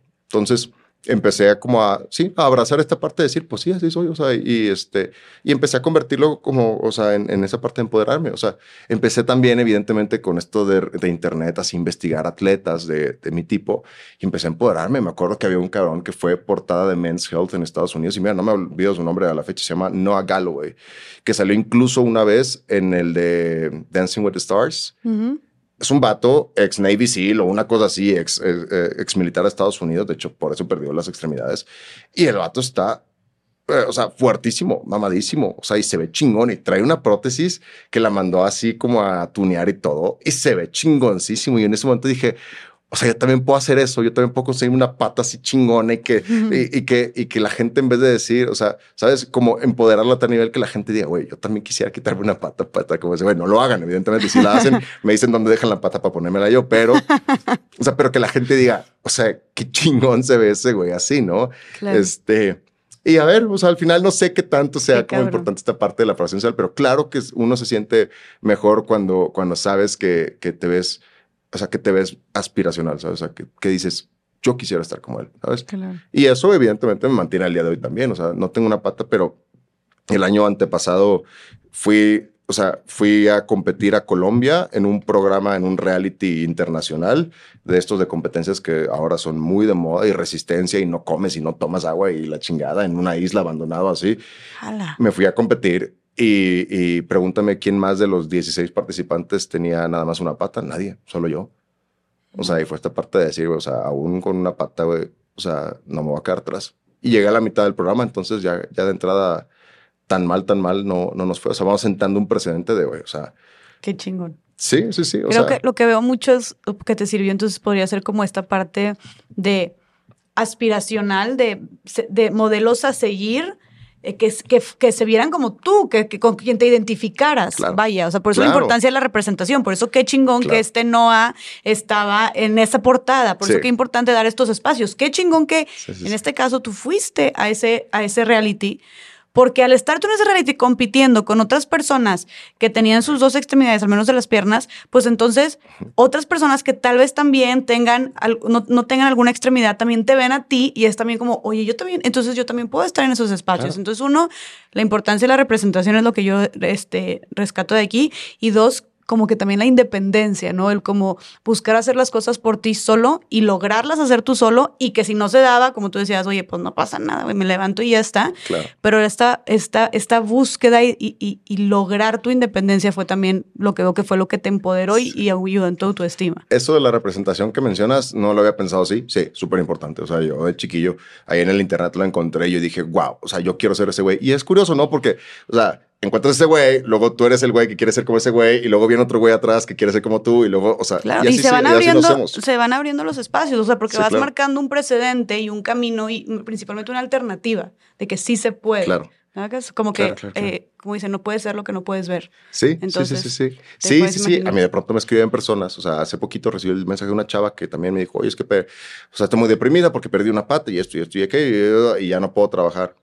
Y le digo, ¿y por qué no puedes trabajar? No, pues este, porque, este, o sea, por mis limitaciones físicas. Y yo digo, ¿pero cuál es tu limitación física? No, pues este, pues que no tengo una pata. Y yo así, le digo, a ver, déjame tomar unos videos de, este, de decir, o sea, sí, o sea, nos volvemos todos, cada uno en su, en su sentido y en su rama, pues sí nos volvemos como puntos de apoyo para los que vienen detrás, ¿sabes? O sea, para los que alguna vez fuimos nosotros. O sea, un día eres protagonista, otro día espectador, ¿sabes? Completamente. Entonces, sí, sí, sí. Y así fue como me metí al deporte adaptado. A ver, y yo quiero saber cómo, a partir de aquí, luego, cómo es que después te amputan la pierna. Mm, y esa es la parte del deporte adaptado. Porque comienzo a hacer, a hacer deporte en silla de ruedas. Y en el deporte, o sea, más bien, en el deporte que yo hacía, yo era el más privilegiado de todos. O sea, tú dices, no, pues ya no tener una pata te pone en desventaja, pero no. O sea, bueno, tener una pata que no te sirve porque yo no podía correr con la mía, no podía brincar, o sea, no me servía más que Tenías tu prótesis nada más ahí, pero que mantenía tu pierna ahí. Asa, pero y ya. Ok. Era no era funcional. No, no, no. Podía caminar y sentarme y, punto. Entonces, dentro de todo, el, dentro del equipo, yo era el más privilegiado. O sea, tú dices, no, pues este no tener, o sea, no poder utilizar una pata ya es mucha desventaja, pero no. O sea, yo era el más privilegiado de todo el equipo de básquetbol. O sea, en mi equipo había vatos eh, con este esclerosis múltiple, que no tenían un brazo, que no tenían esto. Había un vato que pobrecito estaba, estaba en silla de ruedas y encima estaba ciego de un ojo. O sea, ese güey era como, este, era como el colmo del colmo. O sea, y aquí hay una parte en donde la gente también me va a escuchar y no va a saber cómo sentirse y va a haber incluso quién, quién brinque, porque cuando tú te aceptas por completo como eres, y comienzas a amarte como eres, también comienzas a reírte contigo y de ti. Entonces, en nuestro equipo, o sea, había un chiste que hacía nuestro, nuestro entrenador, eh, Alfredo, que es un gran amigo mío, que decía, o sea, cuando nos reuníamos todos, muchos vatos en silla de ruedas, este, sin patas, este, de chuecos, etcétera. Y decía el entrenador, dice, jamás Dios había visto tanta desgracia junto, junta. O sea, éramos el equipo de los desgraciados, o sea, puras tragedias. O sea, puros vatos con historias bien tragediosas y nos, y nos reíamos, o sea. No les afectó, o sea, no se sentían mal. Cero, o sea, aparte, este, no sé si se, tenga algo que ver, pues, pero entre los hombres es más común, este, sabes, cómo llevarnos así. Y no, no nos afectaba, o sea, y a la fecha estaba súper funable eso, pero o sea, entre nosotros. Y, también está esta parte de tener respeto por cómo, o sea, por nosotros, ¿no? O sea, por cómo nosotros queremos este, representarnos y etcétera. O sea, nosotros éramos el equipo de la tragedia. O sea, y decía Alfredo, jamás Dios había visto tanta tragedia junta, tanta desgracia junta. O sea, mm. y sí, entre nosotros nos decíamos chuecos y este, y lisiados y lo que sea. Y pues claro, ¿no? Como todo. O sea, si alguien viene que no es de la comunidad y me dice eso, pues claro que un eh, pinche muletazo se va a llevar. Exactamente. O sea, eso es la diferencia, que es como, obviamente es válido porque es a partir de, de, su, de, ustedes, de su decisión. Y creo que también es una forma, o sea, el humor siempre ha sido también una forma de como también sobrellevar las cosas de manera padre. De consuelo, de, de convertir la tragedia en algo trabajable. Al final, ¿te acuerdas lo que decíamos del lenguaje? Es eso sea, es convertir la tragedia a través del lenguaje en algo cómico. O sea, ¿cómo te va a dar risa algo que te duele? O sea, pues así, haciéndolo comedia. O sea, y es parte del proceso de irse, de irse este, adaptando. Y, y sí, o sea, ahí estábamos el equipo de los tragediosos, puros chuecos, puros vatos en silla de ruedas, y entre ellos yo. Y entonces a los 18, después de años conviviendo con él, con ellos, cuatro años, eh, me toca otra diosidencia que ella no, la vamos a hacer mucho más shortcut, o sea, me toca otra diosidencia. El día de mi cumpleaños número 18, o sea, mi primer día como adulto, cumpleaños número 18, el día de mi cumpleaños amanecí en el hospital, porque traía un dolor en la rodilla desde hace un par de días, me dieron cita para ese día, yo dije, puta, quedé la chingada, o sea, el día de mi cumpleaños voy a amanecer en un hospital, pero bueno, ahí estaba. ¿En tu, en la, otra rodilla o en tu prótesis? En mi, en mi prótesis, perdón, sí, en mi prótesis. Ok. Entonces ahí voy, me recibe el médico, me saca una radio y me dice, ¿sabes qué? Se aflojaron unos pernos de tu prótesis y tienes que entrar a toda esa cirugía. Y yo vi el panorama y como las coincidencias, ¿no? O sea, es mi primer día con 18 años, así que legalmente yo ya tengo autonomía sobre mi cuerpo. Mm. O sea, yo ya puedo tomar una decisión sobre mi cuerpo. Y fue como, ¿y qué decisión quiero tomar? ¿Y por qué se presenta esta oportunidad también? O sea, o sea, ¿por qué no un día antes, o un mes antes, o seis meses antes, o seis meses después? O sea, ¿por qué ahora? Y yo lo vi como una señal, quizá un poco loco. Yo dije, tengo la oportunidad de tomar, o sea, una decisión que no había tomado en muchos años. Porque cuando a mí me dijeron lo de la pierna, a mí sí me dejaron algo muy en claro. O sea, vivir sin una pierna es una gran calidad de vida. Pero tienes que renunciar a tu pierna. Y yo en ese momento, a los tres años, dije, no, pues, o sea, pura madre. O sea, no me importa lo que tengan que pagar, lo que tengan que hacer, lo que tengan que sufrir. O sea, déjeme mi pata, o sea, déjeme mi pierna porque tengo miedo a verme incompleto, porque no, o sea, era una idea, o sea, tremendamente descabellada en, mi, idea. Era algo más por estética, dices tú. Sí, sí, sí. Sí, pues es que, a ver, claro, cualquier persona que le digas eso, y más estando también chiquito, te, te vuela la cabeza, no te imaginas. Y por eso decidieron... O sea, ¿por eso no te amputaron la pierna antes? ¿Por eso te pusieron la prótesis eh, nada más? Sí, o sea, de hecho ni siquiera consideramos jamás el hecho de amputarme la pata. O sea, fue como lo que sea, pero que me que me quede la pata. Y cuando yo entro al equipo de básquetbol me doy cuenta que mucha gente sin pata o sin las dos patas, sin cierres, les va increíble. Y yo dije, Oye, yo soy el único tarado que tiene que estar yendo a quirófano cada año, o sea, a arreglarme la pata por aferrado. ¿Y aferrado a qué? A, a, a, mi imagen. O sea, aferrado a no verme con un hueco en el espejo. O sea, pero... Pero de ahí en más, ¿qué más tengo que competir? O sea, ¿qué más tengo que salvar? Nada. Y entonces me di cuenta que lo que tenía miedo no era miedo a perder mi pata, porque mi pata virtualmente ya no estaba, no me servía de nada. Lo que me daba miedo era verme o sentirme completo. La opinión de la gente, la imagen, ¿sabes? La, la foto en Insta, o sea, no mames, salir sin una pata, o sea.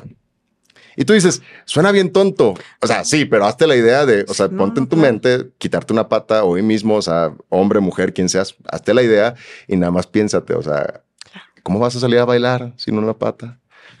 ¿Cómo vas a hacer ejercicio sin una pata? ¿Cómo vas a ligar sin una pata? ¿Cómo, o sea, ¿cómo va a ser tu vida sin una pata? Entonces ya deja de ser tan superficial. Entonces a los 18 yo dije, a ver, soy el único tarado que está teniendo que ir cada año a que le hagan una cirugía y estos se ven a todo dar. Entonces el convivir con ellos me dijo, pues, o sea, no tengo nada que perder y tengo mucho que ganar y ya superé esa parte de la autoestima y de la imagen y entonces dije, a la chingada. Entonces a los 18 le marqué a mi doctor y le dije, doc, a mi cirujano, este, mi doctor Rogelio Cortés en, en, el Estado de México, le dije, quiero que me quites la pata. Me dijo, ¿estás seguro? Sí, ya lo pensé. ¿Seguro? Y yo, sí. No, pues está bien, este, pues hazte preparatorios, lo que sea. Me dice, sí, era un jueves. Me dice, si todo sale bien, te veo el miércoles de la siguiente semana aquí en quirófano. Y órale. ¿No lo consultaste con tus papás o algo? ¿Nadie? sí. La familia se partió en dos así somos una gran familia, o sea, no, no partida en pelea, sino partida de que, o sea, por un lado están los que decían, o sea, no chingues, todo lo que hemos, o sea, como familia trabajado, incluso el costo de la prótesis, o sea, todo lo que se ha hecho para salvarle la pata a este güey, como para que de pronto se la quiera quitar. Y luego estaba el otro lado de la familia que decía, este, pues si así va a sentirse más libre, más cómodo, más tranquilo, pues adelante, ¿no? Entonces estaba como esas, esas dos partes. Al final a mí sí me valió tremendo cacahuate lo que todos pensaran. Dije, tengo 18 años, esta es una señal y voy a decidir por mí. Y fue así de sencillo la reflexión en tu mente, o sea, porque creo que es una decisión eh, súper fuerte y, y, ya dijiste varios de los cuestionamientos, el tren de pensamiento que tenías, mm. Pero como quiera fue así, fue, o sea, lo haces parecer medio sencillo. No. De, ay, veo que todos están bien, yo ya me siento empoderado, entonces chingue su madre, tengo 18, o te tardaste algunos días en pensarlo, o, mm. ¿sabes? O sea, ¿cómo, fue ese, ¿cómo fue esa reflexión hasta que llegaste a esa decisión? No, no hay que parecer tampoco superhéroes. Digo, se cuenta más fácil de lo que se vive. Y qué bueno que lo dices, porque eh, mi última intención es como idealizar, ¿no? Luego uno idealiza mucho las ideas y las historias y uno se siente muy lejano a ellas y de pronto lo más bonito es humanizarlas y decir, a mí también me llevó la chingada. O sea, y este es el punto en el que sí, precisamente uno dice, sí, a mí también me llevó la chingada. O sea, la decisión la tomé en 30 minutos cuando le marqué al médico y le dije así. Ahora, pregúntame cómo me fue los cinco o seis días siguientes de la chingada. O sea, eh, era mi cumpleaños, esa noche de mi cumpleaños, yo me acuerdo que me, ni me festejé, o sea, estaba toda mi familia para mi fiesta y no me festejé.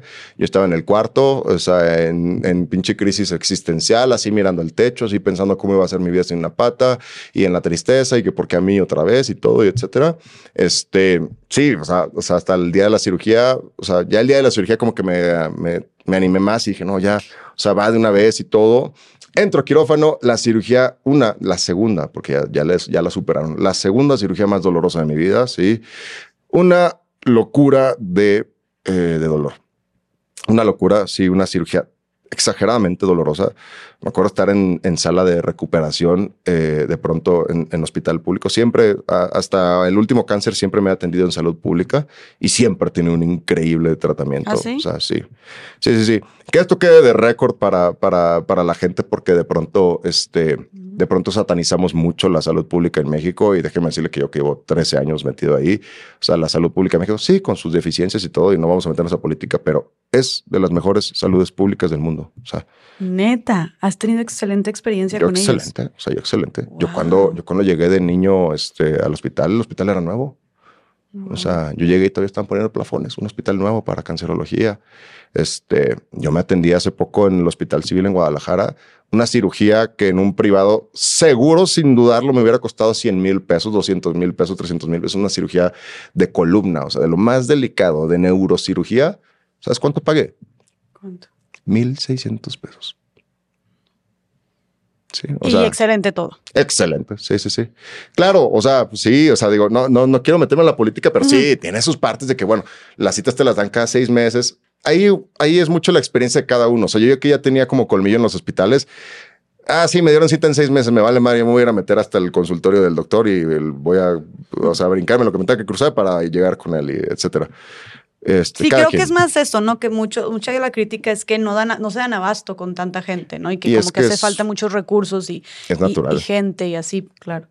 Sí, sí, es, es natural. Digo, ya, cada quien tendrá su experiencia. No, pero qué bueno que mencionas que has tenido una buena experiencia, porque en general la- el discurso siempre ha sido eh, Mm. este, uno como uno muy malo, ¿no? Entonces, Y- eh, qué y- bueno que también mencionas esto. Y cada quien su experiencia, porque va a salir alguien que diga, no, Emilio, eso no es cierto, porque yo y mi tía y, y etcétera. Pero a ver, o sea, cuando lo ves a rasgos grandes, el hecho de que tengamos un sistema de salud que nos permite tener una cirugía de columna por 1.600 pesos es una locura. O sea, ¿cuántos países tienen eso? O sea, sea como sea, y que no hay gasas y que tienes que conseguir tus cosas y que es una locura y es difícil y todo, pero yo llevo ahí toda la vida hasta mi último este, tratamiento y, y me ha ido increíble. A ver, y yo quiero saber, Emilio, ¿cómo fue ese momento en el que te despiertas de la cirugía? Supongo que te sedaron, que no sentí... Digo, es que dijiste que fueras más dolorosas, pero no sé si fue, si estabas consciente en el momento de la cirugía o no. ¿Estabas o no? Sí, no, esa cirugía, sí he tenido cirugías donde estoy despierto, sí me ha pasado, pero esa cirugía sí me durmieron, sí, ahí sí Ah, me durmieron hasta el quinto sueño. sí, y sí. entonces, ¿cómo fue el momento en el que te despiertas, volteas a ver tu cuerpo y ya no está tu pierna? La verdad es que ya había como, ya me había mentalizado, evidentemente, así como en mi cama, días antes, así como, a ver, hasta la idea. Y sí fue como, o sea, va a sonar gracioso porque para mí fue como, sí, de cierta manera gracioso. Fue como, desperté, estaba cubierto con una sábana, evidentemente, hasta, hasta el pecho. O sea, me esperé, no fue rápido, o sea, fue como que medio despertaba y tomaba agua y la chingada. Y ya cuando dije, ya, a ver, ya, toca. Pues sí, o sea, va a sonar a chiste, pero literalmente fue, o sea, ir así como destapando y de pronto volteas y dices, ah, o sea, ya no hay una pata, ¿no? O sea, y, y listo, o sea, y, y te das cuenta que no pasa nada, o sea, ¿ah? ¿Qué sentiste? nada. Nada. O sea, nada en el sentido de, o sea, como que me dio esta, esta noción de, pues no era la gran cosa, o sea, como que se veía más aterrador en mi mente, como que ya verme así es como, pues, ah, o sea, pues sí, está como gracioso, ¿no? O sea, pero, ah, o sea, no, lo, no, no fue un proceso que, digo, como tuve mucho tiempo para asimilarlo y lo decidí al final yo, o sea, tuve la gran oportunidad de irme mentalizando y al final no, Y siento que eso también hizo toda la diferencia, ¿no? O sea, que entre las personas que tal vez, ay, no estoy diciendo que sea más fácil o menos fácil, pero que creo que para ti fue todavía tal vez más empoderador o fue una herramienta que tal vez te ayudó en la situación en la que tú, como tú dijiste, tú tomaste la decisión. Tal vez una persona que, oye, este, eh, tiene un accidente de choque y de Sí. repente despierta y oye, Sí. tuvimos que amputar la pierna ah, ya se para van salvarte. directito a psicología, o sea, sí, sí, sí, sí. sí. O sea, tal vez sí sea una, una situación diferente. O sea, creo que esto a tu favor, tuviste tiempo para meditarlo, tomar tú la decisión, etcétera, etcétera. Pero entonces, que el pensamiento que pasó por tu mente fue, ah, no, no era tan... O sea, digo, eh, perdón por no hacer este al, al público por no hacer tan motivador esta parte, pero es que la verdad fue fue como palomear la lista de pendientes como de, ah, o sea, como ya, o sea, ahí Wow. quedó. Si quieres una parte más más este más motivadora, o sea, sí, la semana antes de quitármela, o sea, yo me acuerdo que la acariciaba, o sea, acariciaba mi pierna y era como gracias, güey. O sea, gracias por todo lo que me acompañaste y gracias por lo que hemos hecho. Y, y le batallamos, güey. O sea, lo intentamos, güey. Nos la pasamos poca madre juntos, pero como relación tóxica, o sea, pues ya, o sea, te tengo que dejar ir para, para seguir creciendo. Y yo en mi conferencia lo, lo enuncio de una manera que me parece sumamente empoderadora y que al final ese es el valor detrás de la decisión. O sea, yo tuve que plantearme de frente a decir, si para ser el deportista y la persona que yo sueño ser, tengo que renunciar a una parte de mí, entonces, que así sea. O sea, si renunciar a esta ancla, porque era un ancla física y emocionalmente era un ancla para mí. O sea, era el miedo a sentirme incompleto, a verme incompleto, el miedo a cómo vivir sin o con o etcétera, muletas o lo que sea. Era un miedo. Entonces el decidir soltarlo fue, o sea, eso. Si tengo que renunciar a ti para convertirme en la persona que sueño ser, o sea, es momento de despedirnos, ¿no? Y me despedí y la acaricié toda la semana y me acuerdo que hasta mi mamá este, me hacía piojito en el pie y, Mm. y, este, y ya fue una despedida muy benevolente, o sea, no, no fue tan dramática, fue más como, como despedirse un buen amigo que sabes que se va a ir a vivir a otro continente y le dices, güey, te amo, estuvo bien chingón, güey, ve con Dios y nos vemos en algún día. Mi pregunta es si cuando vaya al cielo, si voy al cielo, espero que sí, espero ganarme los puntos. Mi pregunta es si cuando vaya al cielo me lo voy a encontrar allá o no. Que, voy a hacerte una pregunta también muy extraña pero ¿sabes qué, qué pasa con... Claro que sé, ya sé para dónde vas. ¿Qué pasa con las patas? Ajá. Sí, esa, a todos les da la misma duda y yo no lo supe, de hecho, o sea, fue como raro porque un día me lo dijeron años después y yo ni ni en cuenta. Sí, o sea, perdón que te interrumpí, pero ya sabía para dónde ibas. Sí, sí, sí, no. O sea, Qué bueno que me dijiste porque se me hacía extraño preguntarlo, sí, entonces. Que, como que quise ahorrarte la, la incomodidad de hacer la pregunta, sí. Sí, no fue por interrumpirte, fue porque dije, ya sé para dónde vas y no tienes que sentirte mal, o sea, ya, ya te leí la mente. ¿Qué pasa con las patas que, que se cortan como la mía. Normalmente, no en todos los casos, pero normalmente esos miembros se mandan a un área especial donde se utilizan para los estudiantes de medicina. O sea, los que ya llevan como más tiempo, o sea, ya residentes, o bueno, o sea, los que ya llevan más tiempo para prácticas. O sea, ellos practican en, piel de cerdo y en tejidos de o, o, ficticios. Y a veces cuando hay personas como yo que este, pues es un miembro sano, o sea, que nada más pues se tiene que retirar, se utilizan para, para hacer pruebas, o sea, suturas y cortes y análisis y todo. Se utiliza, se, básicamente se juega con ellas y ya luego se manda a crematorio. Ok, ah, y, y listo.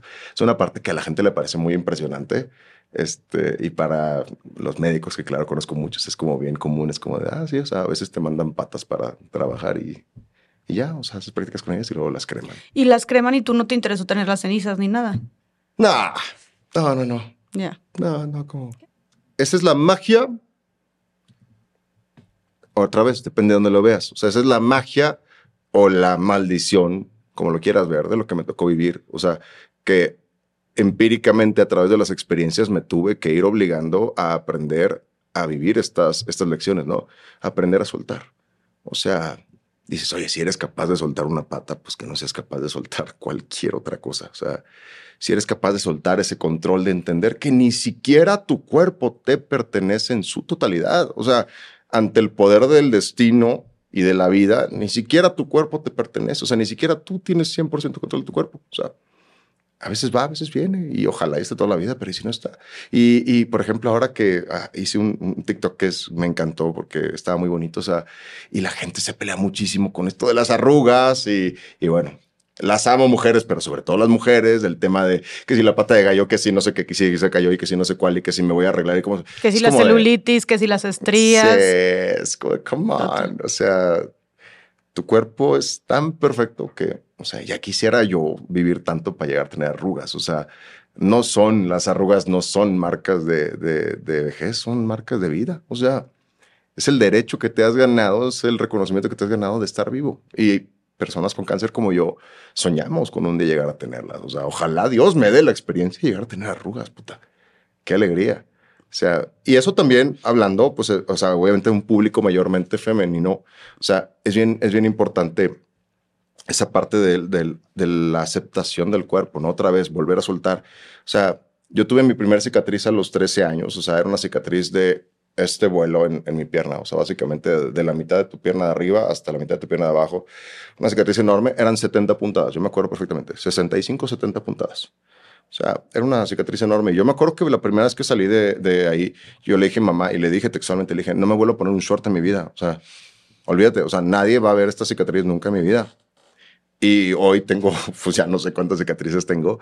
Y ahora me parecen increíbles las cicatrices. O sea, en el pasar del tiempo, de irme aceptando, de irme viendo en el espejo, principio incómodo, claro, al principio dices, puta, o sea, qué feo, y ya después, o sea, vas, vas girando esa conversación y otra vez, o sea, la manera en la que enuncias y reconoces las cosas va cambiando y de pronto dices, bueno, no cualquiera tiene una cicatriz tan chingona como esta y, y, y no cualquiera la puede lucir así, ¿no? Y ahora me enamoré de mis cicatrices, o sea, ahora vas a mis redes sociales y me encanta. Tengo una cicatriz de este lado que cruza todo el costado, que es cuando me operaron del pulmón. Se ve chingona. O sea, yo le digo a la gente, o sea, me encanta. Parece que me peleé con un oso, güey. O sea, parece que me agarré a chingazos con como Leonardo DiCaprio en la del Revenant. O sea, parece que me agarré con un oso en la montaña y sobreviví. O sea, yo bien podría decir que soy ninja o que soy, o sea, cualquier cosa. Se ven chingonas. ¿Y qué significan para ti? Claro, o sea, toda la anécdota, toda la experiencia, todo el dolor que pagaste para tenerlas. O sea, yo creo que a diferencia de lo que nos han contado, o sea, entre más marcas, no, no necesariamente cicatrices, sino entre más marcas, más historias, más experiencias, más autenticidad. Porque, ¿para qué queremos vernos todos iguales? O sea, ahora que está tan de moda esto de las cirugías, ¿para qué queremos vernos todos iguales? ¿Para qué queremos seguir un estándar, sabes? O sea, ¿por qué queremos seguir un mismo camino cuando mi cuerpo, mi historia, mi, mi persona es tan auténtica? O sea, ¿por qué estandarizarme? ¿Por qué, desde esa palabra, ¿por qué estandarizarme? O sea, no, y también me, me, hizo mucho sentido lo que dices de es, es, es las marcas de vida, ¿no? Y de lo que has atravesado, y no solo atravesado, sino superado. Ah. O sea, muchas de las cicatrices que tú tienes es porque superaste el cáncer no sé cuántas veces, ¿no? Eh, y esto pasa mucho con las mujeres. A ver, y no soy mamá y no he tenido un parto por cesárea, entonces tal vez para mí es muy fácil emitir este comentario, pero el pavor que hay también de muchas mujeres al tener la cicatriz de la cesárea, ¿no? Eh, después del parto, después de parir. Y luego dices, oye, pero justo esa cicatriz es el indicador y, y la evidencia de que diste vida. Claro. ¿Me explico? ¿Y, nos avergüenza tanto? Es la palabra correcta, de que diste vida. De que diste vida. ¿Y que hay, algo más maravilloso que eso en el mundo? La verdad, no sé, hay algo más mágico y algo más milagroso que dar vida y que salga a través de ti, que produzcas órganos vitales y un corazón y todo dentro de ti. No sé si hay algo más maravilloso, la verdad, en esta vida. Y que eso sea la evidencia en tu cuerpo de que lo hiciste y que al mismo tiempo sea algo que nos dé tanta vergüenza, tanta pena ajena y que busquemos siempre esconder o modificar o maquillar o, ocultar a toda costa, eh, pues también es algo que, que de repente si lo ves así no tiene mucho sentido. Claro.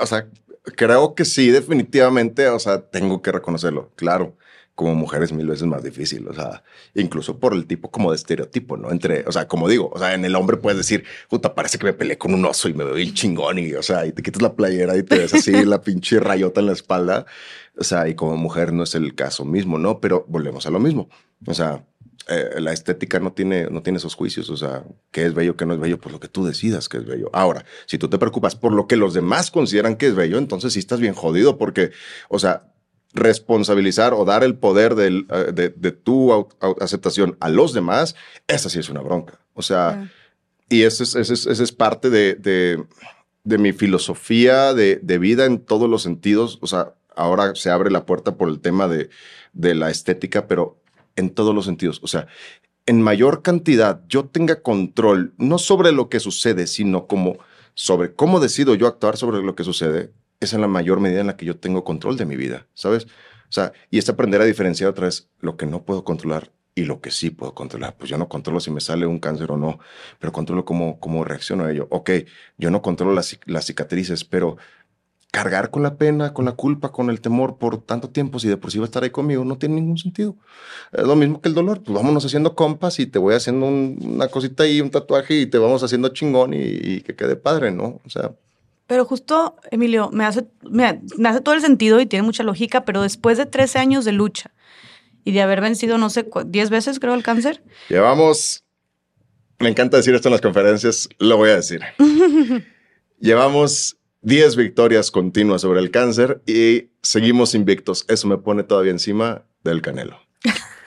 Digo en las conferencias, soy algo así como el canelo de la oncología. A diferencia que yo sí sigo invicto. Ah, muy bien. Sí, cero. Oye, 10 cero. 10. 10 wow. A ver, sí. y definitivamente, porque lo, relaciono con lo que estás diciendo de llega un punto en el que te cansas de, supongo, me imagino, de estar preocupado todo el tiempo, eh, ya hablaste del dolor, pero aparte de querer saber cuál va a ser el resultado y, y, de, la, de, la, expectativa y todo esto, y ahorita tú estás hablando también como de, de soltar lo que no puedes controlar, de soltar el control, de soltar el resultado.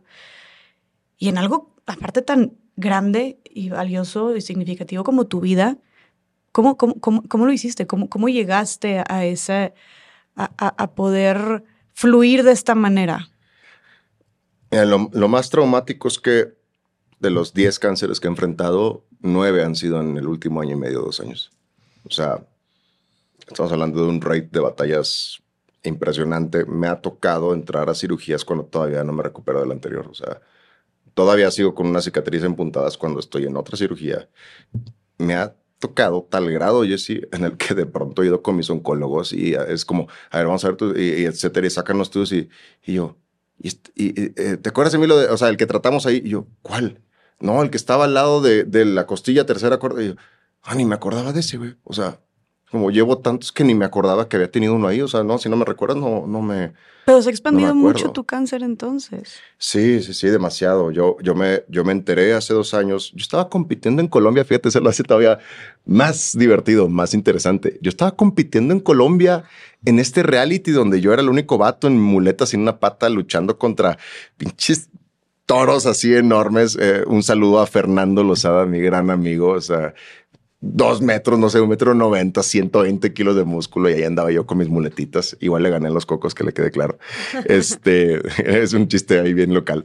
Y, y de pronto, estando en Colombia, de hecho, desde antes de irme a Colombia, comienzo con un dolor en la espalda y un dolor en la espalda y un dolor en la espalda. El dolor llega a tal punto que ya no lo aguanto. Yo decía, traigo una lesión en la espalda, pero yo decía, a ver, güey, estoy en competencia. O sea, el premio era un millón de pesos o de dólares, o no me acuerdo cómo era. Y dije, no, güey, no me va a rajar. O sea, y estoy entrenado para aguantar dolor. Entonces, cada vez que íbamos a salir a competencia, yo tenía que ir a producción detrás de bambalinas a que me inyectaran doloneurobión, o sea, que me inyectaran este analgésico en inyección para poder competir, o sea, para poder aguantar. Y llegó un punto que ya no aguantaba, ya no aguantaba y está documentado en el programa. O sea, como yo era así, así que, güey, por favor, alguien estíreme la espalda, alguien me ayúdeme, alguien no sé qué, hasta que me, me, me vencen, o sea, me, me descalifican, salgo regreso, llego directito hacia el médico, así de que es que traigo una lesión, traigo una lesión, traigo una lesión.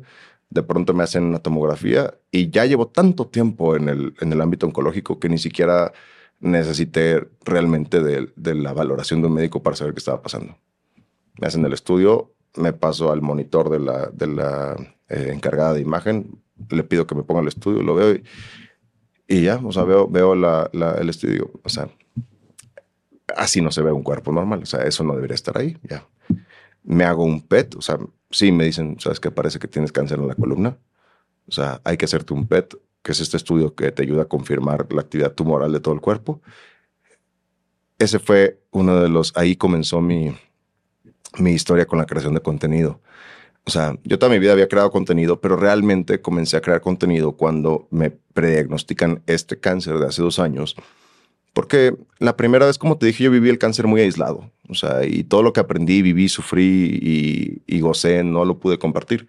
Y ahora la segunda ocasión dije, voy a compartir mi vida, o sea, mi dolor, pero también mi felicidad, pero también mi tristeza, pero también todo, para que la gente viva realmente de mano a mano. O sea, ¿qué es vivir un cáncer? Que no sea una estación ajena, que digan, ah, sí, o sea, hay un tío de un primo de no sé qué que tuvo cáncer y, o sea, quién sabe.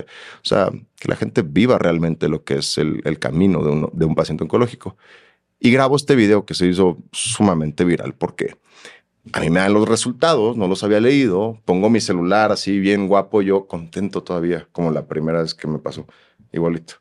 Pongo el celular ahí en una recargado en el coche y, yo bien contento digo, vamos a abrir los resultados de mi primer PET, este, porque, pues bueno, yo sabía que sí tenía un tumor ahí en la, en la columna, pero dije, vamos a ver qué tan chiquito está y todo va a salir bien y me van a operar y me lo van a quitar y todo va a quedar bien.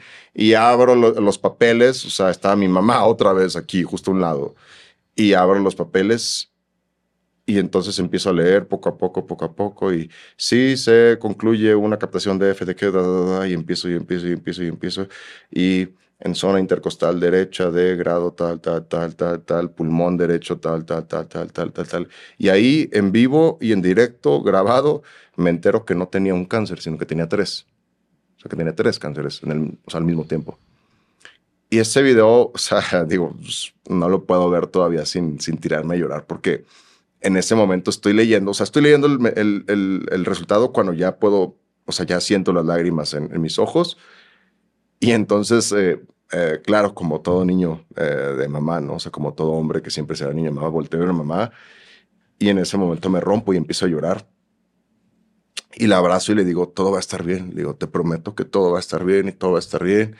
Ella no sale en cuadro, solamente se ve cómo me agarra de, de un costado y, me abraza. Y, y bueno, me entero que no tengo un cáncer, que tengo tres, hace dos años.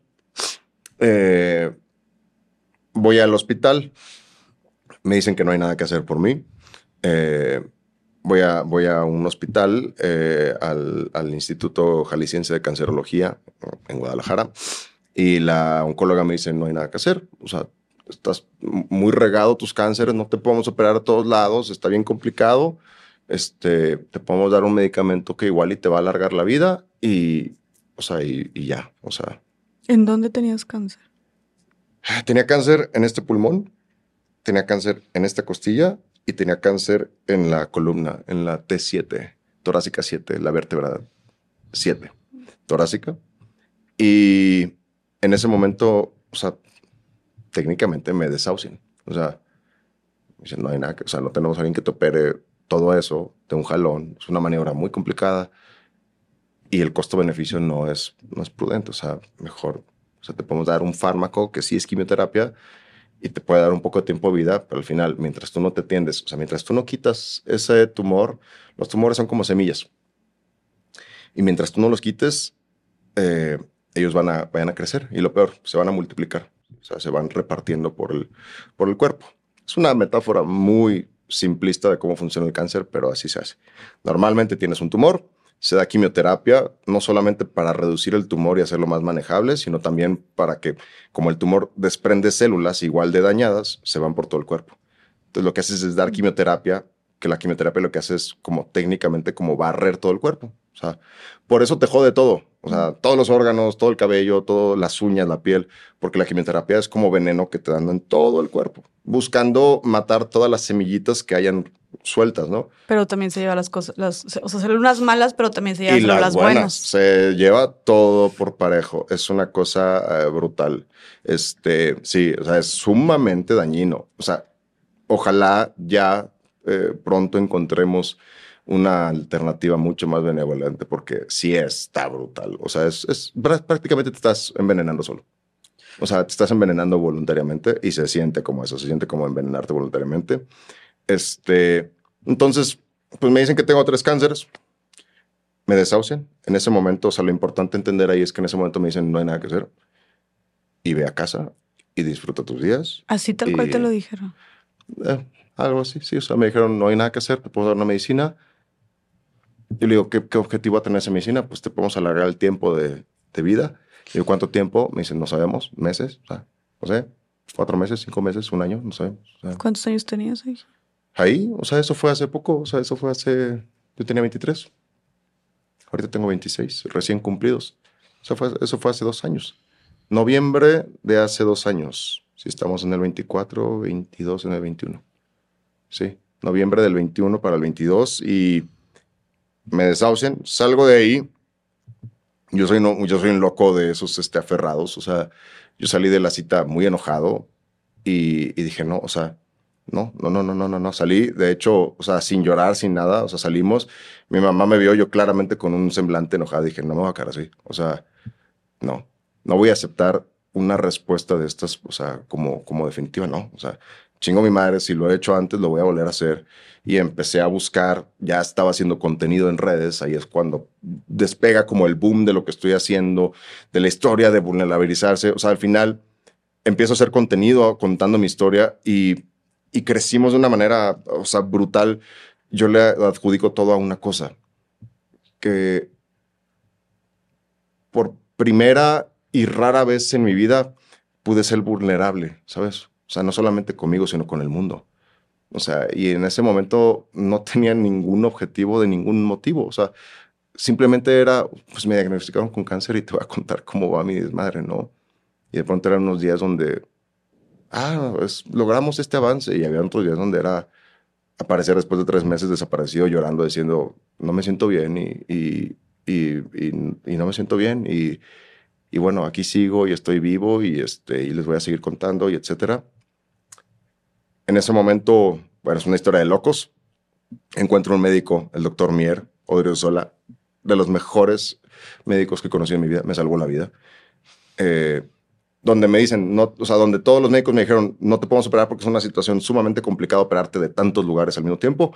En un hospital en particular, con este doctor, el doctor Mier, famosísimo, él me dice, yo te puedo operar. O sea, yo tengo el equipo, la capacitación, todo el cuadro médico que se necesita para hacer una, una cosa de estas. ¿Y, ¿Y, llegó, a poco llegó a ti por redes sociales? Por redes sociales, sí, sí. Bendita sea. Es cuando las redes sociales agradeces y hacen su magia. Eh, me salvaron la vida. Claro que me llevó de todo y entre todo lo que me llegó, de pronto vi ese y fue como, a ver. Y le escribí todo y shalala, y sí, ven a mi consultorio y fui y todo. Y gracias a, Rey Marquesa, que es otra creadora de contenido también superviviente de cáncer, ella es la que, creo que ella fue la que me pasó el contacto, porque él también le había salvado la vida a ella. Ella ya es mamá y tiene dos gemelos y sí, o sea, son unas historias de vida bien locas, las de, las de todos nosotros. Llego con el doctor y me dice, todo increíble, te podemos salvar la vida, nada más hay un tema, que una cirugía de estas requiere mucho personal, eh, mucho tratamiento, muchas cosas y es bastante costoso. O sea, por más que todos eh, cooperemos, todo, o sea, el puro hospital es una locura. Entonces, vivo en ese momento otro de los milagros de mi vida, o sea, de los más grandes milagros de mi vida. Me grabo en una pared del fraccionamiento de mi primo, donde estaba en Ciudad de México, y salgo diciendo, oigan, pues mi nombre es Emilio, tengo 10 días para salvar mi vida. O sea, me diagnosticaron con tal y tal cáncer, eh, tengo que someterme a una cirugía de este tipo, de este tipo, de este tipo, el tratamiento general de la cirugía y la quimio, lo que me tengan que hacer ronda tanta cantidad. Eh, mi seguro a la fecha no se hace responsable, o sea, no me, no me van a pagar el tratamiento. A la fecha no. No, ¿Por? temas de políticas, ya sabes, letras chiquitas, exclusiones, etcétera. Mm. Sí, entonces el, el seguro me, me rechaza y me dicen, pues tengo que salvar mi vida y necesito 3 millones de pesos. O sea, y si no me opero ahorita, tengo tres cánceres activos. Entonces, si no me opero en 10 días, cuando tienes, o sea, entre más cánceres tienes, más rápido se propaga. Ahí es cuando, ahí es cuando empieza el declive de los pacientes oncológicos, cuando ya no puedes hacer más y empiezan a brincar como estrellas por todo el cuerpo. Entonces, vivo uno de los milagros más grandes de mi vida. O sea, yo subo el video con toda la fe del mundo y yo siempre bien seguro, o sea, yo siempre como bien confiado de Dios, siempre por eso, por Dios. Yo estaba tan seguro que salí de la casa de mi tío, no había ni subido el video, me iba de regreso a casa para regresar después y le digo, te veo la siguiente semana. Le digo, ya, con, ya para entrar a cirugía. O sea, y luego me cuenta mi tío así como que cuando yo le dije eso fue como, o sea, o sea, ¿qué tipo de seguridad tiene que, o sea, está bien seguro que la siguiente semana va a estar aquí? Y, he hecho y hecho. No, no, o sea, creo que debe ser como un tipo de récord Guinness de, no. de oncología. O sea, yo subo el video. Eh, es una meta de 3 millones de pesos. ¿Sabes en cuánto tiempo lo logramos? ¿En cuánto? En dos días, un día y cacho. No. O sea, una locura, en nada. ¿Pusiste un money pool o qué pusiste? Sí, no, en el momento hablé con Rey, que era mi amiga. Ella me dijo, no se te ocurra hacerlo. O sea, me dijo, si vas por una de las de fondeadoras y así, tardan años. O sea, tienes que meter un papeleo y es un show. No te va a dar el tiempo. Y si lo metes por PayPal, es una bronca porque PayPal no está aprobado para eso y si te cachan, te retiran los fondos. O sea, me dice, y eso me pasó a mí. Entonces me dijo, o sea, tu cuenta y listo. Cuenta, o sea, pon tu cuenta y listo. Y ve al banco y asegúrate que no esté topada y, y listo. Este, sí, y fue tal el, el, o sea, fue una locura. O sea, fue una locura, es un milagro. O sea, yo me acuerdo que lo sí, vi. fue una, o sea, fue una cosa. Y sabes qué, sabes qué es lo más impresionante de todo Digo, hay una cantidad de historias muy locas de, eso.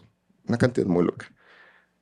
Artistas que, artistas que, digo, ya eso ya lo he contado antes, nunca he dicho nombres, la gente especula. Artistas que me dijeron, pásame tu cuenta, yo te quiero donar un millón de pesos. O sea, este, me tocó a un, o sea, y lo digo con, con, o sea, más por él que por mí. O sea, me tocó decirle a un buen amigo ahora, o sea, o sea persona que quiero mucho, decirle, o sea, gracias, pero ya llegamos a la meta, ¿no? O sea, llegaste una hora o dos horas después, o sea, de, de un millón de pesos.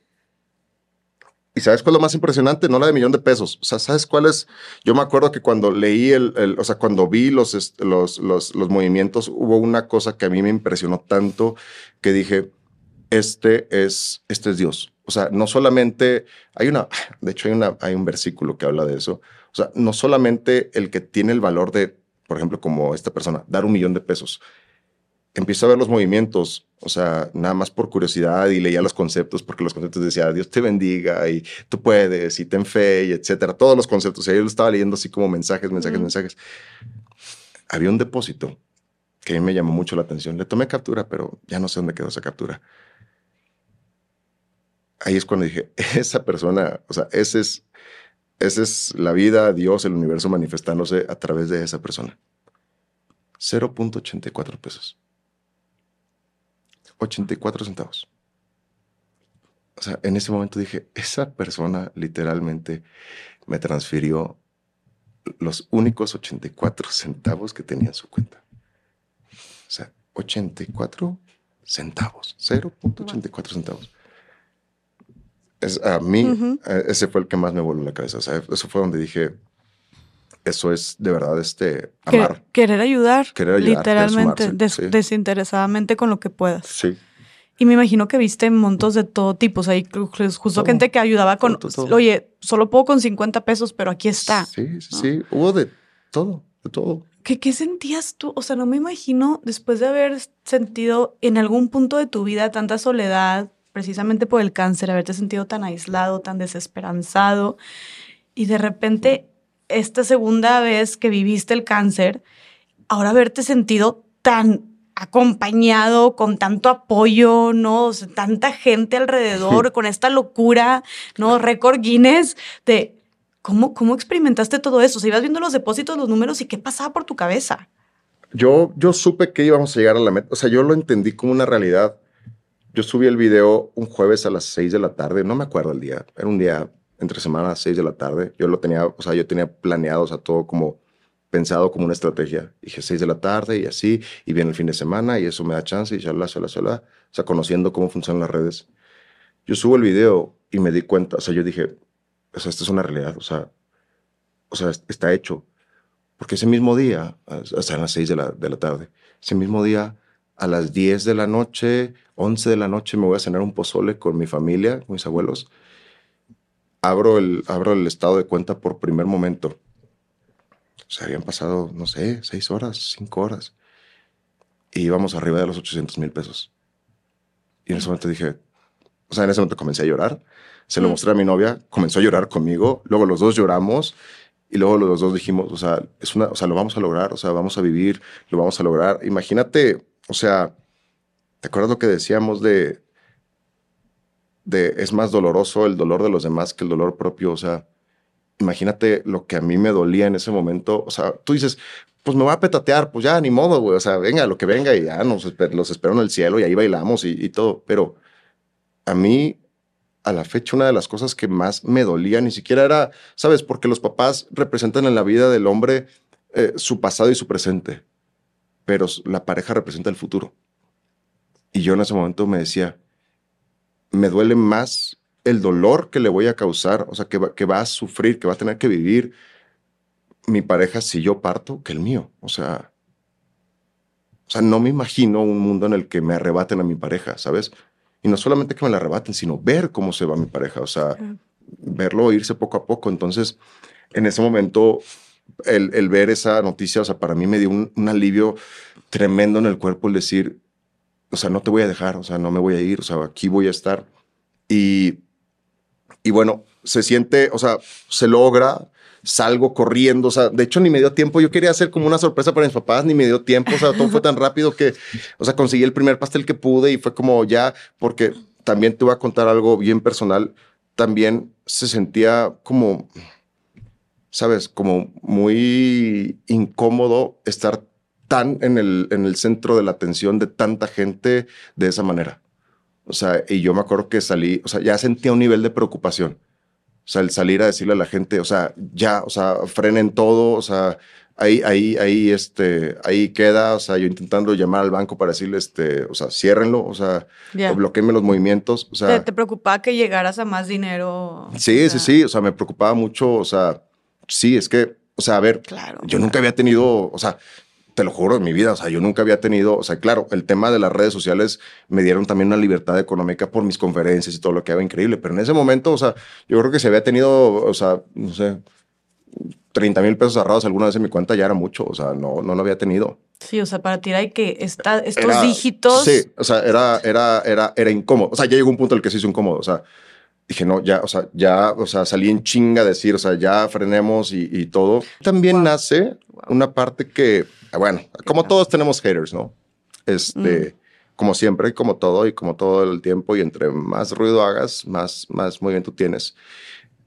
A mí también esa, o sea, ahorita que me preguntabas qué se siente, no todo es miel sobre hojuelas. También sentí personalmente, para bien, para mal, o sea, no sé, algún psicólogo igual me diga si es bueno, si es malo. No sé si no me siento tan merecedor, pero también se sentía como incómodo. Y apenas habían pasado horas de eso y yo ya tenía una sensación de responsabilidad enorme por devolver el favor, ¿sabes? O sea, y tampoco creo que esté bien. También algún psicólogo me tendrá que corregir. O sea, como que se sentía mal, ¿sabes? O sea, recibir tanto amor, recibir tanto apoyo, o sea, recibir tanto se sentía mal. Y, yo me acuerdo que en ese momento, desde ahí, o sea, y, los, y lo publiqué como después, yo les dije, o sea, déjenme me recupero, déjenme empiezo a, o sea, déjenme estar, bien y yo les prometo que empiezo a, a, devolver el favor al mundo. Claro, pues no le puedo regresar a, a los tres millones de personas que se sumaron, pero voy a ir buscando cómo ir apoyando y cómo ir haciendo y cómo ir moviendo. Y eso es lo que empezamos a hacer, digo, o sea, dentro de todo lo que hemos hecho como el mensaje de, de prender esta velita de esperanza y fe en la gente, sí hay que tener acciones concretas. O sea, eh, el, primer niño que apoyamos fue una locura. Eh, eh, Mati, que lo menciono con todo el cariño y libertad del mundo, lo acabo de ver hace dos semanas. yo dije, voy a conseguir una causa a la que voy a apoyar. Encontré este niño, tres, cuatro años, leucemia, dos años de tratamiento, no tenían fondos para pagar el tratamiento. Hicimos una campaña por todas las redes sociales, me aventé. Y lo más loco, o sea, no lo digo para echarme flores, sino diciendo como de verdad estaba muy comprometido con eso. Yo estaba de la chingada físicamente, o sea, estaba en pleno tratamiento, estaba en silla de ruedas, yo me quedé en silla de ruedas seis meses, o sea, no podía caminar, no sabía si iba a volver a caminar, no me importó, le dije a Dios, Dios, si camino o no camino, es tu decisión y si tú crees que en una silla de ruedas voy a tener más, o sea, voy a hacer más luz y más fuerza y etcétera, pues déjame en silla de ruedas. Gracias a Dios me dejó caminar otra vez, no sabía si lo iba a hacer. Y estando ahí en una silla de ruedas comenzó una campaña Juntamos casi 400 mil pesos para, para el tratamiento de este niño. Digo casi porque después de todos los fees y etcétera que te cobran las plataformas y TikTok y la chingada, eh, no me acuerdo cuánto fue el exacto, pero eran 400 mil pesos que, que, reunimos. Después con otro niño, después con otro niño, después con su y después este, eh, en Guadalajara. Este, ahora acabamos de regresar este 6 de enero Estuvimos aquí en Ciudad de México, en el hospital. ¿Te acuerdas del, del Federico Gómez, que fue donde llegué por primera vez en mi vida, donde me dijeron, vas a perder la pierna? Ese hospital. Acabo de regresar este 6 de enero, porque es el Día de Reyes, y, y llevamos a Kalimba a cantarle a los niños en el Día de Reyes pobre Kalimba lo amarré por todos lados, publiqué un video así de que por favor etiquétenlo. Este, ah, lo, lo, conseguiste, o sea, lo invitaste públicamente y conseguiste que fuera. Sí, porque el hombre no me contestaba por redes y yo lo tenía que conseguir de que en dos días, porque ya era el evento. O sea, a mí me avisaron 10 días antes de que, oye, queremos un cantante. Y yo, sí, yo, lo, yo me comprometo y chingues. Este, mm.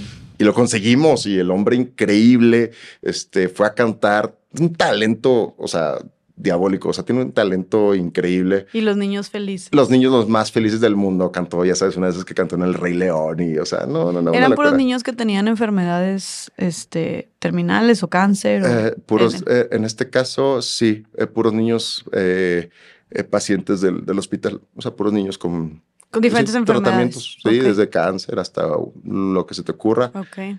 Se hace todos los años, se regalaron ahora, no sé, como 600 juguetes o, cartas o no sé, son miles, son miles, son miles. De hecho, sobraron, o sea, sobraron juguetes de tanto apoyo que se consiguió. Entonces... ¿Y esto lo haces por ti solo? O sea, o tienes un equipo o empezaste algún movimiento o es literalmente tú subiendo contenido a tus redes, recaudando fondos para estos niños. Soy yo subiendo contenido, recibiendo apoyo. Sí, o sea, Sí, soy yo apareciendo en la cámara y diciendo, por favor, ayúdenme, tenemos esta historia, tenemos este caso. Eh, sí, sí, sí, o sea, no, somos un equipo desafortunadamente. Ahora con lo del hospital, bendito Dios, sí había más equipo, o sea, ya había un equipo organizando todo. A mí nada más me dijeron, ayúdanos a conseguir un cantante.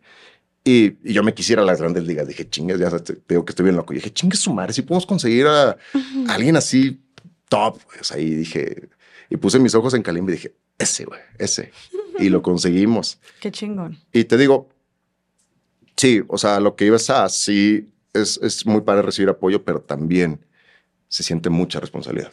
¿Y qué hiciste después de eso? O sea, eh, habías juntado tanto dinero en total, luego el banco no hubo ningún tema, lo pudiste retirar, luego le avisaste al doctor, oye, ya estoy listo, cuéntame cómo estuvo lo de la operación. Sí, consigo, el, o sea, se consigue lo que queríamos juntar, frenamos todo, este, o sea, eternamente agradecidos con todos. Claro, mi foco ahí era, a ver, ya está, ahora vamos a la cirugía, me preparo para los preoperatorios, llego a la clínica, eh, increíble toda la gente, o sea, de verdad Dios ha estado...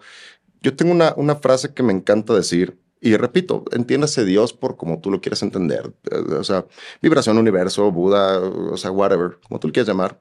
Al final hablamos del mismo. Dios se manifiesta a través de las personas, ¿sabes?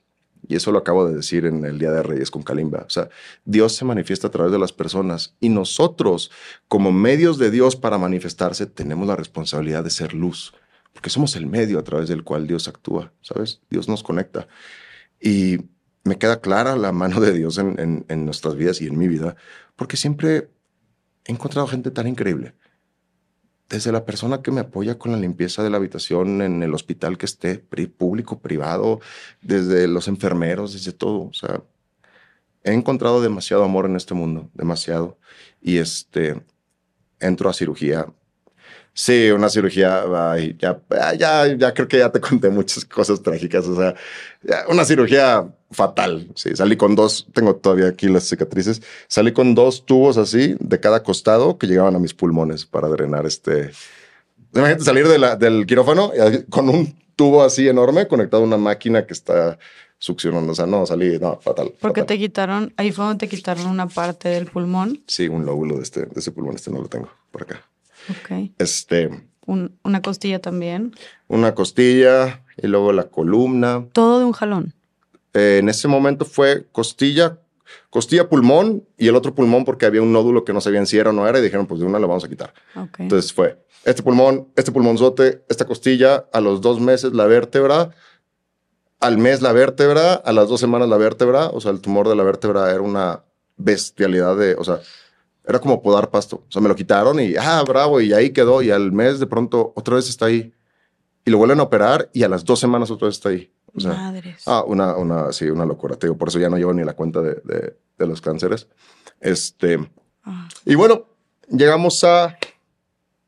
Nada, llego a. me, me, estabilizan, me salvan la vida estos médicos. Llego a oncología clínica, que es donde ya, a ver, te vamos a dar quimio, lo que sea.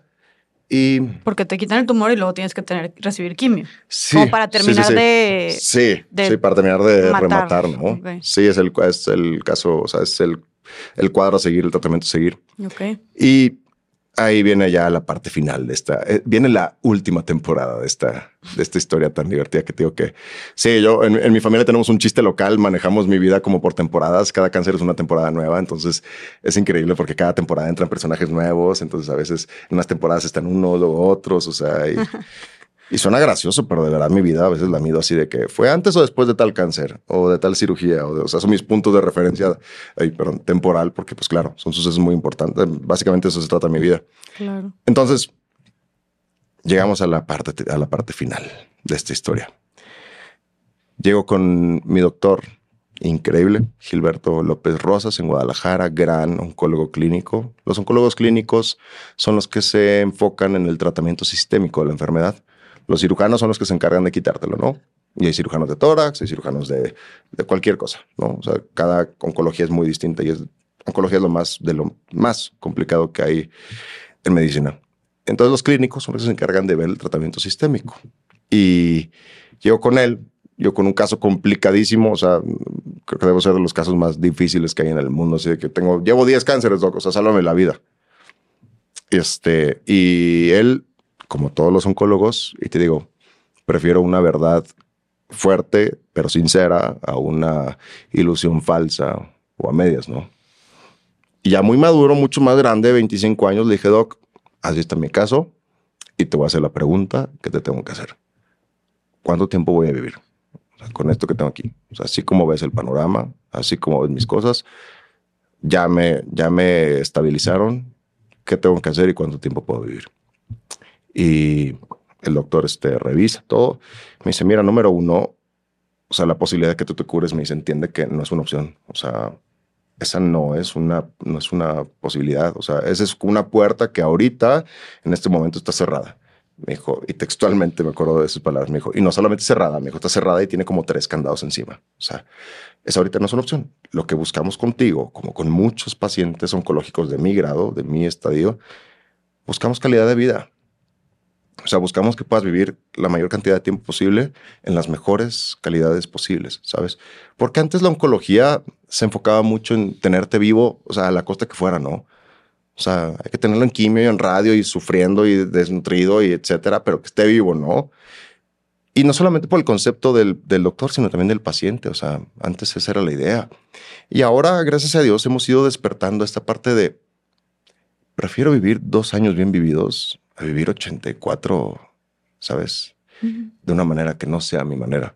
Y si lo, o sea, si lo prefieres así. Sí, sí, sí, sí. O sea, si dices dos años, pero bien, a 20 años, tal vez a medias. Tanto así lo prefiero, y así que me dan quimioterapia. O sea, el doctor me dice, mira, tu caso, tu caso da por tu tipo y así, así asado. Tu caso da para que si el tratamiento funciona, tú vivas una media de vida de un año, ocho meses. Quizá menos, quizá más. O sea, pero tu punto de referencia es un año, ocho meses. O sea, esa es la media de vida de tu tipo de cáncer, así en estas situaciones.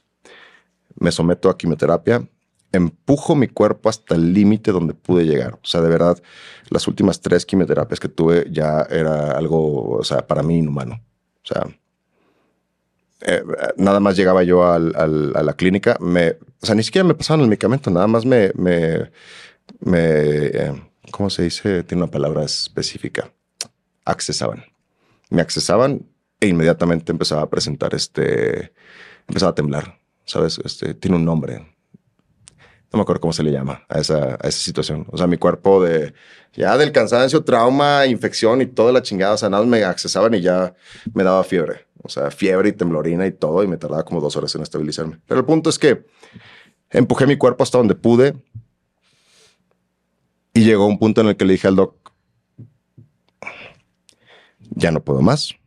O sea, mi cuerpo hasta aquí llega. O sea, ya yo conozco lo que es dolor y de verdad esto ya supera los niveles de dolor. O sea, esto ya, ya no, ya no. Y el doctor me dijo, o sea, estás consciente que, o sea, porque él me dio varias opciones. Me dijo, vamos a hacer como esto o esto, o espacial, o tal, o tal, o tal, o tal, o tal, o tal. Pero yo dentro de o sea, dentro de la noticia de vas a vivir dos años, o sea, te trates o no, o sea, no hay más como más allá, ¿sabes? Como saber que tienes que someterte a este dolor para vivir dos años. Yo, con muchos huevos, y quiero mucho a mi doctor, le dije, ¿sabes qué? Ya no, o sea, ya no más. Me voy a ir a mi casa, me voy a ir a mi vida, me voy a ir a comer lo que quiera comer, a hacer el amor, a bailar, a viajar, a rezar, a ir a misa, etcétera, y me voy a ir cuando me tenga que ir. O sea, y cuando hablé con mi novia también esta noticia, le dije, prefiero vivir dos años. ¿Sabes? Si ya mi partida está, está escrita, prefiero vivir dos años a mi manera a vivir cuatro o cinco en esta, en esta condición, ¿sabes? No, o sea, quiero conocer Suiza y Japón y quiero hacer esto y quiero dar mis conferencias y quiero ir ahí y allá y te a comer y hacer el amor y ponerme una borrachera y caerme y divertirme y reírme y un día decir, estuvo increíble el baile, estuvo increíble la fiesta, me tengo que ir y nos vemos un día arriba. Pero, ¿sabes? Creo que es un poquito el trauma de niño. No, no me quiero morir en el hospital, ¿sabes? Mm. Si he de partir, que sea en un viaje, ¿no? O dormido en mi casa, o yo qué chingado sé. Y, y esa es mi situación. y eso sucedió hace nueve meses. ¿Esto fue hace nueve meses? Hace nueve meses yo publico uno de los últimos videos que he publicado de mi estado de salud. Le digo a la gente, pues ya no hay más que hacer. Aquí llego al tratamiento, me encomiendo a Dios, le pido toda su benevolencia y me voy a vivir mi vida. Y eso es lo que estoy haciendo. Y Ahora vas a preguntar, ¿y qué haces, Emilio? A vivir a mi manera. Me levanto, voy al gimnasio, me encanta, me baño con agua fría, estoy emprendiendo un negocio que emprendí porque quiero dejarlo como negocio para, para mi familia, O sea, es algo que desde que sabía que iba, bueno, que estoy diagnosticado para partir, lo haga o no lo haga, yo dije, voy a dejar un negocio que, que va a estar montado para mi familia. Entonces me puse esa meta, o sea, levantarlo, correrlo, que pegue y dejarlo para como un ingreso y una, ¿sabes? Algo para ellos.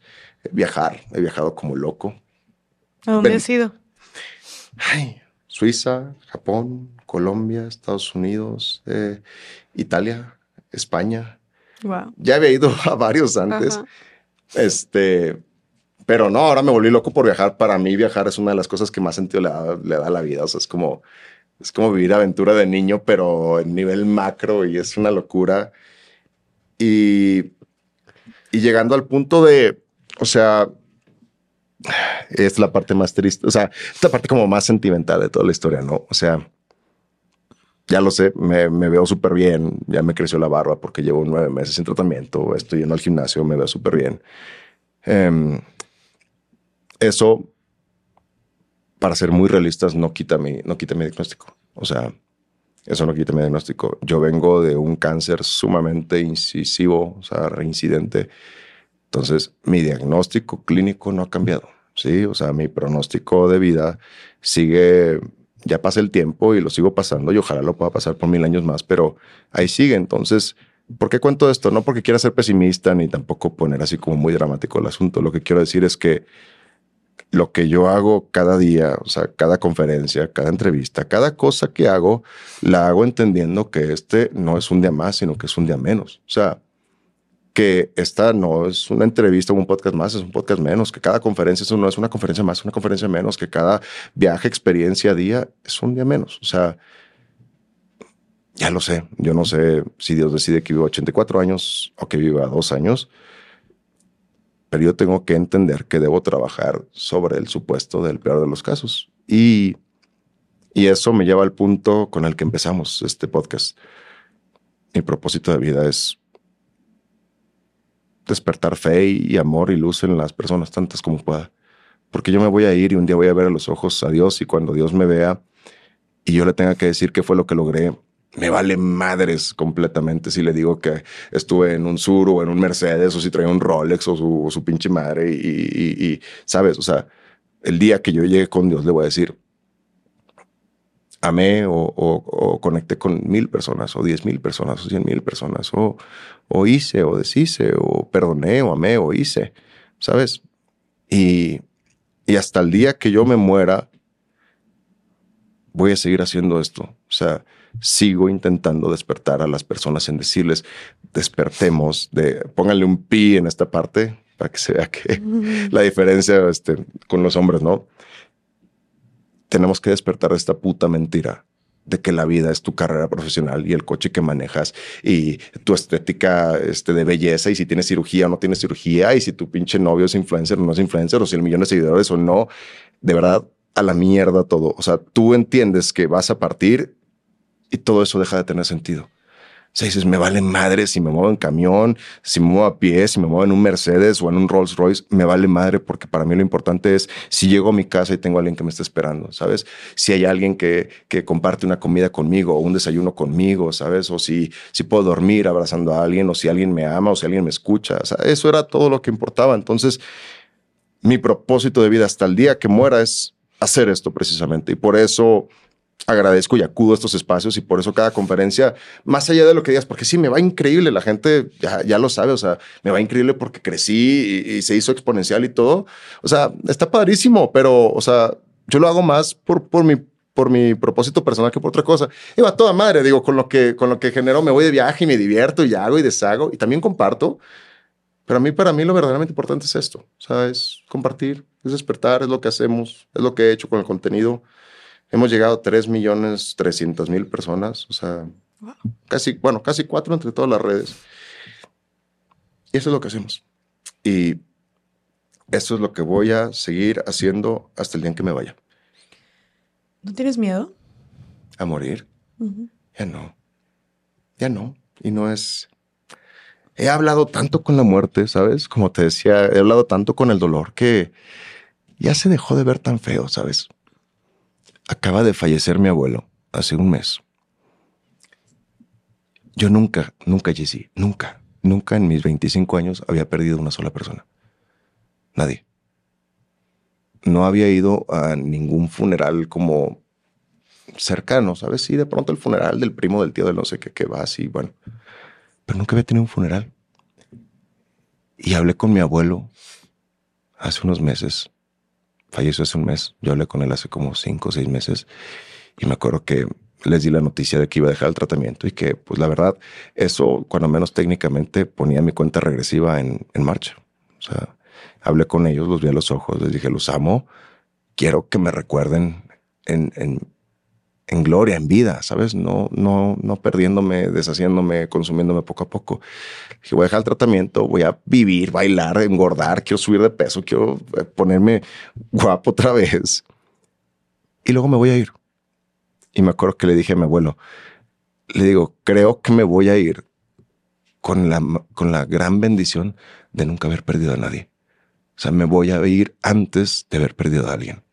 O sea, voy a fallecer yo antes de haberlos perdido a ustedes como abuelos, que era lo que yo siempre cuando decía, cuando pensaba en la muerte decía, es que nunca he perdido a nadie, y luego pensaba en mis abuelos y decía, oh, claro que por naturaleza ellos son, ellos son los, los más cercanos a partir, ¿no? Y yo decía, y yo le dije a mi abuelo, creo que me voy a ir con el regalo de nunca haberte perdido. Y ahora falleció hace un mes.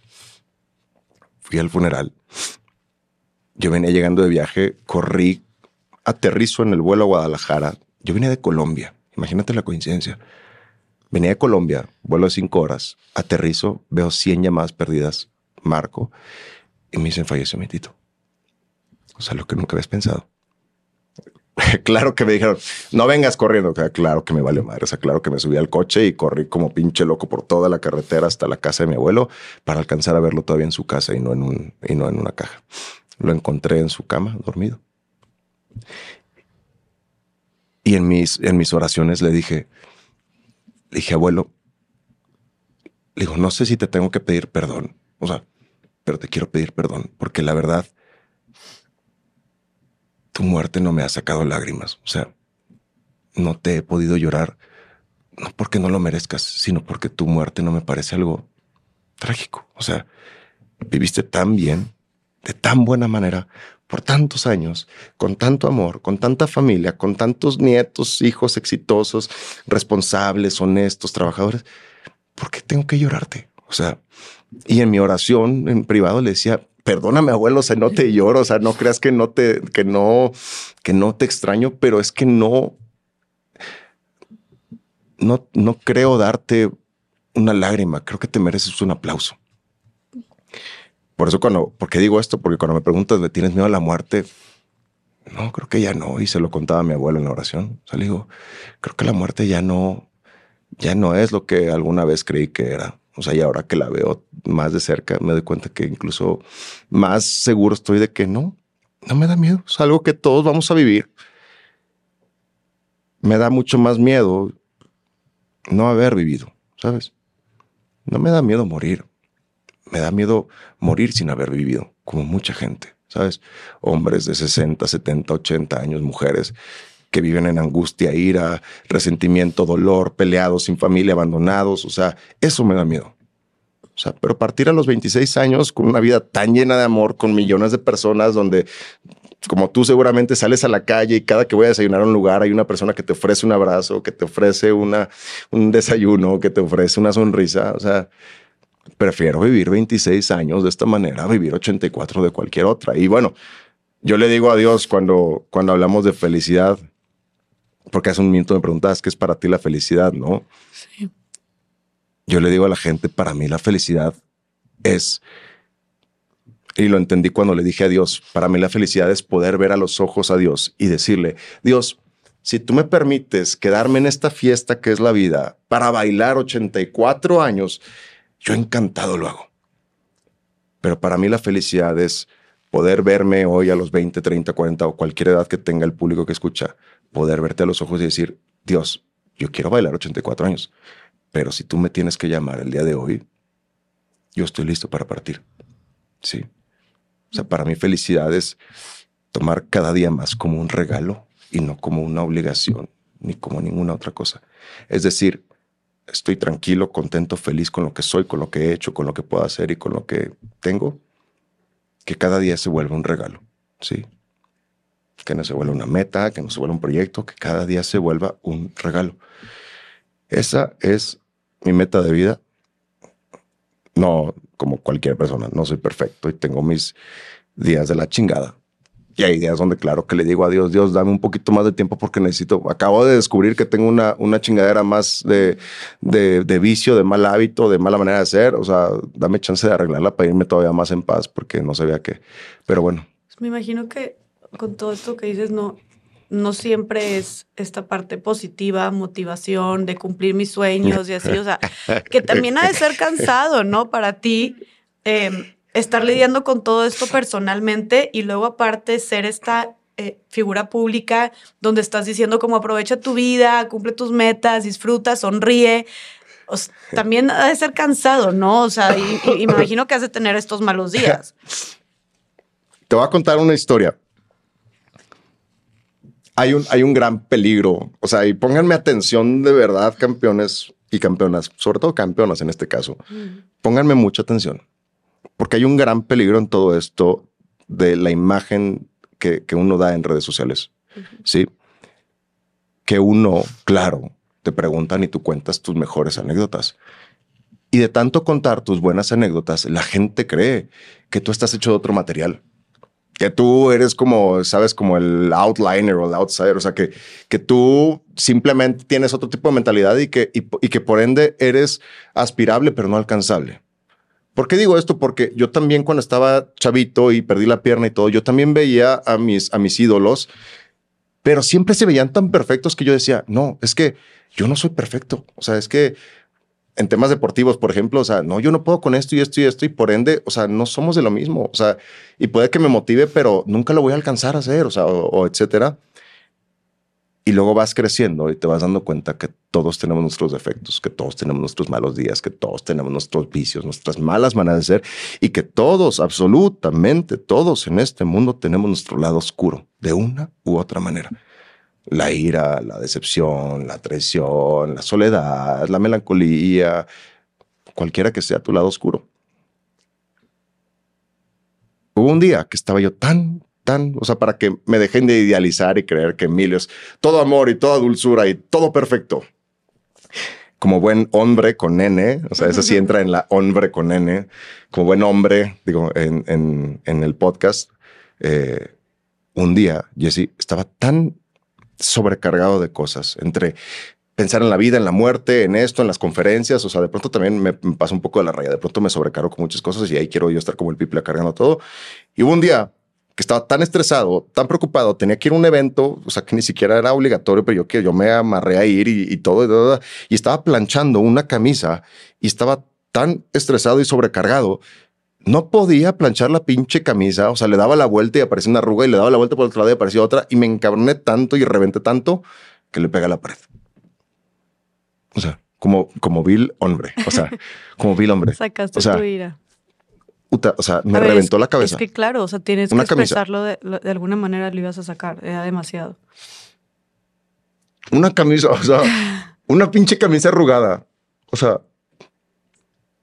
que no se entere mi casera porque ahí sigue el pinche nudillo, son dos nudillos así marcados, o sea. Lo marcaste, o sea, fue un golpe ya, duro. Sí, fue un chingadazo, o sea, está... Estabas... Iracundo, o sea, sí, sí, sí, sí, sí. A ver, aclaro, no, no, este, no ando pegándole a la pared todo el tiempo. Creo que la última vez que le pegué a una pared tenía como 13, 14 y fue una rabieta de adolescente.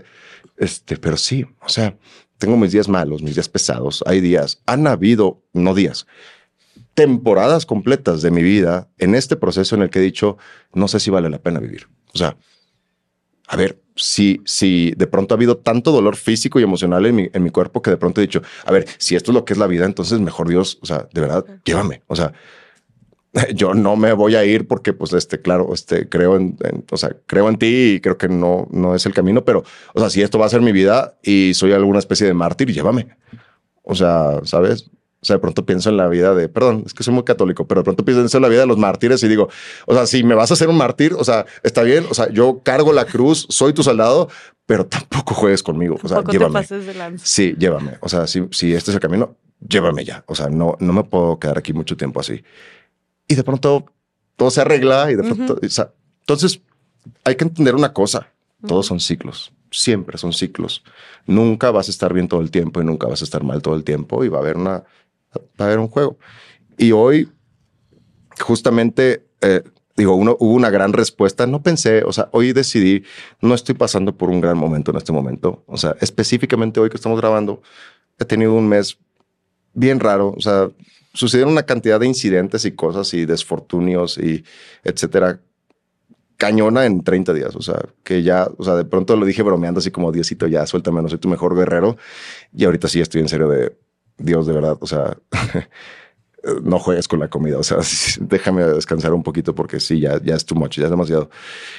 Y hoy subí un video justamente hablando de eso, Jesse, hoy subí un video, o sea, hoy subí unas stories en, mi, en mis redes y le dije a la gente, oficialmente hoy dejo de fingir que todo está bien. O sea, campeonas, campeones, hoy me levanto y aunque me vean sonriendo, les voy a decir algo. Hoy no estoy bien. O sea, y me salgo y, eh, y a la gente le encantó. O sea, creo que conectamos. O sea, le dije, hoy oficialmente me salgo del club de los perfectos. Mi vida no es perfecta. O sea, en este momento me está llevando la chingada y mi vida no es perfecta. ¿Y saben qué? voy a dejar de fingir que lo es. O sea, porque uno se levanta encabronado como creador de contenido, pero dices, es que se te pase y subes el cafecito y ya vamos a entrevista y todo. Y de pronto dices, oye, pero, o sea, la gente cómo va a encontrarse o reconocerse en, mi camino, ¿sabes? O sea, y yo en el de ellos. Si, si no nos mostramos estas verdades. Y claro, y creo que también va más allá de los creadores de contenido, o sea, con nuestras personas en general a nuestro alrededor, con nuestros amigos, familiares, el, como el que te dicen, ¿cómo estás? Y tú, bien. Contestamos así, de que, no, puedes mostrarte y decirle a tus amigas, ah, la neta tiene una semana de la chingada. O me siento terrible, me, siento fatal. Mi jefe, me dio la chingada, no me quisieron pagar, este, no da pena, no, ¿sabes? Y es, el, y es el cáncer de las redes sociales. Y digo, intento no formar parte de, hoy también, hoy me lo vuelvo como a repetir y a, vuelvo a ser consciente de eso, de no voy a cometer el error de hacerle pensar a la gente que todo es perfecto, porque, porque no lo es. Y este es el cáncer de las redes. ¿Y sabes qué es lo más triste, Jesse? Que no solamente como creadores de contenido, porque al final, al final todos somos creadores de contenido. O sea, cualquier persona que tiene cualquier cuenta de red social, hablo de redes sociales específicamente, aunque suene muy superficial, porque sí, son una parte de nuestra vida hoy en día, ya. O sea, olvídense. O sea, es tan, es tan influyente la, tus redes sociales en tu estado, en tu salud mental, como lo es tu trabajo. O sea, totalmente. O sea, de verdad que lo es. O sea, aunque parezca que no. No, y que muchos ahora las redes sociales son nuestro trabajo. Sí, sí, sí, sí, sí. sí. y, y lo que les digo es, ya dejemos este juego de fingir que todo es perfecto. Porque entras a Insta y todos se ven perfectos y todos están de viaje y todos están haciendo millones de dólares y tú dices, no mames, este güey tiene 19 y ya es millonario, está en Dubai y todo. Y de verdad que te ha pasado, me ha pasado, a todos nos ha pasado. Ves estas figuras perfectas en redes, luego te sientas a hablar en un café con ellos y su vida está en la chingada.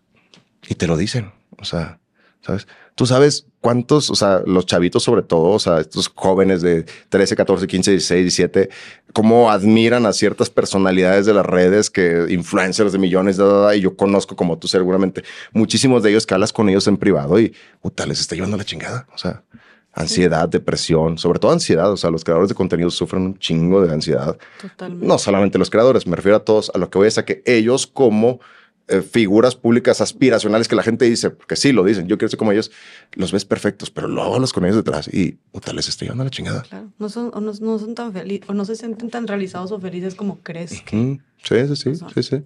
Se tienen que drogar, se tienen que, o sea, tienen que hacer de todo para... Entonces, ya renuncio, renuncié hoy. Me encanta. Digo, era algo como de antes, ya renuncié al Club de los Perfectos.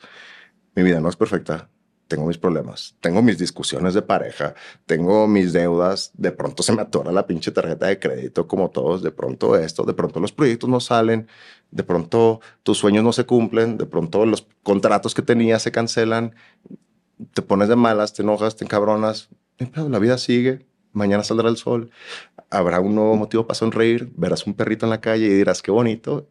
Y eso es todo lo que va, lo que se necesita para ser feliz.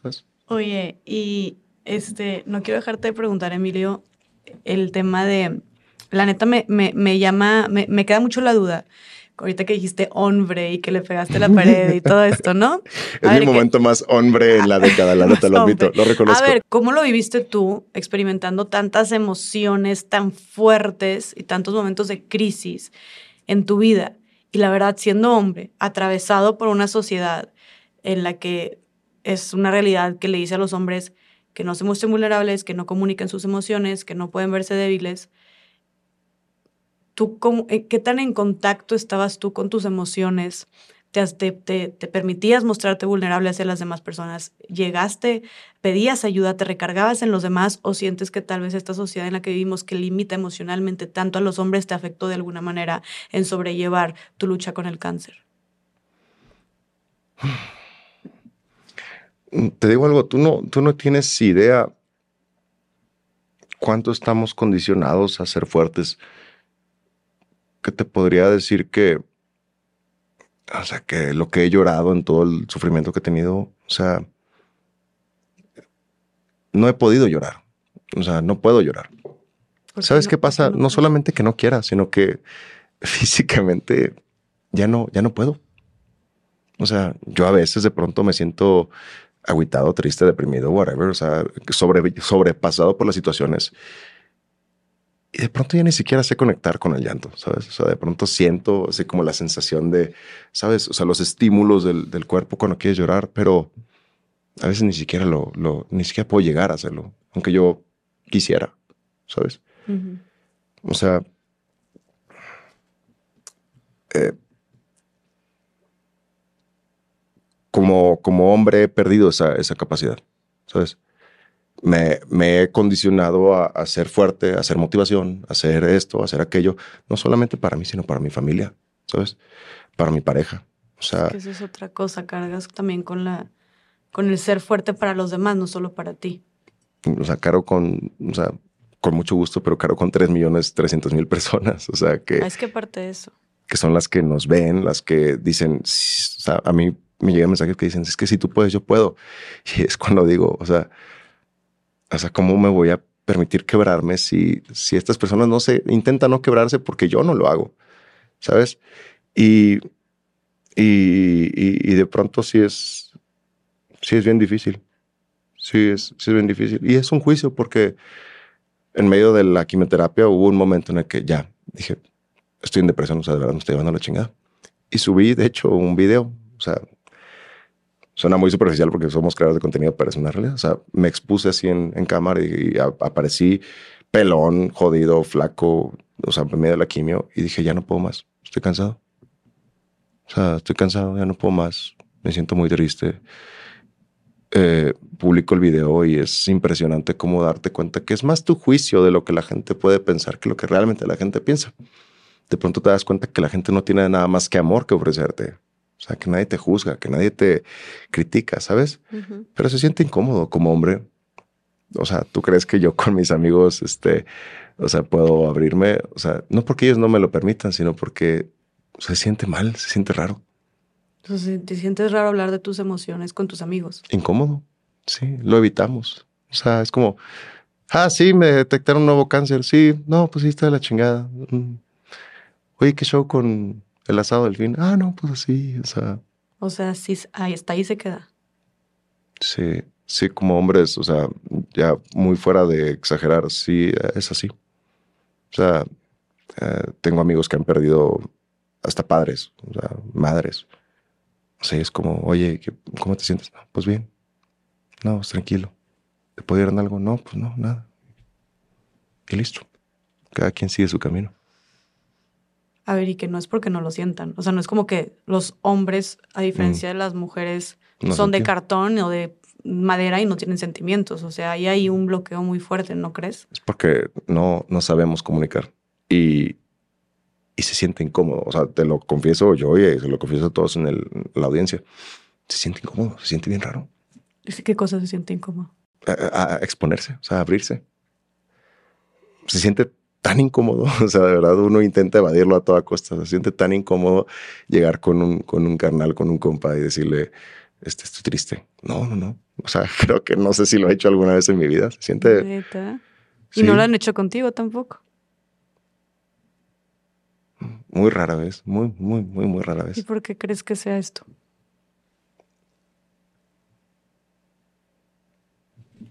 No, ni idea.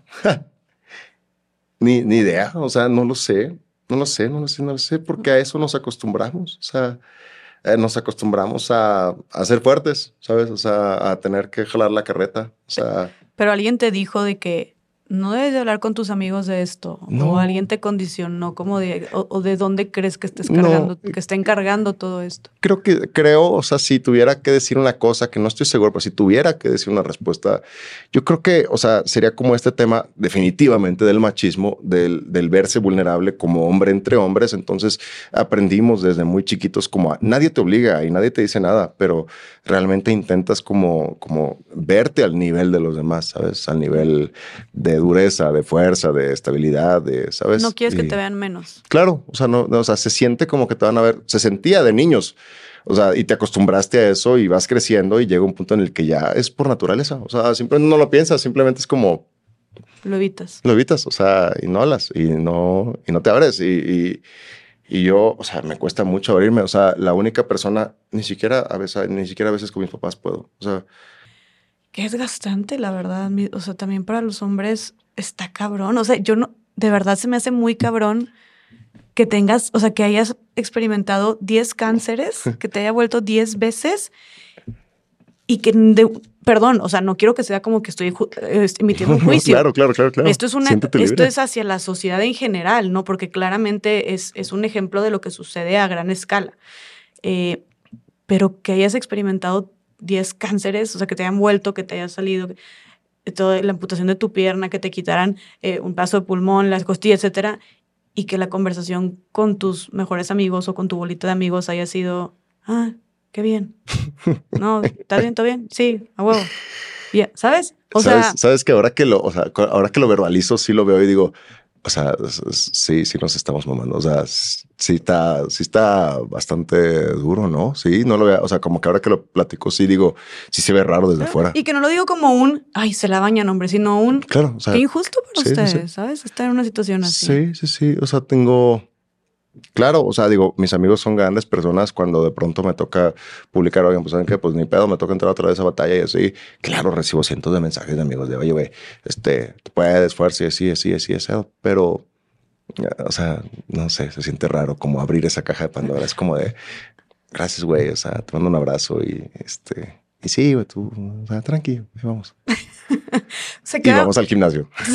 y hablan de otras cosas. O sea, sí, o sea, yo es como voy, me lleva la chingada, es como, no mames, llego a mi casa, a mi departamento y es que hago y es, o sea, ponte ropa, ve al gimnasio. O sea, no pienses en eso, sabe y, a ver, y, que libérate. Estoy segura de que tampoco, y que no es porque tus amigos no les importes, obviamente, que no es porque no les interese y no, claro que no es por eso, es, bueno, ¿tú por qué piensas que es? No, porque todos me escriben. O sea, todos mis amigos cuando sucede esto siempre. O sea, de hecho, es más culpa mía porque no tengo como para, o sea, perdón, suena muy, suena muy mal, muy mamón, pero no tengo para contestar a todos. O sea, de pronto me llegan 100 mil mensajes de que, oye, entonces, o sea, voy como lo que puedo contestar. Este, yo también sufro mucho. O sea, uno de mis grandes defectos es que cuando estoy sobrecargado emocionalmente y así, yo me desconecto de todos. Pues o sea, cuando digo todos es absolutamente todos. O sea, en mi vida, o sea, en mi, en mi chat de WhatsApp se quedan, eh, o sea, en mi vida de día a día se queda mi pareja y mis papás. Todos los demás me desconecto. O sea, tengo mejores amigos de los que me he desconectado hasta un mes. O sea, y que de pronto es de, oye, de verdad ya me preocupaste, estás bien y así. O sea, y, yo estoy tan, sabes, como tan sobrecargado que nada más leo el mensaje y es como, o sea, no, todavía no. O sea, como el lobo que se va a una esquina a lamerse las heridas y de pronto sales un día y Oye, güey, perdón, ya, reaparecí. ¿Qué onda? Este, ¿Jugamos un Xbox? O sea, ¿jugamos un Warzone o qué? bueno, a ver, y que también es válido. Pero, ¿tú qué opinas? ¿Crees que esta, este tema de abrirse más entre hombres y, y poderse comunicar más, o sea, ¿crees que les beneficiaría hacerlo más? ¿O qué crees que podrían cambiar? ¿O crees que así están bien? ¿Crees que así funciona? ¿En tu experiencia al menos? Definitivamente, no, definitivamente no es mi área de expertise. O sea, algún psicólogo nos va a corregir. Yo creo que está bien un punto medio. O sea, está bien un punto medio. Sabes, hay dos. Esto, esto lo había escuchado una vez en psicología que hablaba de los. eh, de la corregulación y la autorregulación. O sea, existe la capacidad, existen dos, existen dos polos. Cuando tú estás en un problema emocional, en una situación inestable emocionalmente, hay dos maneras de regularse, o sea, de volver a la normalidad, a la sanidad. Una es autorregulándose, que es como yo, o sea, te apartas de todos, te vas a una esquina, te metes ahí en una montaña hasta la punta y tú solito como el lobo te lames las heridas hasta que dices, ya procesé, ya trabajé y vuelves a la vida. Y el otro lado es la corregulación, que es, sucede mucho más, o sea, estos son los hombres y esto sucede naturalmente mucho más a las mujeres. Las mujeres es, tengo un problema, normalmente no estoy, no me vayan a funar, o sea, tengo un problema y quiero platicar con alguien del problema. Sí, no, sí, es un fenómeno, sí, es un fenómeno que sucede, o sea, se, se, inclina más hacia eso. La corregulación es, normalmente sucede más en el femenino, o sea, es, platicamos entre nosotras o nosotros y hablando de nuestros problemas nos acomodamos las ideas y nos ayudamos. Entonces, este, existen estos dos polos, pero a ver, como todas las cosas, ni tan bueno es estar de un lado como es estar del otro. O sea, yo peco totalmente de ser autorregulado. O sea, yo necesito aislarme y no contesto y, o sea, y de pronto te voy a preocupar y eso está mal.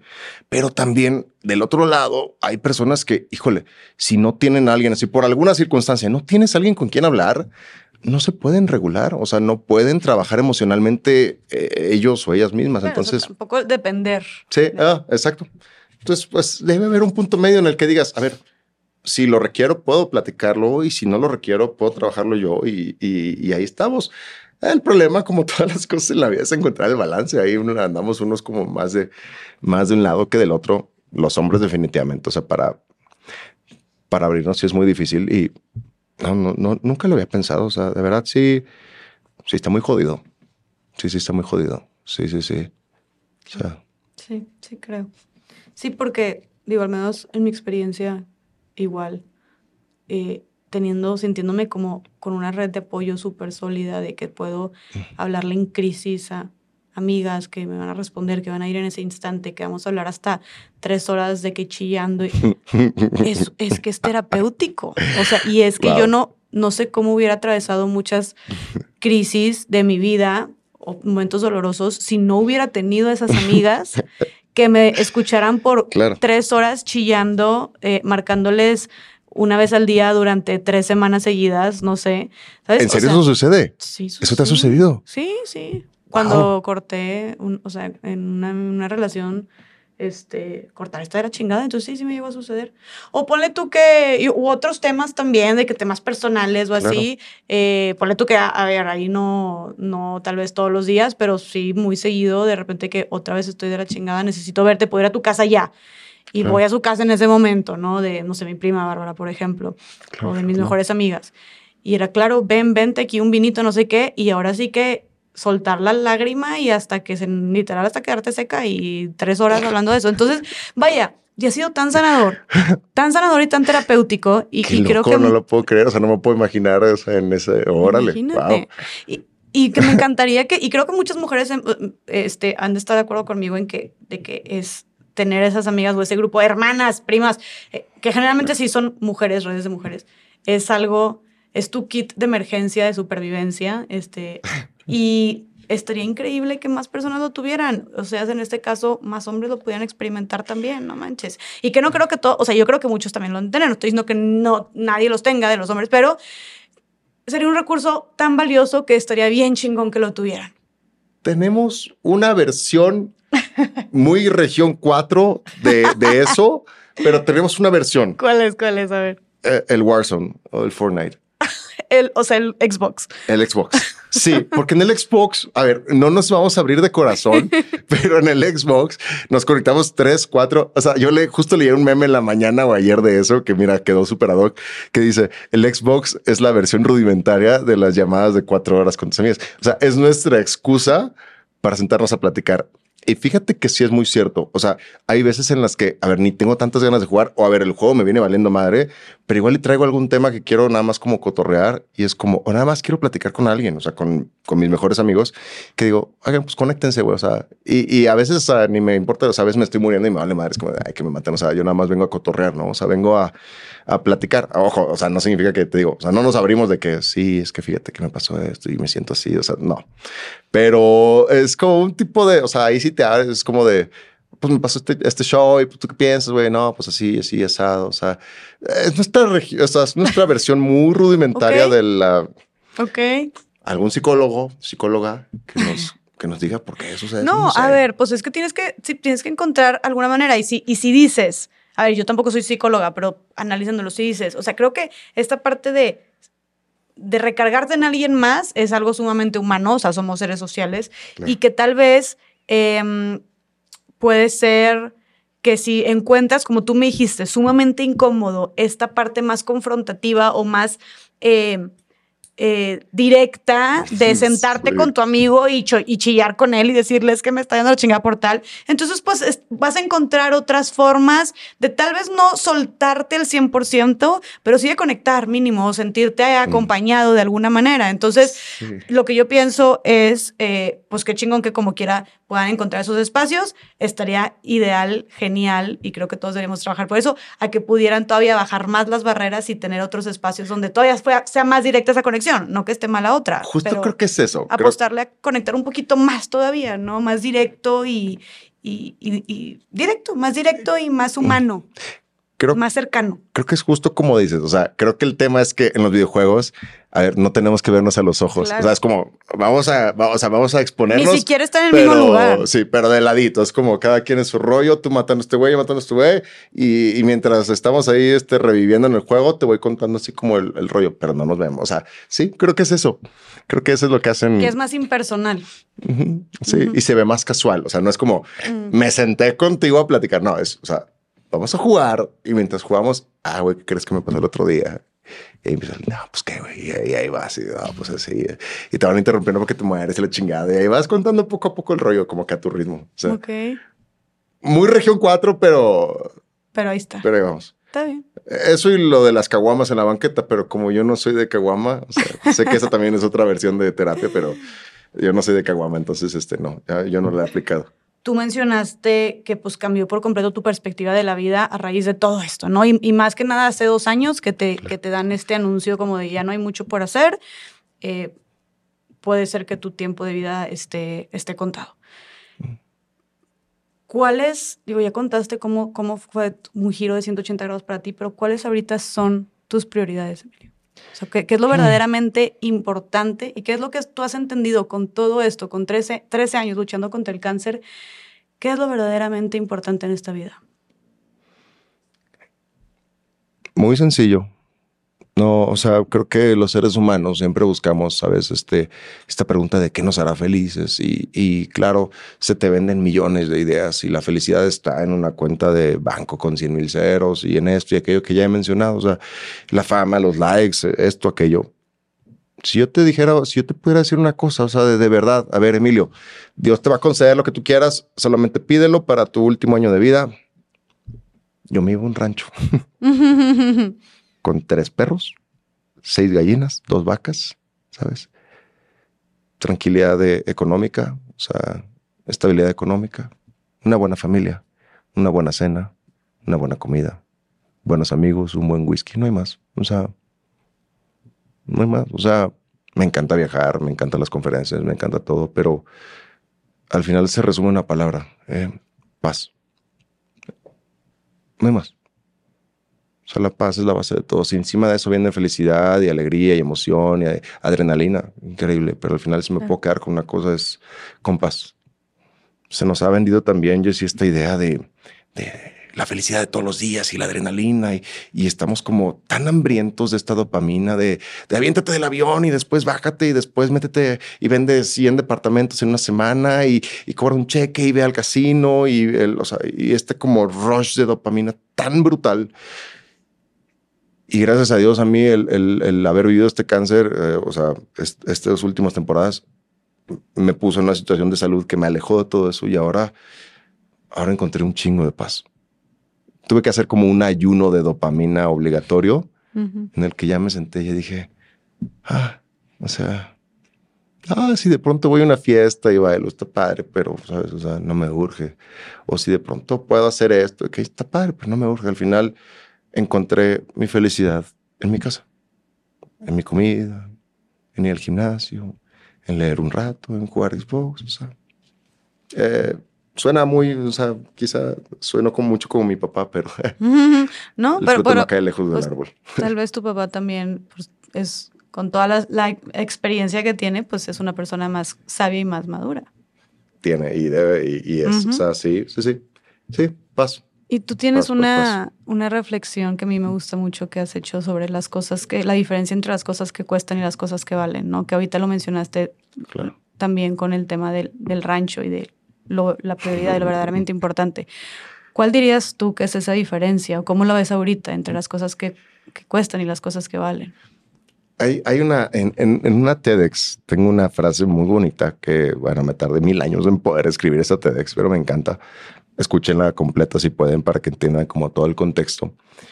Y en esta, en esta historia hablo de, de una amiga que en una plática como esta, o sea, echándonos un cafecito, historia bien real, una vez me pregunta, porque yo traía una prótesis y me pregunta, oye, o sea, de neta de compas, ¿cuánto cuesta tu pata, no? O sea, tu, tu prótesis.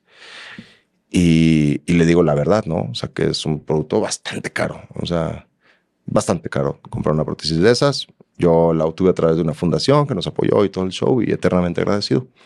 Y le digo, pues tanto, ¿no? Vamos a inventar un número inventado, 300 mil pesos. Cuesta ¿Un número inventado? Eh, no. ¿Costó 300 mil pesos tu prótesis? Sí. Ok. Hay muchos tipos de prótesis. Madre Hay prótesis de 10 mil pesos. Hay prótesis de un millón y medio de pesos cada una. O sea, depende del modelo. O sea, la mía está en un rango, ya es una gran prótesis. Hay mucho todavía más arriba, ¿sabes? Ok. Es como los coches. O sea, pues sí vale lo que vale un coche, tu prótesis. Sí, digamos que traía como un Mazda. claro, ahí, ahí, arriba hay Porsches y Rolls Royce y todo. Yo traía como un, un Mazdita muy bueno. Ok. Este, y sí, eh, de hecho, ese era el chiste. O sea, que me dice, o sea, literalmente tu pierna cuesta lo mismo que un coche.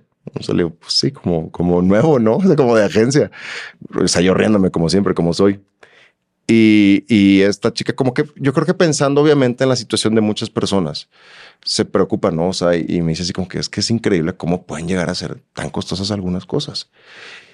Y, y yo le dije, pues con otras palabras, pero poniéndolo como ya más, más poético. más conferenciable. Digo, no te preocupes tanto por las cosas que cuestan, o sea, porque ya te lo digo yo que he vivido cáncer, que las mejores cosas de la vida nunca han llevado signo de pesos. O sea, las mejores y más importantes cosas de la vida no se pueden comprar. A ver, claro, antes de que me funen, esto aplica cuando tienes tus necesidades cubiertas, cuando tienes que comer, donde dormir y, etcétera, ¿no? O sea, no estoy diciendo que el dinero no importa. Estoy diciendo que al final de tu vida, cuando se esté apagando la música, cuando estés empezando a dejar de escuchar, a dejar de ver y sepas que vas a dirigirte a con Dios, en ese momento, o sea, lo que podías comprar o, o hacer con el dinero no importa. O sea, lo importante es qué paz y qué amor y qué bienestar tuviste con tus relaciones, contigo mismo, si te amaste, si te aceptaste, ¿sabes? O sea, eh, y lo digo otra vez ahorita que estoy en, esta situación, o sea, yo descubrí que sí, o sea, me encanta viajar y, lo publico en redes y, he viajado mucho. Ahora, si tú me preguntas, Jesse, a ver, este es tu último mes de vida, ¿qué harías? Desayunaría en casa de mi mamá, como todos los días, huevos con café, platicaría con ella, le pediría que me hiciera unas unas tortillas de esas que se doran y se hacen tiesas y doraditos lo llamamos nosotros. Eso haría. O sea, y, se nos ha vendido esta idea del rush, de que el Lamborghini, que tú y el emprendedor y todo este pinche flow que hay ahorita. Y es de, o sea, los chicos están, eh, y las chicas también, como tan desenfrenados por esta adrenalina de, de hacer y de lograr y etcétera. Y, y no, al final lo que importa es encontrar la felicidad aquí donde estás. O sea, aquí cerca de donde estás, ¿sabes? Si vivimos como las ratas que están persiguiendo así las la ruedas, así es persiguiendo la felicidad y siempre hay una meta más arriba y más arriba y más arriba y vas a vender un millón de dólares y te vas a querer ir por 10 y te vas a querer ir por 300 y, y lo mismo con un podcast, ¿no? Y alcanzas un millón de oyentes y quieres 10 y quieres 100. El trabajo dignifica, pero si tu felicidad está basada en lo que logres o no logres, o sea, nunca te vas a llenar. O sea, lo importante es ser feliz con lo que tienes aquí ahora en tu día a día. Entonces, si puedes ser completamente feliz desayunando con tu pareja, con tu mamá, en una mesita chiquita, o sea, barrita, unos frijoles con huevos y café, y ahí eres feliz, ya lo tienes todo. O sea, todo lo demás que venga después es un regalo, pero no una necesidad. Y listo. Entonces. Suena bien romántico. ¿Tú eres feliz, Emilio? Hoy, con todo, lo, con todo lo que acabas de contar y con todo lo que has vivido, ¿eres feliz? Con todo y el mes de la chingada que he pasado, sí, sí soy feliz, sí soy feliz. No todo el tiempo y no todo el día, sí. Ahora me tocó viajar solo aquí a Ciudad de México y, y me ha ido tan de la chingada, te digo que sí dije, o sea, siento que me voy a sentir solo en la noche, ¿sabes? Así como, como melancólico. Dije, está bien, o sea, va a haber momentos felices como este y va a haber momentos tristes como aquel y está bien, o sea, así es la vida. Sí, y la felicidad no es un estado permanente. O sea, un día puedes ser feliz, otro día, ay, la pasé mal y sí. está, pero hoy en general podrías decir que... Soy feliz, demasiado. Me es, da mucho gusto escucharlo. Sí, esta, todo esto que ha pasado me llevó a, a los mejores momentos de mi vida. Y aquí estamos. Y, ahora sí que como, como me gusta cerrar las conferencias, eh, yo le digo a la gente, la, la, la, vida es una, una fiesta que tarde o temprano se va a acabar. O sea, y si ya estamos aquí, pues ¿por qué no levantarte y bailar? O sea, ¿por qué no ir y bailar?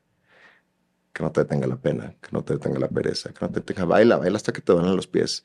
Baila hasta que te duelan tanto los pies que le puedas decir adiós, Dios. Dame 84 años, pero si tú me quieres llevar mañana, he bailado tanto que quizás estoy listo para partir.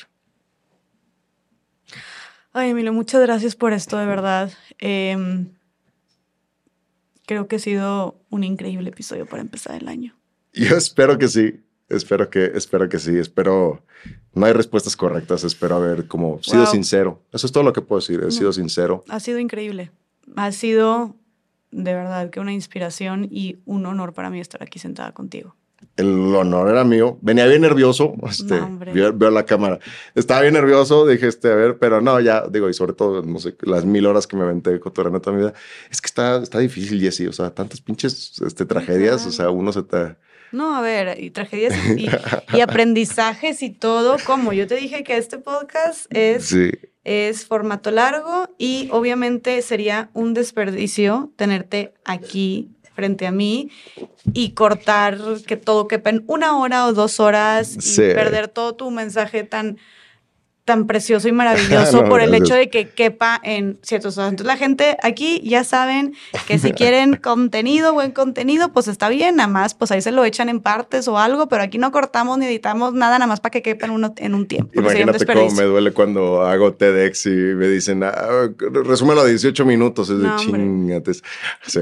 No, pero Emilio, de verdad que me has dejado sin palabras. Eh, me encanta este episodio para empezar el año porque nos enseñas y nos recuerdas qué es lo esencial, qué, cuáles deberían de ser nuestras prioridades, qué es lo verdaderamente importante. Qué mejor que llevarnos este mensaje de bailar de gozar, de disfrutar, de pararnos, quitar la pena, las expectativas, las exigencias y simplemente bailar en esta vida que es la fiesta, bailar en esta vida, bailar en este año que es el 2024. Ojalá muchos y muchas podamos bailar, muchas y muchos podamos disfrutar. Sí, de repente sentarnos, de repente cansarnos, eh, de repente descansar un poquito, ¿no? O bajarle un poquito la música, pero a final de cuentas gozar, ¿no? El baile y gozarlo con las personas que amamos y que queremos, que a final de cuentas es lo más importante. Que se siga sintiendo como una fiesta. Que se siga sintiendo como una fiesta. Emilio, antes de, de finalizar, dime cómo podemos ayudarte, cómo podemos apoyarte.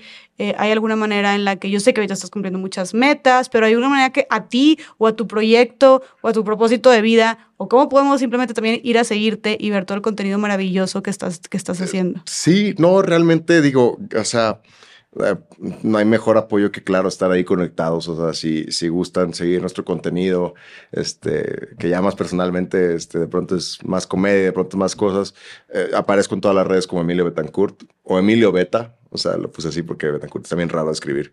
Este, Emilio Beta. Y, y no, este, si algún día me toca ir a sus ciudades, eh, asistan a la conferencia. Uf, me han dicho que es buenísima, ¿eh? Pues quiero pensar que sí, porque todos chillan, este, y luego todos este, cerramos con, con mucha fuerza. Eh, si alguna vez tienen la oportunidad de acompañarnos, acompáñenos. Yo no hago venta de boletos pública, o sea, yo siempre voy contratado, entonces, o sea, de verdad que yo no gano nada con decirles que vayan, más que el simple hecho de decirles, vayan para que podamos, lo que digo a la gente, vayan para que bailemos juntos, ¿sí? O sea, para que puedan bailar conmigo. Y una cosa nada más, o sea, de verdad, la más importante de todas no se queden en esto como un qué bonito mensaje de este chavo. O sea, suena, suena más dramático, pero eh, pueden honrar mi vida y honrar mi lucha tomando en serio y, profundamente y reflexionando lo que hemos compartido, ¿sabes? O sea, me voy en 84 años o me voy en dos, lo único que yo pido es que el día que yo me vaya pueda verlos desde el cielo ahí arribita y decir, mira cuántas personas de verdad eh, reflexionaron, cambiaron, eh, brillaron o whatever por alguna de las, de las cosas que hicimos en vida.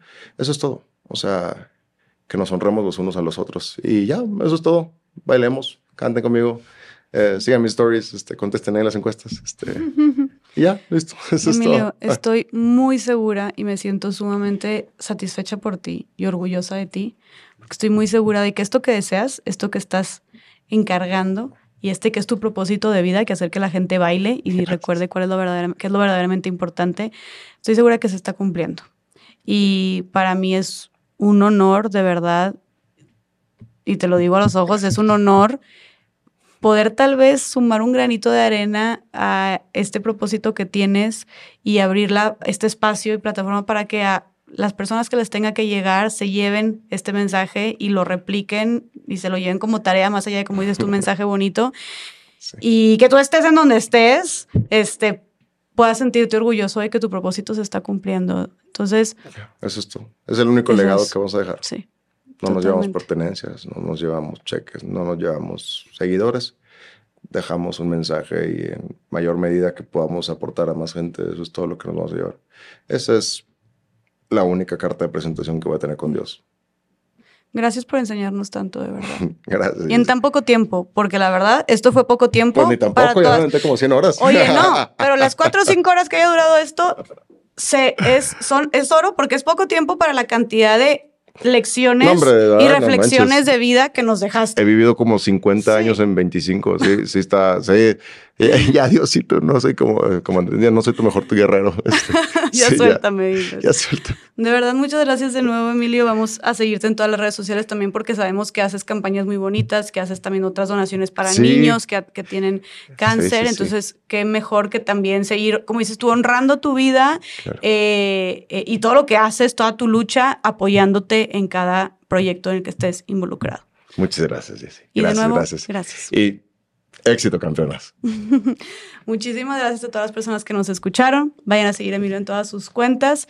Espero que, y también quiero hacer esta reflexión de que de repente pudimos haber sentir, sentirnos un poquito tristes con algunas de las de, la parte de, esta, de, esta, historia tan conmovedora, tan, tan emotiva.